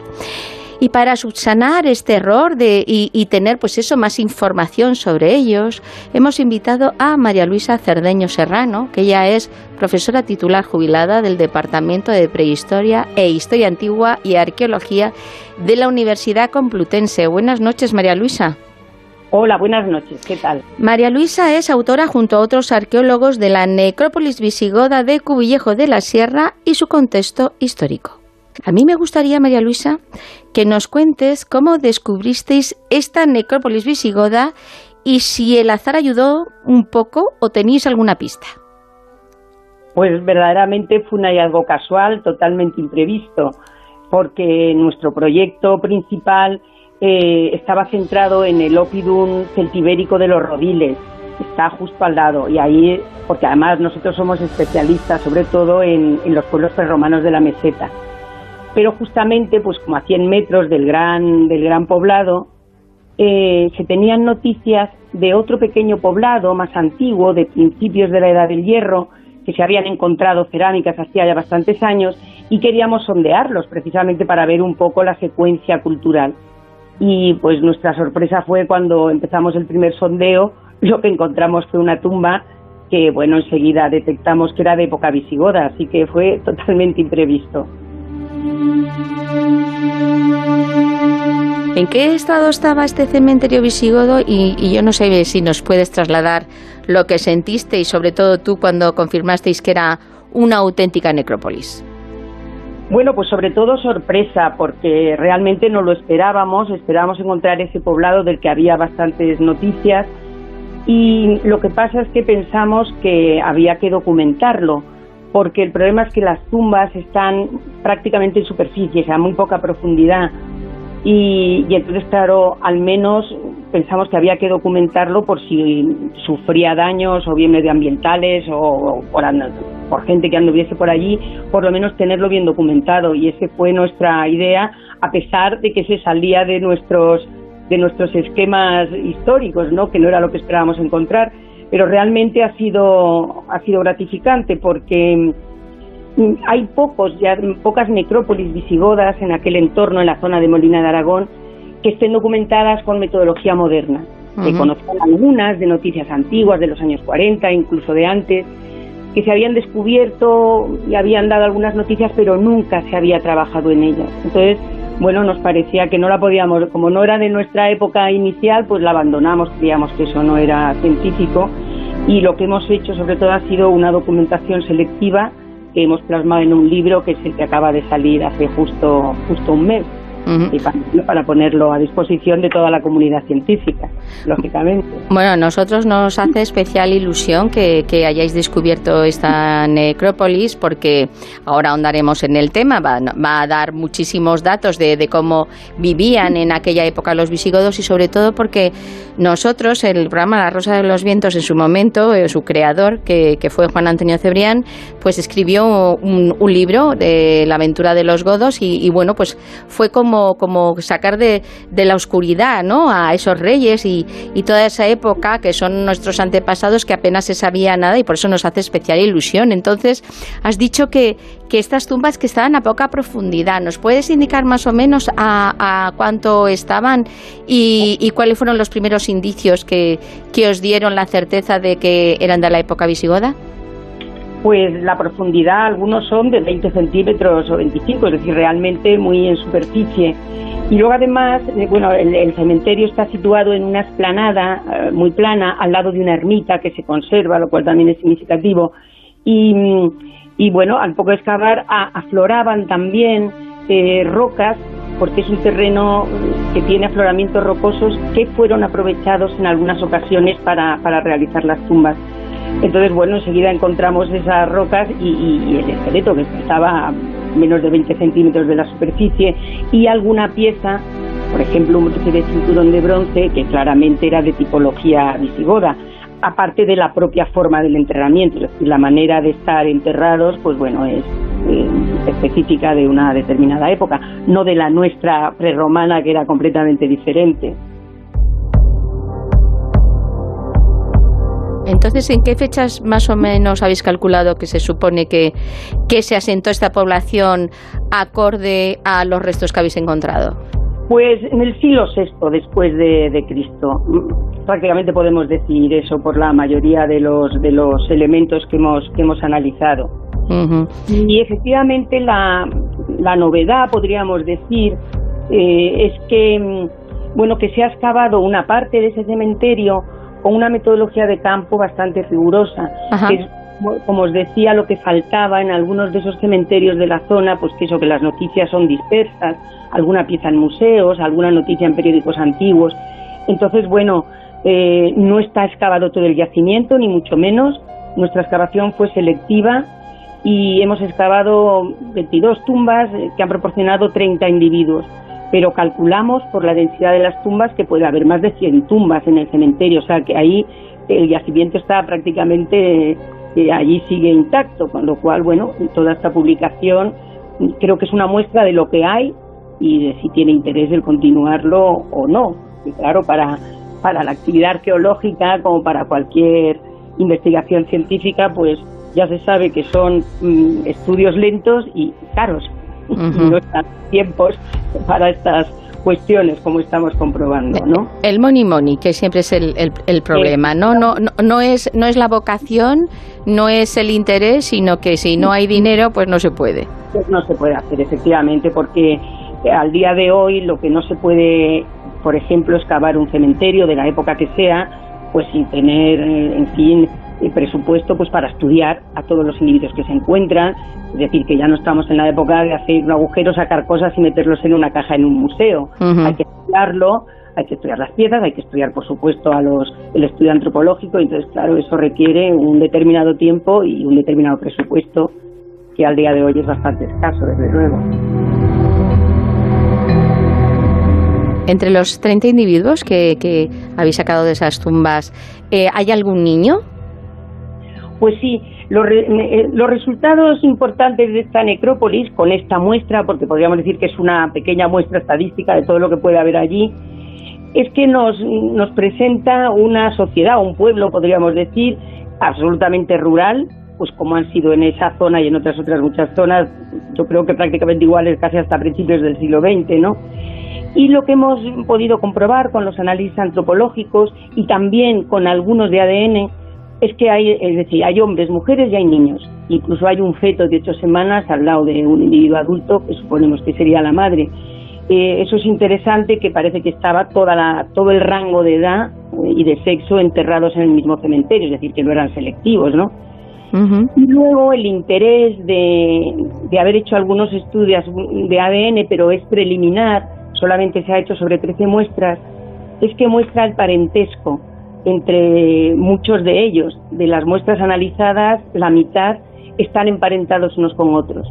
Como ah. por otra parte ocurre también en la mayoría o ha ocurrido en los pueblos pequeños de nuestro mundo rural siempre, ¿no? Una cierta endogamia. Eh, han descubierto parentesco de primer grado, de segundo y de tercero, es decir, hermanos, primos, pues la mayoría de la gente que estaba allí enterrada. Y hemos podido calcular con el número de tumbas excavadas y la superficie en torno a 60 personas podría haber sido el poblado correspondiente a esta, a esta necrópolis, que también, bueno, pues ajusta un poco a, a los estándares de un pequeño pueblo pueblo rural, ¿no? Por la cantidad de objetos y la variedad, eh, ¿habéis podido también contemplar si había diferentes clases sociales entre ellos o si realizaban algún tipo de comercio? Pues mira, los ajuares no son muy ricos, como nada en estas zonas tan interior de la meseta, eh, pero son bastante homogéneos. Te, resumo un poco, los ajuares hay tres, cuatro piezas en cada tumba, no muchas más. Eh, hay, por ejemplo, pequeñas hebillas cuadradas, hay broches de cinturón, hay fíbulas, las fíbulas son como imperdibles de un determinado tipo, hay collares, eh, y luego también hay algunos cuchillitos pequeños y luego botones, apliques y luego un montón de elementos pues estropeados de varillas, de bronce, incluso de hierro que no se sabe bien lo que son. Pero es bastante homogéneo, incluso mm, lo que hemos podido ver entre hombres y mujeres, pues mm, casi las mismas cosas. Eh, así que, bueno, la población parece bastante homogénea. Eran poblaciones muy alejadas de, de la capital, ¿no? que era Toledo, del reino visigodo. Entonces, no sé si podemos hablar de que fueran propietarios algunos de ellos, seguramente no. Y entonces hay una cierta homogeneidad en, toda la población enterrada allí. ¿Siguen un poco eh, el ritual o la forma de enterramiento que tenían los visigodos, porque no sé si por la época ellos eran cristianos arrianos o, o, no sé, eh, por los indicios que habéis encontrado. Sí, mira, los, los enterramientos son todos iguales, realmente, y es lo, la norma en todas las necrópolis, en todas las necrópolis visigodas. Eh, son enterramientos de inhumación, claro, es decir, se introduce el cadáver en una fosa, en una estrecha fosa en el suelo, en posición de cúbito supino y con las manos unos sobre el pecho y otros a lo largo del, cuerpo. Y se enterraban en cistas, o sea, o en una fosa simple o en cistas delimitadas como por lajas de piedra grandes o, como te he indicado antes, esos afloramientos del propio terreno se han aprovechado en alguna ocasión como para que hiciera de pared de la fosa, de la tumba. Y entonces, bueno, aprovechando pues lo que tenían. Y luego lo interesante también es que todos estaban enterrados en ataúdes o en parihuelas porque hemos encontrado las maderas. Prácticamente en todas las tumbas se conservan, se conservaban bastantes fragmentos de madera, así distribuidas como a lo largo del cuerpo, es decir, como si hubiera sido un ataúd. Eh, claro, la zona es muy seca y quizá eso ha propiciado que se conservara bastante madera en relativamente buenas condiciones. Y luego también hemos encontrado en casi todas clavos de hierro con los que estarían claveteados los, ataúdes y también lo que bueno lo que llaman grapas como sí como una especie de grapas de hierro como para las esquinas de los ataúdes como así cuadradas eh, como unas grapas de hierro cuadradas que estarían en las esquinas de los ataúdes con lo cual bueno pues eh, bueno pues se sabe un poco la estructura de la tumba. Y luego la forma ritual pues es la que te decía que corresponde prácticamente a todas las necrópolis visigodas. La cabeza del individuo de los individuos hacia el oeste en todos los casos, solamente uno está ligeramente desviado, quizá porque aprovechan una roca y claro, siguen la dirección de la roca, pero todos están con la cabeza hacia el oeste, de manera que los ojos del difunto miran hacia el este, que es por donde sale el sol, que se supone que es la metáfora de la resurrección de Cristo, que bueno, era un poco la, la, eh, la norma, dijéramos, establecida en, en la liturgia de enterramiento. Así que bueno, pues encaja bastante con todo lo que se conocía, ¿no? ¿Es cierto que un individuo aparecido con las dos monedas típicas que se ponían en la cuenca de los ojos, como, como para pagar eh, el, el barquero, ¿no? El tránsito hacia el otro mundo. Sí, eso pueden ser reminiscencias, efectivamente, todavía, llamémosle hispano-romanas, ¿no? En uno de los casos hemos encontrado una moneda junto al, al esqueleto. Se solía poner en la boca también, que decían que era que podía ser, ¿eh? eh una reminiscencia eh, de esta costumbre antigua romana de poner una moneda que era con lo que pagaban el, al barquero Caronte para que les pasara a el Hades, ¿no? Así que sí, esa es una de las eh, también de las curiosidades, si queremos decirlo decirlo así.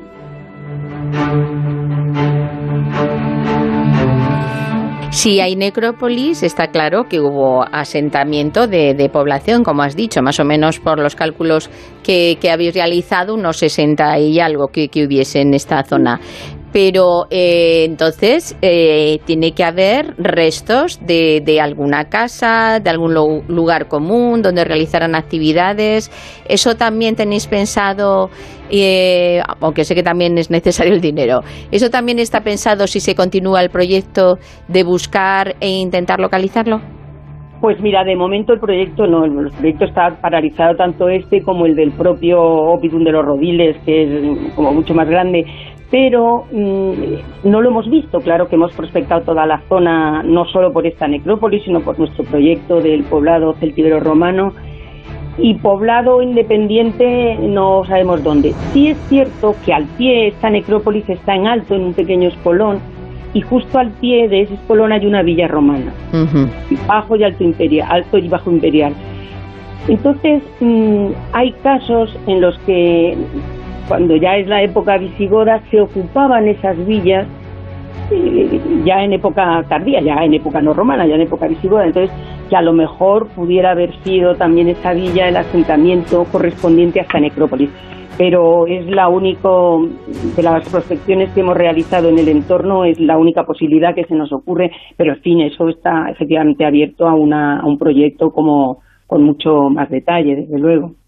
¿Por qué crees que eligieron esa zona? Porque, como has comentado, no solamente los visigodos, sino también los romanos y también están todos los indicios, que en otro momento ya hablaremos con alguno de vosotros, de los celtíberos. ¿Por qué esa zona y no otra? Bueno, es que yo creo que todas las zonas están habitadas, ¿eh? o sea, vacíos poblacionales eh, no hay muchos. Es verdad que la meseta en estas zonas del interior no han sido zonas especialmente pobladas nunca, pero tampoco han sido zonas vacías.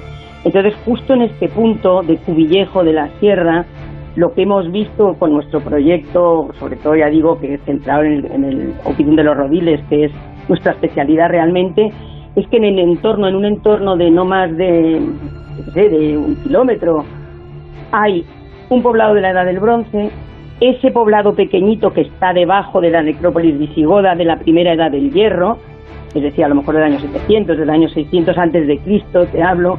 Luego está el gran Opidum de los Rodiles, con una gran muralla, que es el que eh, luego seguimos trabajando en él, que es del final de la Segunda Edad del Hierro, es decir, del final de la cultura celtibérica, justo en el momento en que llegan los romanos, y hay vestigios importantes de ello.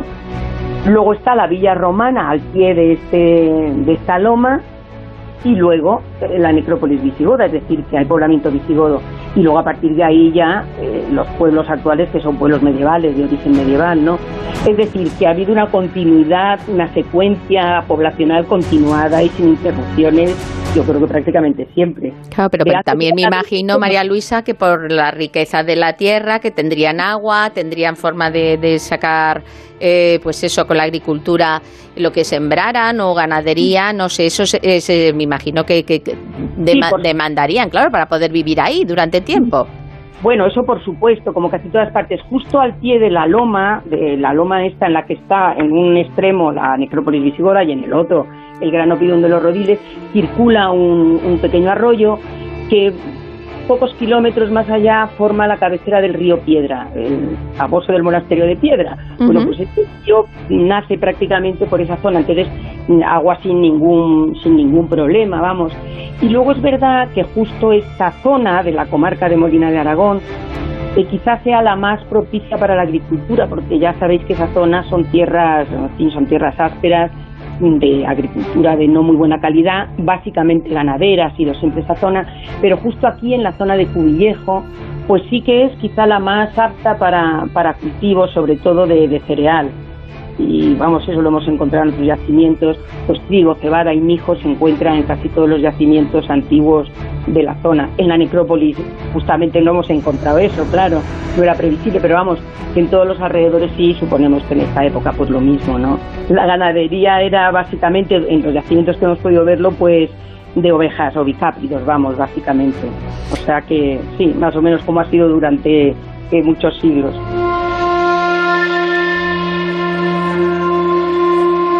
Sabes que estás dando muchísima envidia ¿eh? a tus compañeros de arqueología, de pues eso, de prehistoria, de, historia antigua, porque que lo tenéis todo, María Luisada, de bronce, eh, celtíberos, romanos, visigodos, medievales, eh, vamos, es que no falta de nada.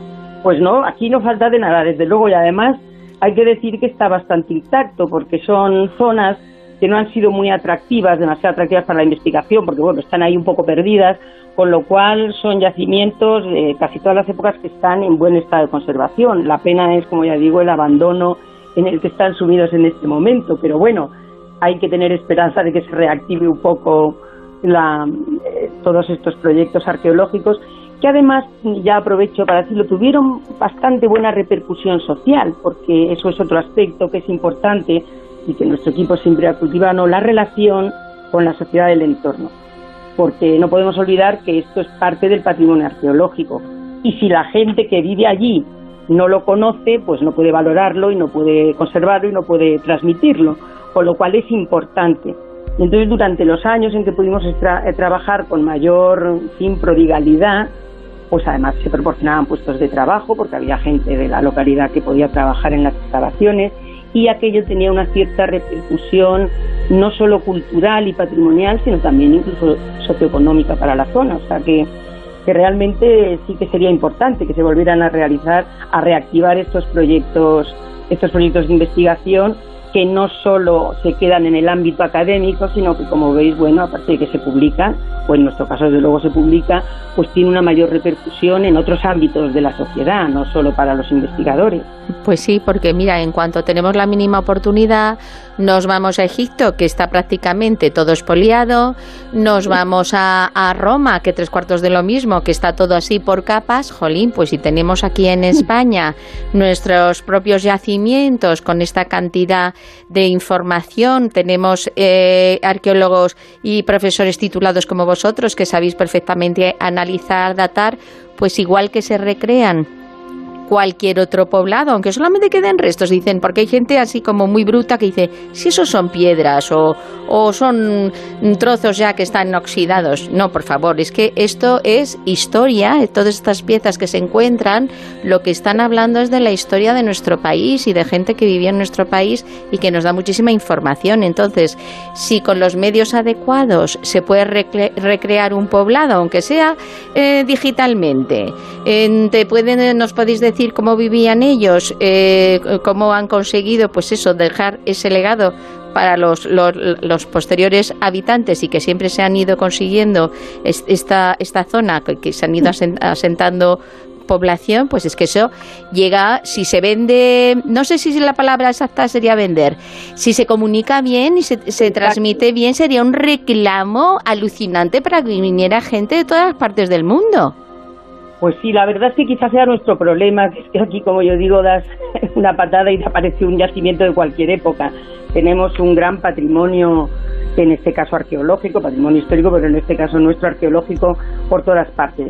Realmente es difícil a lo mejor atender a todo, pero en fin, que bueno, hay que ir seleccionando y sobre todo no abandonando proyectos que a lo mejor están a medias, ¿no? Porque ya, como tú dices, efectivamente tiene una repercusión no solamente eh, investigadora y académica, sino también social, socioeconómica, en unas regiones que, como sabes, son la zona cero de la despoblación en España, toda la comarca de Molina de Aragón, o sea, unas zonas muy deprimidas eh, desde el punto social y económico, con lo cual esto, bueno, quizás sea una, una gota de agua, pero es una gota más o un granito de arena más que podría ayudar sin duda alguna. Y sobre, y sobre todo, Mea Luisa, que son yacimientos intactos, que es que vosotros tocáis y lo veis tal cual lo dejaron ellos.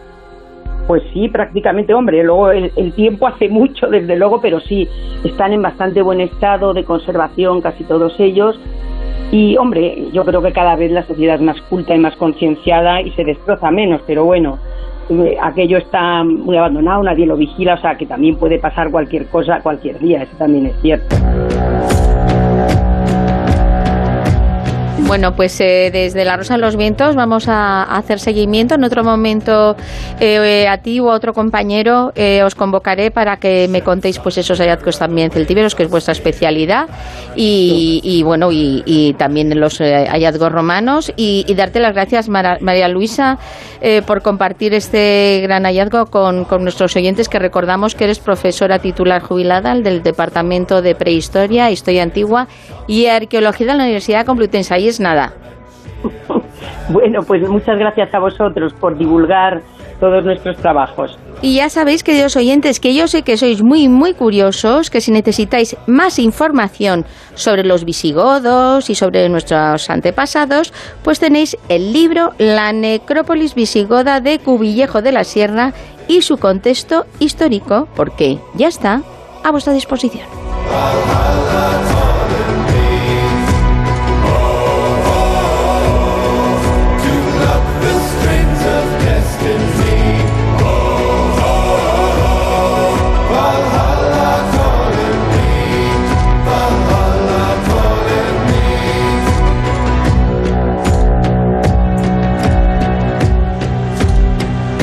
De los Vientos en Onda Cero.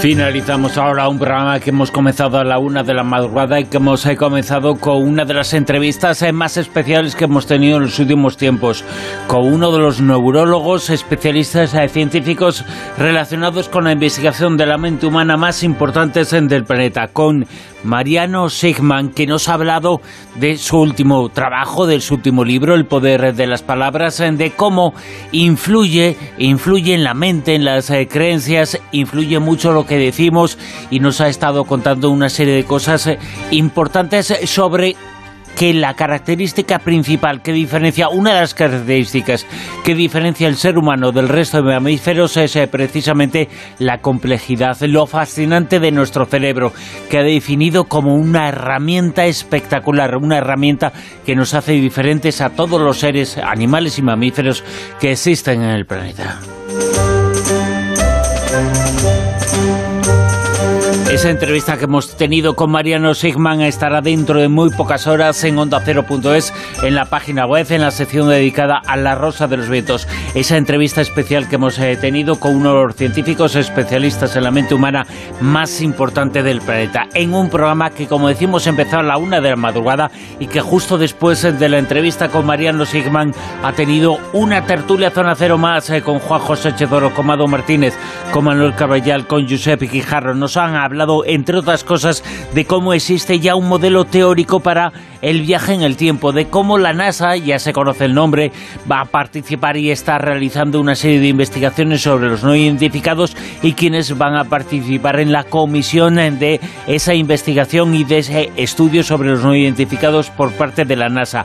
Cómo se ha localizado el primer mapa estelar que efectuó el ser humano en la historia y cómo se han conocido también la existencia de unas reproducciones eh, de unas ilustraciones que nos hablan de la existencia de el mito de las Amazonas ya en la Grecia antigua. Y ya sabéis, eh, La Rosa de los Vientos, eh, los programas de este fin de semana están en la página web, en la página web que estarán dentro de muy poquitas horas. El programa de ayer especial con el homenaje a Juan Antonio Cebrián y el programa de esta noche. Desde dentro de unas horas estará todos los programas enteros y cada una de las partes y cada una de las secciones. Y además recordad que el martes 25 de octubre podréis ver ese eclipse que es parcial, eclipse de sol parcial. Que yo si en su momento lo vi con Juan, pues ¿sabes con quién lo voy a ver este martes? Con mi pareja actual, con mi novio. El pobre siempre dice, ¿y a mí no me dices nada? Pues sí, Borja, lo veré contigo. Así que si Dios quiere, lo veremos el 25 de octubre. Ese martes veremos ese eclipse de sol parcial. Y vosotros, queridos oyentes, verlo con quien queráis. Y el 26 de octubre, este miércoles, aparece el libro Caballo de Troya 12 de JJ Benítez, un clásico que va a estar en La Rosa de los Vientos y que nos va a presentar el próximo sábado su libro. Las noticias, Onda Cero, no son horas después.